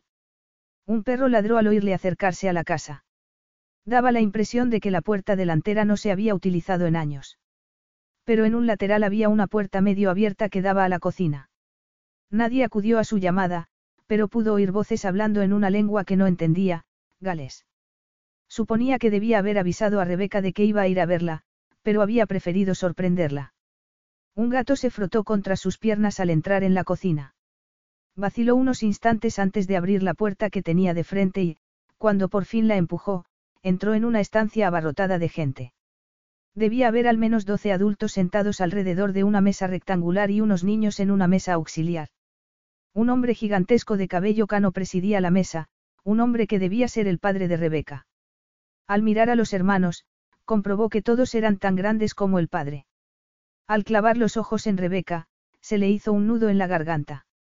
Se hizo un profundo silencio, todas las miradas dirigidas a él miradas desconfiadas de los hombres galeses y sus esposas ante un desconocido. Entonces, el padre de Rebeca hizo amago de levantarse, pero el joven que estaba a su lado se le adelantó y, poniéndose en pie, dijo. Yo me encargaré de esto, Tada. Rebeca, que lo miraba como si estuviera viendo un monstruo, también se levantó de la silla. Y, de repente, Dante sintió una intensa emoción al ver el redondeado vientre de ella. Él había dejado embarazada a Rebeca e iba a ser padre. Miró a su alrededor y dejó de importarle que le considerasen un intruso. Rebeca iba a darle un hijo y estaba decidido a convencerla de que quería ser padre. Capítulo 11. Siéntate, Beca, le ordenó su hermano. Pero ella, lanzándole una penetrante mirada de advertencia, dijo. O ven, soy yo quien se va a encargar de este asunto, es mi problema, entonces, se volvió a Dante y le preguntó, ¿qué haces aquí? Dante hizo un esfuerzo por controlar la irritación que la frialdad de ella le había causado y respondió. Tenemos que hablar. Una de las mujeres sentadas a la mesa se levantó. La madre de Rebeca era bajita y regordeta, de cabello negro con hebras plateadas y una mirada violeta penetrante. Usted debe ser el señor Jarrell. Yo soy Rowena Evans. Mi marido, Ifan, la mujer señaló al gigante que presidía la mesa. Y estos son mis hijos, sus mujeres y sus hijos. La mujer lo miró de arriba abajo y añadió. Rebeca le acompañará al cuarto de estar, allí podrán hablar sin que nadie les moleste. Rebeca sabía que era inútil discutir con su madre, así que la obedeció y salió seguida de Dante. Esa era la segunda sorpresa que recibía ese día, pero no la peor, pensó recordando su cita en el hospital aquella mañana. Entró en el cuarto de estar, se hizo a un lado para ceder el paso a Dante y luego cerró la puerta. Dante llevaba un jersey color crema y unos pantalones vaqueros usados. Su aspecto mediterráneo parecía aún más exótico ahí, en Gales. Sin duda atraería la atención de todo el pueblo. Pero no era probable que Dante se paseara por Roslaenau, que contaba con una población de 400 personas, una oficina de correos y el bar. ¿A qué has venido? Le preguntó ella después de ofrecerle asiento y de que él rechazara la invitación. Es que te han dado ya los resultados de las pruebas. No se supone que van a tardar una semana por lo menos. No, no tengo los resultados, Dante titubeó. Pero no necesito los resultados de las pruebas para saber que soy el padre. Rebeca lo miró sin comprender. ¿Qué quieres decir? Quiero decir que te creo, cara. Sé que he sido yo quien te ha dejado embarazada, que voy a ser padre. Rebeca se mordió los labios, sorprendida por la emoción que había acompañado a las palabras de él. Hablaba como si quisiera realmente ser el padre del hijo que ella iba a tener. Rebeca tragó saliva. Quizá, aunque Dante no la quisiera a ella, sí querría a su hijo. Va a ser niño, le informó ella con voz ronca. Durante la ecografía que me han hecho, me preguntaron si quería saber qué iba a ser y dije que sí. Al principio no había pensado en averiguarlo, pero decidió lo contrario cuando la prueba reveló un posible problema. Iba a tener un hijo. Dante apenas podía contener la felicidad que sentía. Si me hubieras dicho qué día te iban a hacer la ecografía habría venido para ir contigo, declaró él con voz seca, incapaz de ocultar la desilusión que sentía por no haber estado con ella durante la prueba. No imaginé que quisieras acompañarme, Rebeca volvió a morderse los labios. Además, no tienes ninguna obligación conmigo. Me las arreglaré perfectamente si decides que no quieres saber nada del niño. Nacerá en el seno de una gran familia, una familia que le dará todo el cariño que necesite, le recorrió un escalofrío y rezó porque su hijo naciera sano. Mis padres le querrán, tendrá primos con los que jugar y yo tengo siete hermanos, así que habrá hombres adultos en su vida. En otras palabras, a él no le necesitaba, pensó Dante. Él iba a ser el padre del hijo de Rebeca y ella no consideraba necesario que formara parte de su vida. Las palabras de ella se le habían clavado como un puñal en el pecho. No, no podía permitir vivir separado de su hijo. Su hijo le pertenecía, igual que la madre. No estoy dispuesto a darme media vuelta y a permitir que tu familia se encargue de la crianza de mi hijo, por muy buenas intenciones que tengan. Quiero a mi hijo y haré lo que sea necesario porque se respeten mis derechos como padre. Dante lanzó un suspiro y continuó.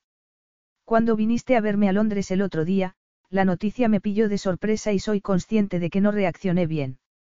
Lo siento. No debería haber dudado de tus palabras, estoy convencido de que yo soy quien te ha dejado embarazada y quiero asumir la responsabilidad de mi futuro hijo y hacerme cargo de ti también. Dante respiró hondo, consciente de los erráticos latidos de su corazón. Llevaba dos noches en las que apenas había pegado ojo pensando en lo que debía hacer. Al final, había llegado a la única conclusión posible. Rebeca, quiero que te cases conmigo. Ojalá la quisiera de verdad, pensó Rebeca tristemente. Pero no era tan inocente como para no saber por qué, de repente, a Dante se le había ocurrido la idea de proponerle el matrimonio. La única razón por la que quieres casarte conmigo es por las implicaciones legales en lo que a nuestro hijo se refiere. Sabes que, si nos casáramos, tendrías los mismos derechos que yo respecto al niño, declaró ella secamente. Dante no lo negó, y el sonrojo de sus mejillas le indicó que había acertado en su suposición. Se le llenaron los ojos de lágrimas mientras contemplaba el fuego de la chimenea. Si quisieras ejercer de padre, sé que tendríamos que llegar a un acuerdo en lo que a su crianza se refiere. Pero, de momento, no puedo pensar en esas cosas. Ay, hay algo que debes saber. Rebeca se abrazó a sí misma, como para darse valor, y añadió. La ecografía ha revelado que hay un problema con el corazón del feto. Dante sintió como si le echaran un jarro de agua fría. ¿Qué clase de problema? No lo sé exactamente, sé que tiene que ver con una válvula del corazón. El médico del hospital local ha iniciado el procedimiento para que me hagan una prueba en un hospital mejor equipado en Cardiff, pero tendré que esperar hasta mediados de la semana que viene por lo menos. De repente, Rebeca cedió a la tensión y al miedo. Dios mío, Dante, estoy muy asustada. A Dante se le hizo un nudo en el estómago. Sabía que Rebeca estaba pensando en el niño que le había nacido muerto. Entonces, se acercó a ella y, al estrecharla en sus brazos, la sintió temblar. Acabo de enterarme esta misma mañana. Todavía no se lo he dicho a mi familia. Mis padres lo han pasado muy mal con lo del accidente de mi padre y no quería darles más disgustos. Rebeca miró a Dante al verle sacar el móvil del bolsillo. ¿Qué haces? Tengo un amigo cardiólogo en Londres. Voy a llamarlo para pedir una cita urgente con él. Cuanto antes sepamos cuál es el problema, más probabilidades habrá de solucionarlo, ¿no te parece? Sí, pero hoy ya es viernes, así que no podrá vernos hasta el lunes. Solo dos días hasta el lunes, se recordó Rebeca a sí misma. Pero la idea de esperar todo el fin de semana le pareció insoportable. James te va a ver tan pronto como lleguemos a Londres, Dante empleó un tono de voz suave, conmovido por las lágrimas de ella. Intenta no perder la calma. Yo me encargaré de todo, cara. Dante cumplió su palabra. Fueron a Manchester, al aeropuerto, donde les estaba esperando el avión privado de él y en pocas horas llegaron a Londres. Al día siguiente, sábado, tenían una cita en el hospital con James Burton, el cardiólogo amigo de Dante. Era extraño encontrarse en su antiguo apartamento, en el sótano de la casa de Dante, pensó Rebeca al acostarse. Y había sido igualmente extraño que Dante hubiera preparado la cena. De hecho, la tortilla de hierbas aromáticas le había sabido de maravilla. Después, habían visto la televisión un rato. Sorprendentemente, se habían encontrado a gusto el uno con el otro. Preocupada por los problemas de embarazo, Rebeca apenas pegó ojo aquella noche. Y, a la mañana siguiente, tumbada en la camilla del hospital para la ecografía, estaba tensa y pálida. James Burton la trató con suma amabilidad durante la prueba, pero ella no lograba controlar el miedo. Hay problemas, ¿verdad? Comentó ella presa del pánico al ver que el médico, muy concentrado en su trabajo, no decía nada. Sí, eso me temo, contestó James con voz suave. Aterrorizada, Rebeca agarró la mano de Dante y él le dio un apretón cariñoso. ¿Cuál es el problema? preguntó Dante. El corazón. Se trata de una deficiencia del septum que resulta en una libre comunicación entre el lado derecho e izquierdo de las aurículas, la condición se demoniza, comunicación interauricular. Tiene tratamiento, pero a los pocos meses de nacer, lo más probable es que haya que operar al bebé, el cardiólogo hizo una pausa. Quizá incluso al poco de que nazca, eso dependerá de cómo esté. Rebeca tragó saliva. Podría, podría morir. Mi equipo y yo haremos todo lo posible para que eso no ocurra, contestó James con expresión seria, pero comprensiva. Mentiría si dijera que no hay riesgos. Entonces, al ver la extrema palidez de Rebeca, lanzó una mirada a Dante y añadió. Mientras Rebeca se viste, ¿por qué no vienes conmigo a mi despacho? Ahí te daré toda la información que pueda darte de momento. Dante se sentía vacío. Moviéndose como un autómata, se sentó en un sillón en el despacho de James y se cubrió el rostro con las manos. El dolor que sentía era agonizante. Bebió de un trago el coñac que James le había dado y trató de asimilar la información que el médico le proporcionó respecto al problema del feto para poder explicárselo a Rebeca después. Por fin, se puso en pie. Me voy a buscar a Rebeca. Me necesita. Tranquilízate, amigo, James le puso una mano en el hombro y le acompañó hasta una puerta de cristal que daba a un pequeño jardín privado. Vas a tener que ser fuerte para poder apoyarla. Rebeca todavía tenía la llave de la casa de Dante, así que la introdujo en la cerradura y entró. Dante no estaba en casa, pero tampoco había esperado que estuviera. Después de la ecografía, tras cambiarse de ropa, había ido a buscarle, pero no le había encontrado.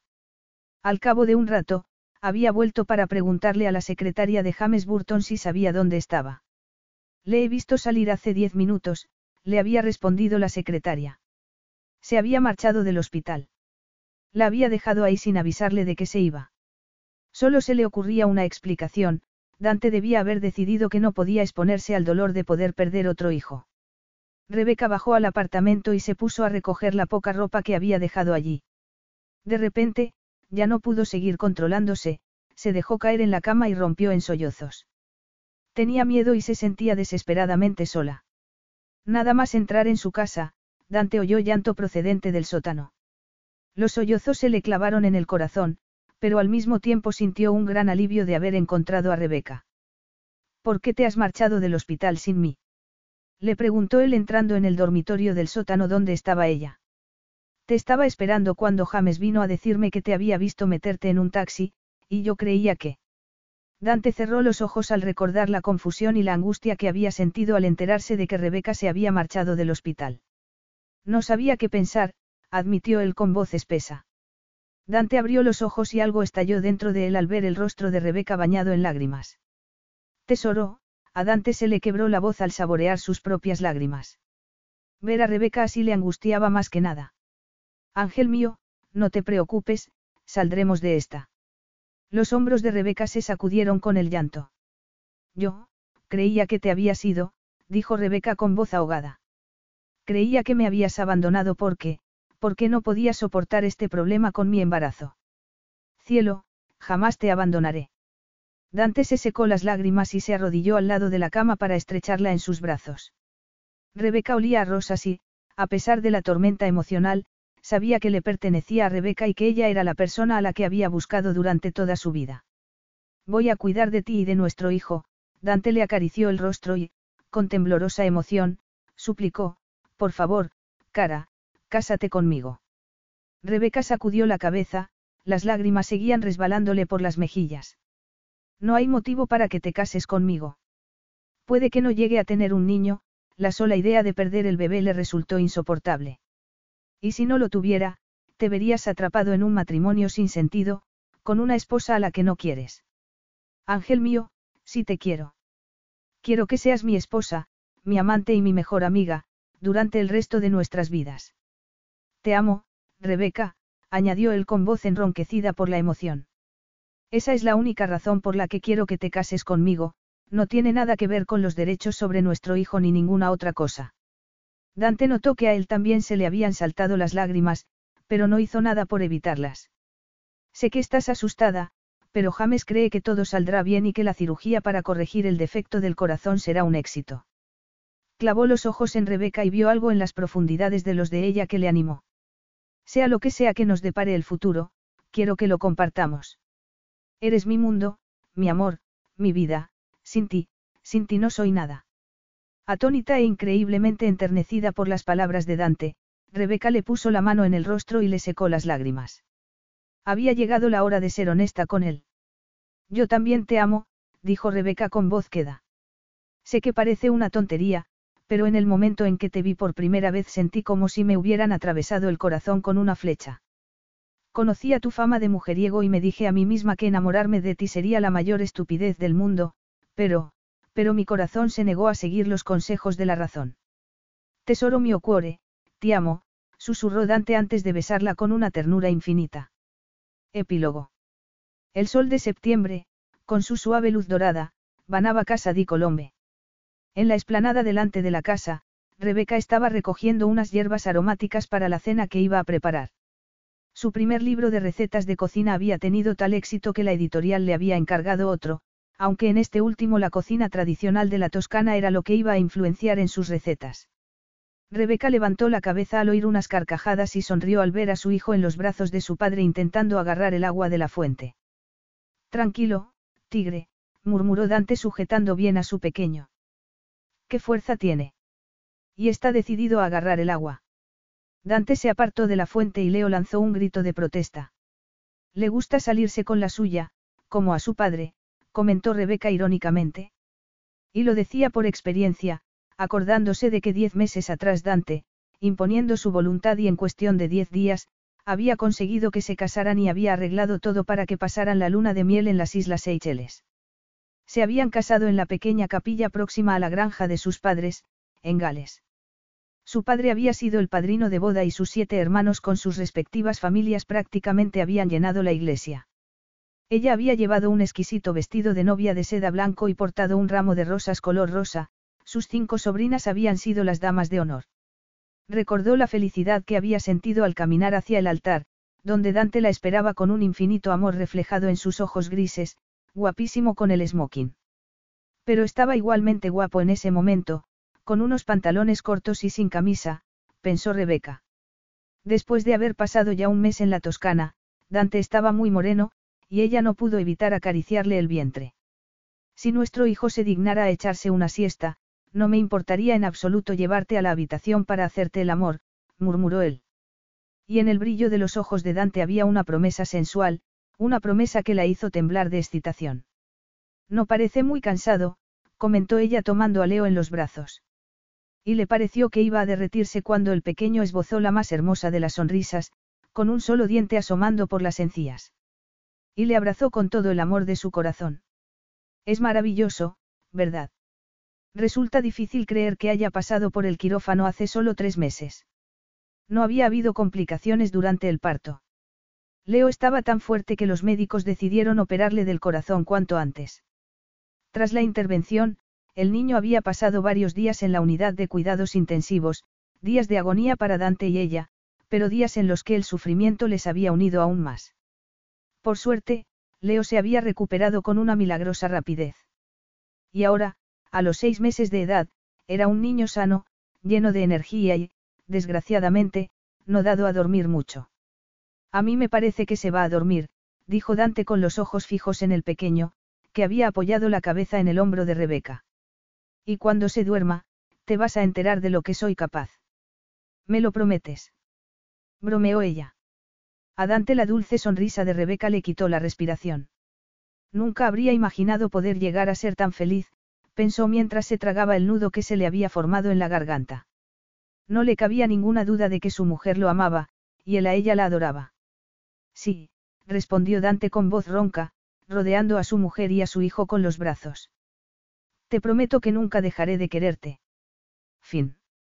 BetMGM has an unreal deal for sports fans in Virginia. Turn $5 into $150 instantly when you place your first wager at BetMGM. Simply download the BetMGM app and sign up using code Champion150. Then, place a $5 wager on any sport. You'll receive $150 in bonus bets, regardless of your wager's outcome. And if you think the fun stops there, the King of Sportsbooks has plenty of surprises in store. Check out daily promotions, same game parlays, bets, and so much more. Download the app in Virginia today and get $150 in bonus bets instantly from your first wager only at BetMGM. BetMGM and GameSense remind you to play responsibly. See BetMGM.com for terms. 21 plus only, Virginia only. New customer offer, subject to eligibility requirements. Rewards are non withdrawable bonus bets that expire in seven days. Please gamble responsibly. Gambling problem? Call 1 800 Gambler. Promotional offer not available in Washington, D.C.